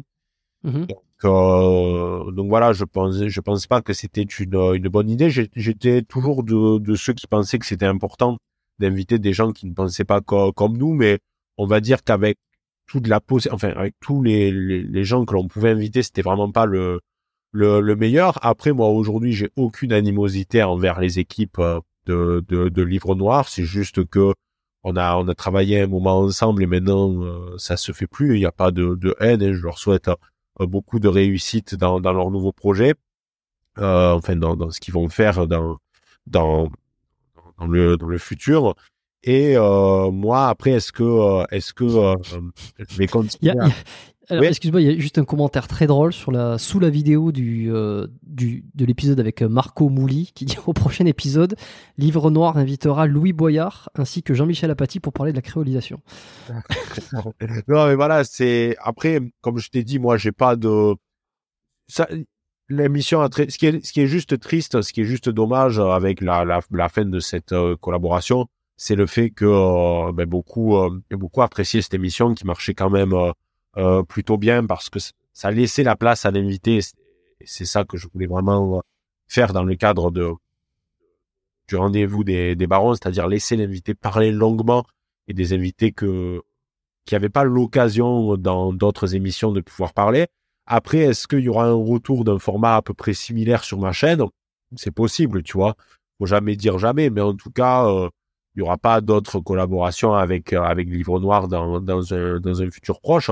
Et il faut pas croire que ça soit euh, un problème moi ou pour eux dans la mesure où ça a été euh, de comme un accord. Moi je bah, j'en avais marre de de vrai dans dans cette structure là en fait pas parce qu'elle me gênait mais parce que j'avais envie d'être beaucoup plus libre sur ma chaîne YouTube et j'avais envie de vrai pour ma chaîne YouTube. C'est-à-dire que, tu sais, maintenant, la chaîne, elle commence à gagner en abonnés. Et je trouvais ça un peu dommage euh, de, de travailler pour une structure qui était plus grosse que moi, entre guillemets. Je ne sais pas comment expliquer. Non, mais c'est bon, j'ai très bien compris. Un rapport très personnel à l'entrepreneuriat parce que c'était des émissions qui prenaient du temps à être préparées, fallait l'inviter, etc. Et ça, ça rentrait en contradiction avec ma volonté de création sur ma chaîne YouTube et vu que de base, je suis très actif sur ma chaîne euh, traditionnelle, ben, ça parasitait un peu, un peu mon temps. Il y avait aussi une difficulté ben, de... J'aimais pas le format distanciel aussi, ça me faisait chier, faut, faut le dire clairement. Euh, le, le, format distanciel est... T'es pas bien là?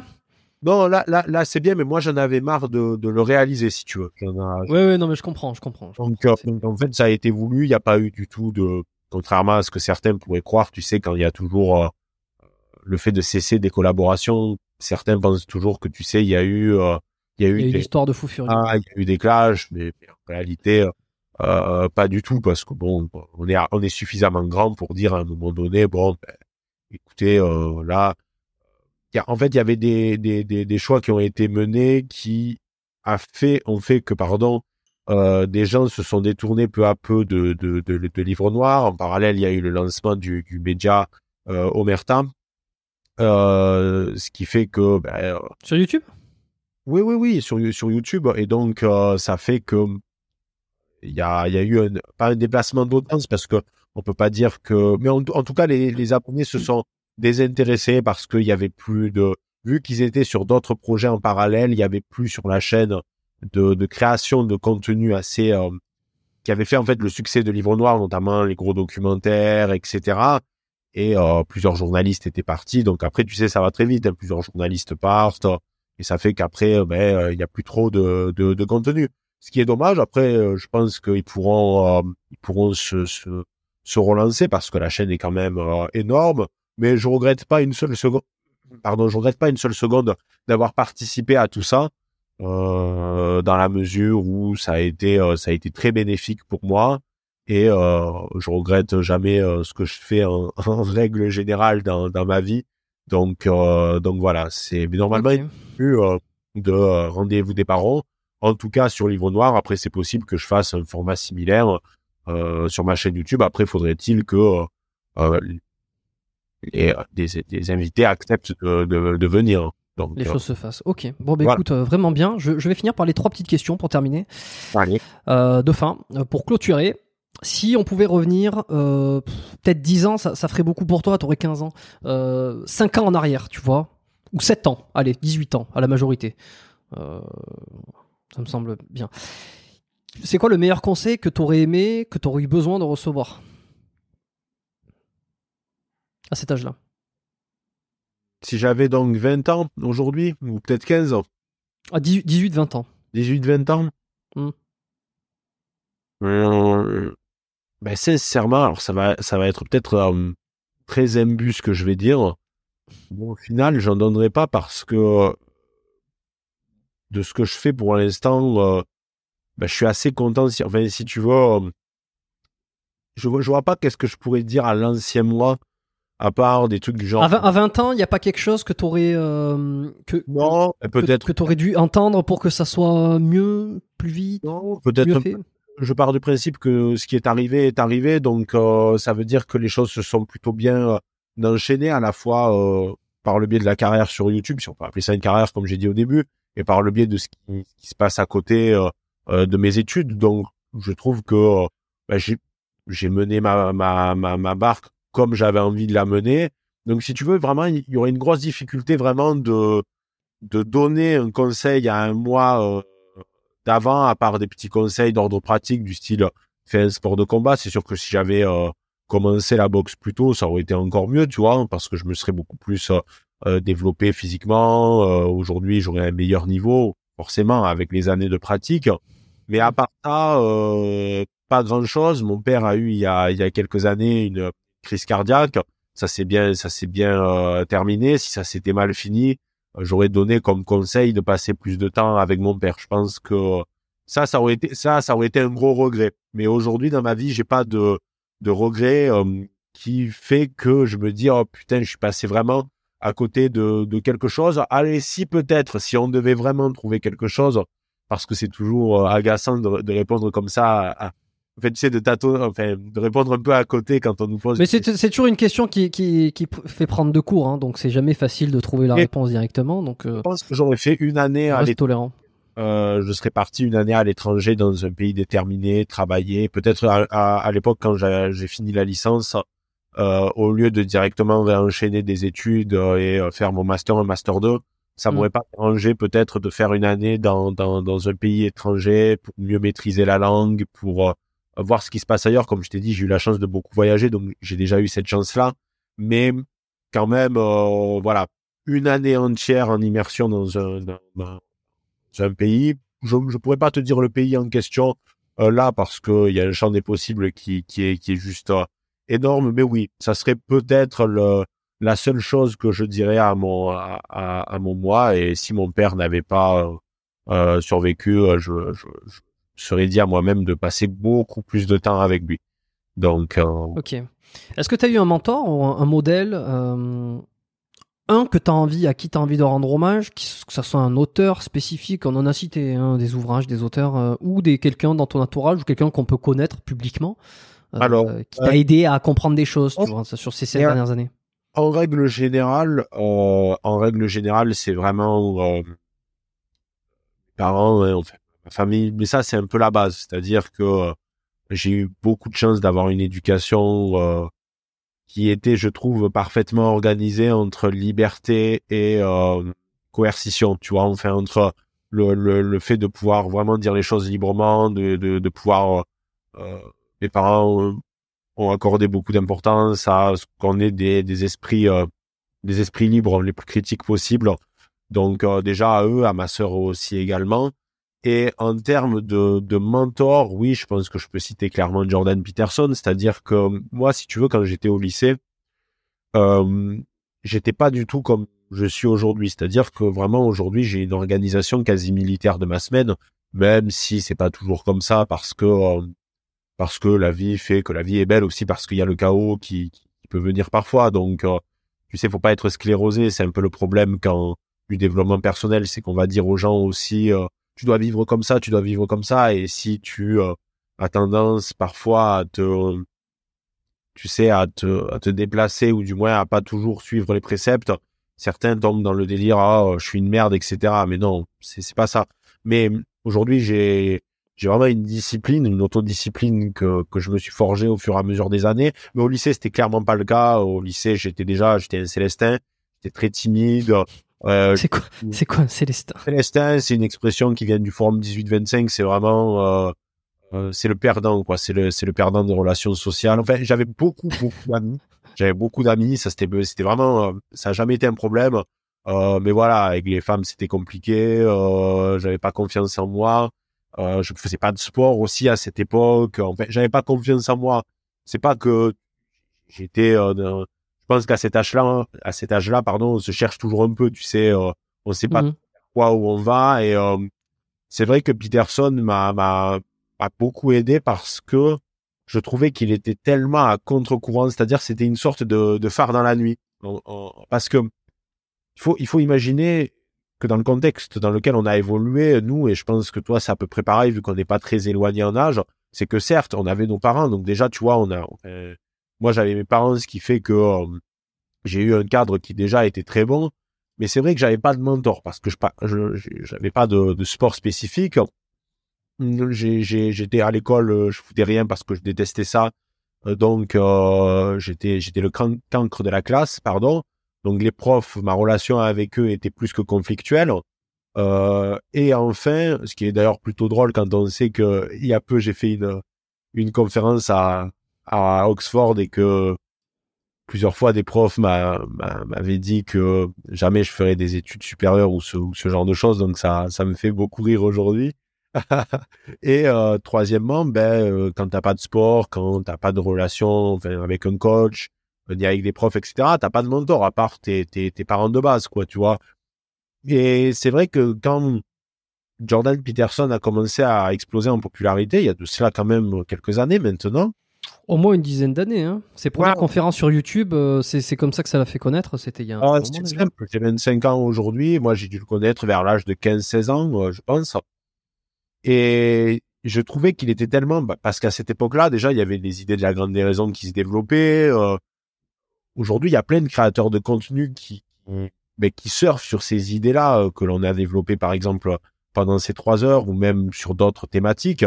Donc, si tu veux, euh, pour quelqu'un qui va évoluer aujourd'hui, il y a plein de clés, il y a plein de mentors possibles.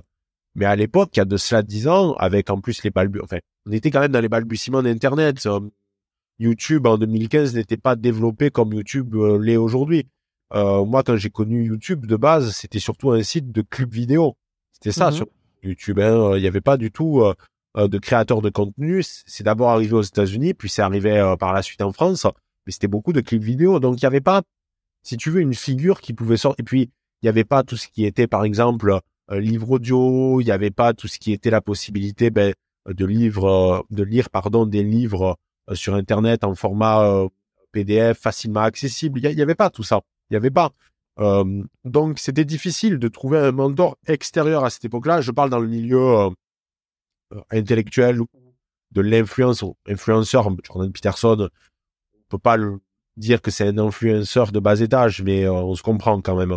Bah, c'est un influenceur dans le, si on prend le terme tel qu'il est. Euh, oui, exactement. C'est-à-dire il influence. Il, fait pas des, voilà, il, il, met pas, il fait pas des doubles biceps sur Instagram, mais euh, ou alors il se, il se, il prend pas des photos devant une plage à Tahiti. Mais, mais, mais parce que c'est l'idée qu'on a de l'influenceur, qui est ce qu'elle est d'ailleurs.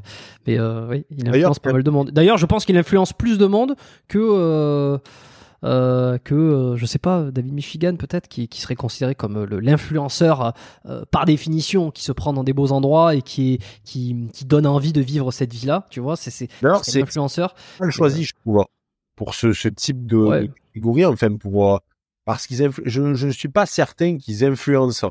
D'ailleurs j'avais lu un article qui disait que les influenceurs influençaient de moins en moins dans tout ce qui était placement de produits etc mais bon ça c'est c'est un autre sujet.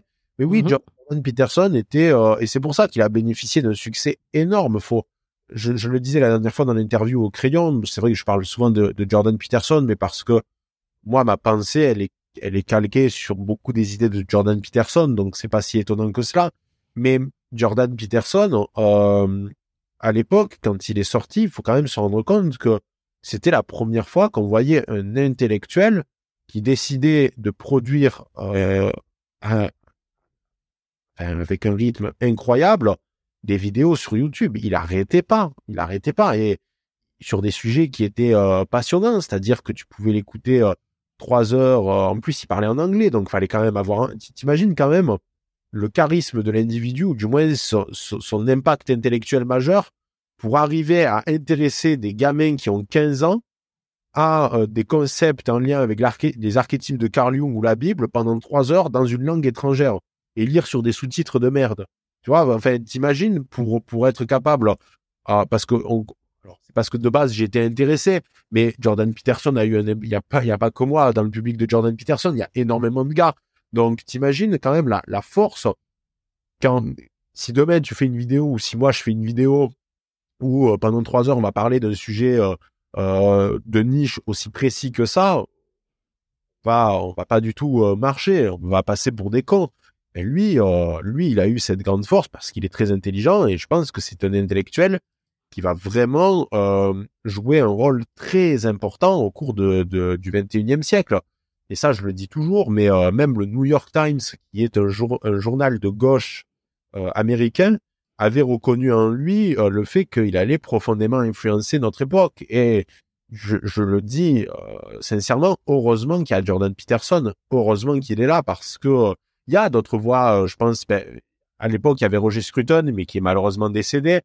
Euh, D'ailleurs, c'est c'est assez marrant comme les choses sont faites, c'est que quand Roger Scruton est décédé, c'était à peu près la même fibre, c'est-à-dire des conservateurs mais très attachés à la liberté, euh, des, hommes vraiment de goût, de lettres, qui, qui, qui, aiment profondément notre civilisation et ce qu'elle représente. Eh bien, Roger Scruton, quand il est décédé, je crois que c'était à peu près en 2018-2019, c'est là que c'était un, c'était un auteur aussi. Hein c'est un auteur britannique conservateur, oui, qui, qui, qui a écrit de, de, très belles choses, notamment de l'urgence d'être conservateur. Il a écrit également des, des livres sur l'esthétisme, sur l'art de la table, etc. Sur, sur, euh, enfin, c'était vraiment un homme de goût qui est malheureusement décédé beaucoup trop jeune. Il avait écrit un, un superbe ouvrage qui s'appelait euh, L'erreur et l'orgueil, dans lequel il démontrait pourquoi la plupart des idées de la French Theory la French Theory, c'est plus ou moins ce qui a accouché de ce qu'on connaît aujourd'hui, même si c'est quand même de, conceptions différentes. Mais c'était un homme qui, qui faisait un gros travail intellectuel, Roger Scruton. D'ailleurs, ils ont eu une discussion. Euh, Regarde, t'as un peu l'impression que t'es en train de lui parler, là. Ah, voilà, tu vois, c'est, j'ai, j'ai de la chance. Et, euh, et, ouais, tu l'as bien mis là, en plus, ouais. Et, euh, non, Roger, Roger Scruton, c'est, quand il est décédé, c'est là que Jordan Peterson a littéralement, mais explosé. explosé ça montrait bien qu'il y en a peu des mecs comme ça. Il y en a peu vraiment des intellectuels qui qui arrivent à avoir autant autant d'impact. Il y en a d'autres. Il y a Douglas Murray aussi qui qui qui qui est très bien. Mais si aujourd'hui on n'avait pas Jordan Peterson, il est probable que l'on aurait quelqu'un d'autre parce que tu sais la nature a horreur du vide et je pense que quelqu'un aurait euh, très vite compris euh, euh, qu'il y avait un espace de libre. Mais est-ce que ça serait aussi passionnant que le travail de Jordan Peterson? Ça, j'en suis pas sûr. Et il suffit d'aller voir sur sa chaîne YouTube, il invite tout le monde, il parle de, de, de, de, de nombreux sujets.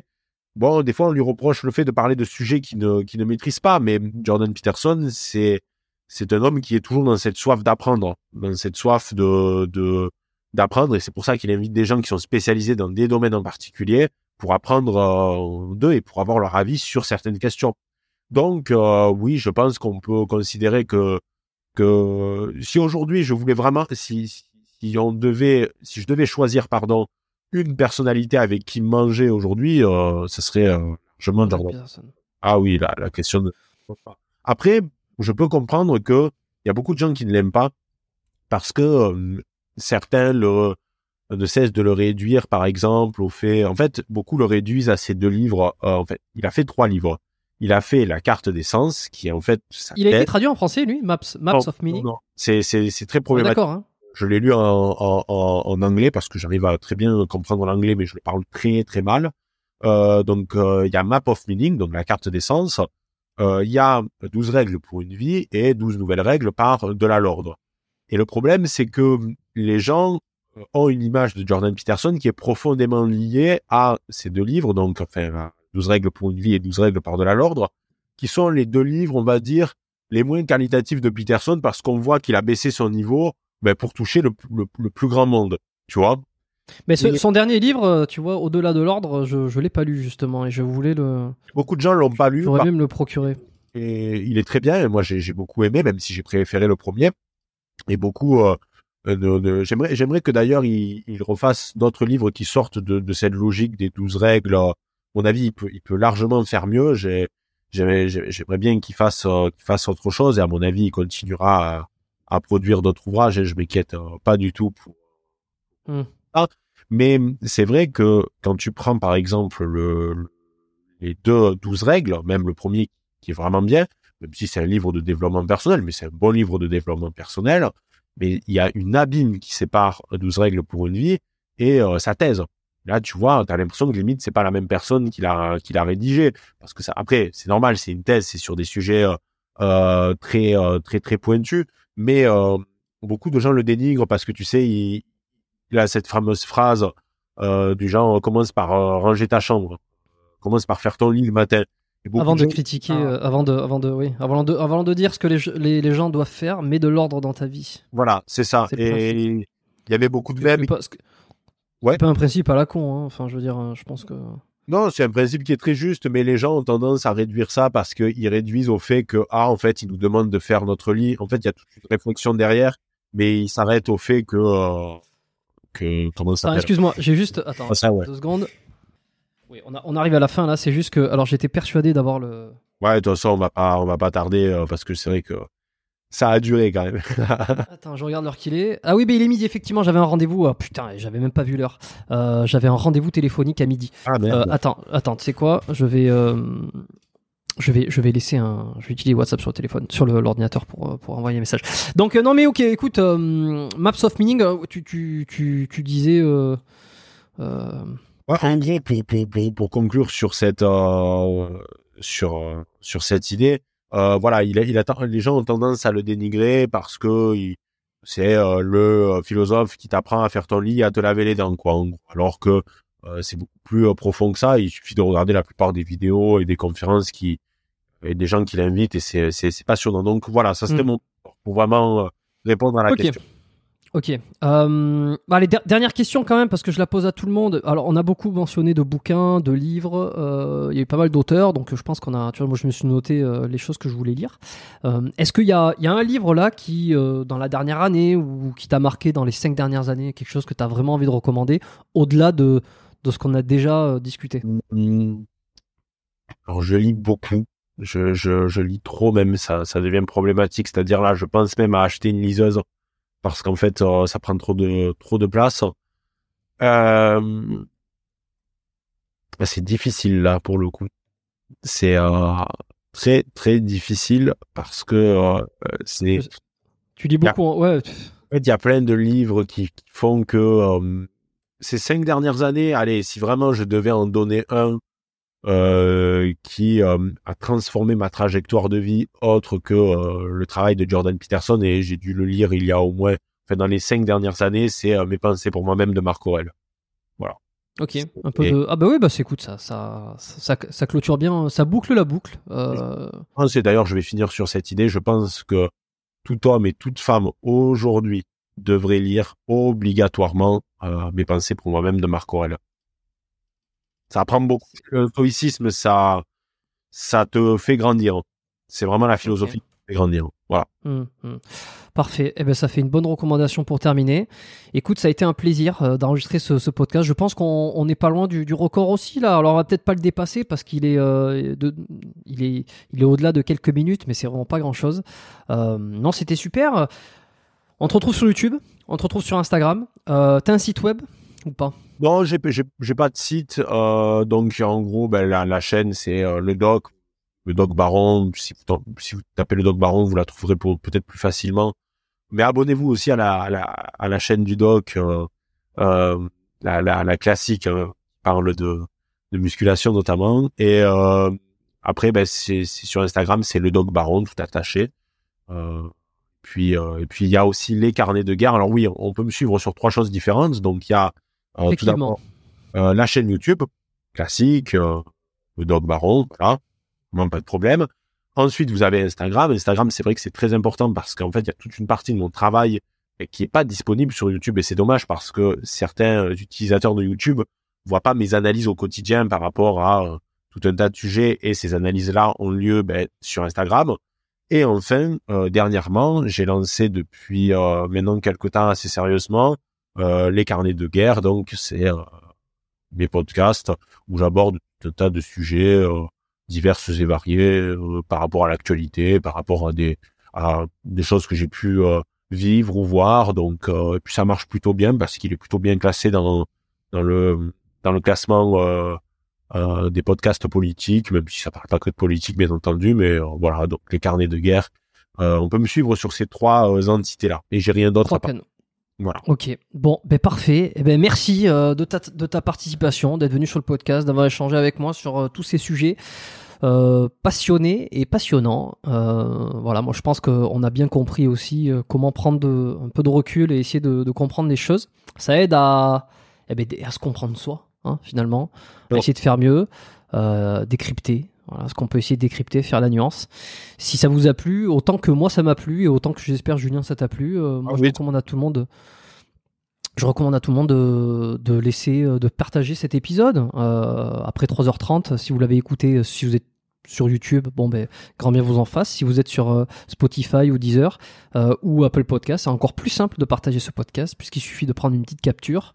Si vous êtes sur Spotify, euh, c'est encore plus simple. Vous allez sur partager Instagram et ça l'affiche en story et vous identifiez mon compte, enfin le compte du podcast, Biomécanique Podcast, et le compte du doc qui est le doc Baron, le compte Instagram. Et comme ça, on va pouvoir vous repartager derrière. Ça permet de faire découvrir l'épisode, le podcast, les discussions, les réflexions à des gens qui ne connaissent pas encore ce média, que ça soit le podcast de manière générale ou que ça soit euh, l'émission biomécanique. Voilà. Et, euh, et puis voilà, moi ça m'aide à, à, faire grandir cette émission aussi. Euh, c'est le petit coup de pouce que je vous demande si vous avez apprécié l'épisode, que vous êtes toujours là. Si vous êtes toujours là, si on est actuellement encore dans vos oreilles, c'est que vous y avez trouvé un, intérêt et que ça vous a plu. Et si ça vous a vraiment plu, le fait de le partager, c'est c'est vraiment très apprécié et très appréciable. Voilà. Sur ce, je vais vous dire à la semaine prochaine. Envoyez un petit message au doc aussi euh, sur Instagram. Je sais qu'il y, en a beaucoup qui font ça. Euh, euh, après les invités, ils envoient un petit message. super ce truc-là, ou pour soit pour un encouragement, félicitations, merci pour le pour le passage sur l'émission. Et puis c'est comme ça qu'on avance. On se retrouve lundi prochain, nouvel épisode. Merci Julien. Et puis je te dis à très bientôt. À tous, à tous, passez une bonne semaine. Ciao.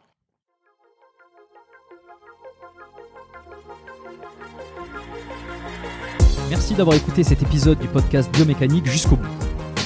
Vous pouvez l'envoyer à deux de vos amis ou le partager sur vos réseaux sociaux. Merci également de lui mettre une note de 5 étoiles avec un petit commentaire sympa. C'est ce qui me permet de mieux ressortir dans les classements. Laissez-moi votre email sur biomécaniquepodcast.com slash lettres et je vous enverrai l'épisode de la semaine ainsi que la lettre biomécanique une fois par mois où je vous partage mes meilleurs conseils et recommandations. Vous avez écouté le podcast Biomécanique. Je suis Jérôme Cazerolle et je vous dis à très bientôt.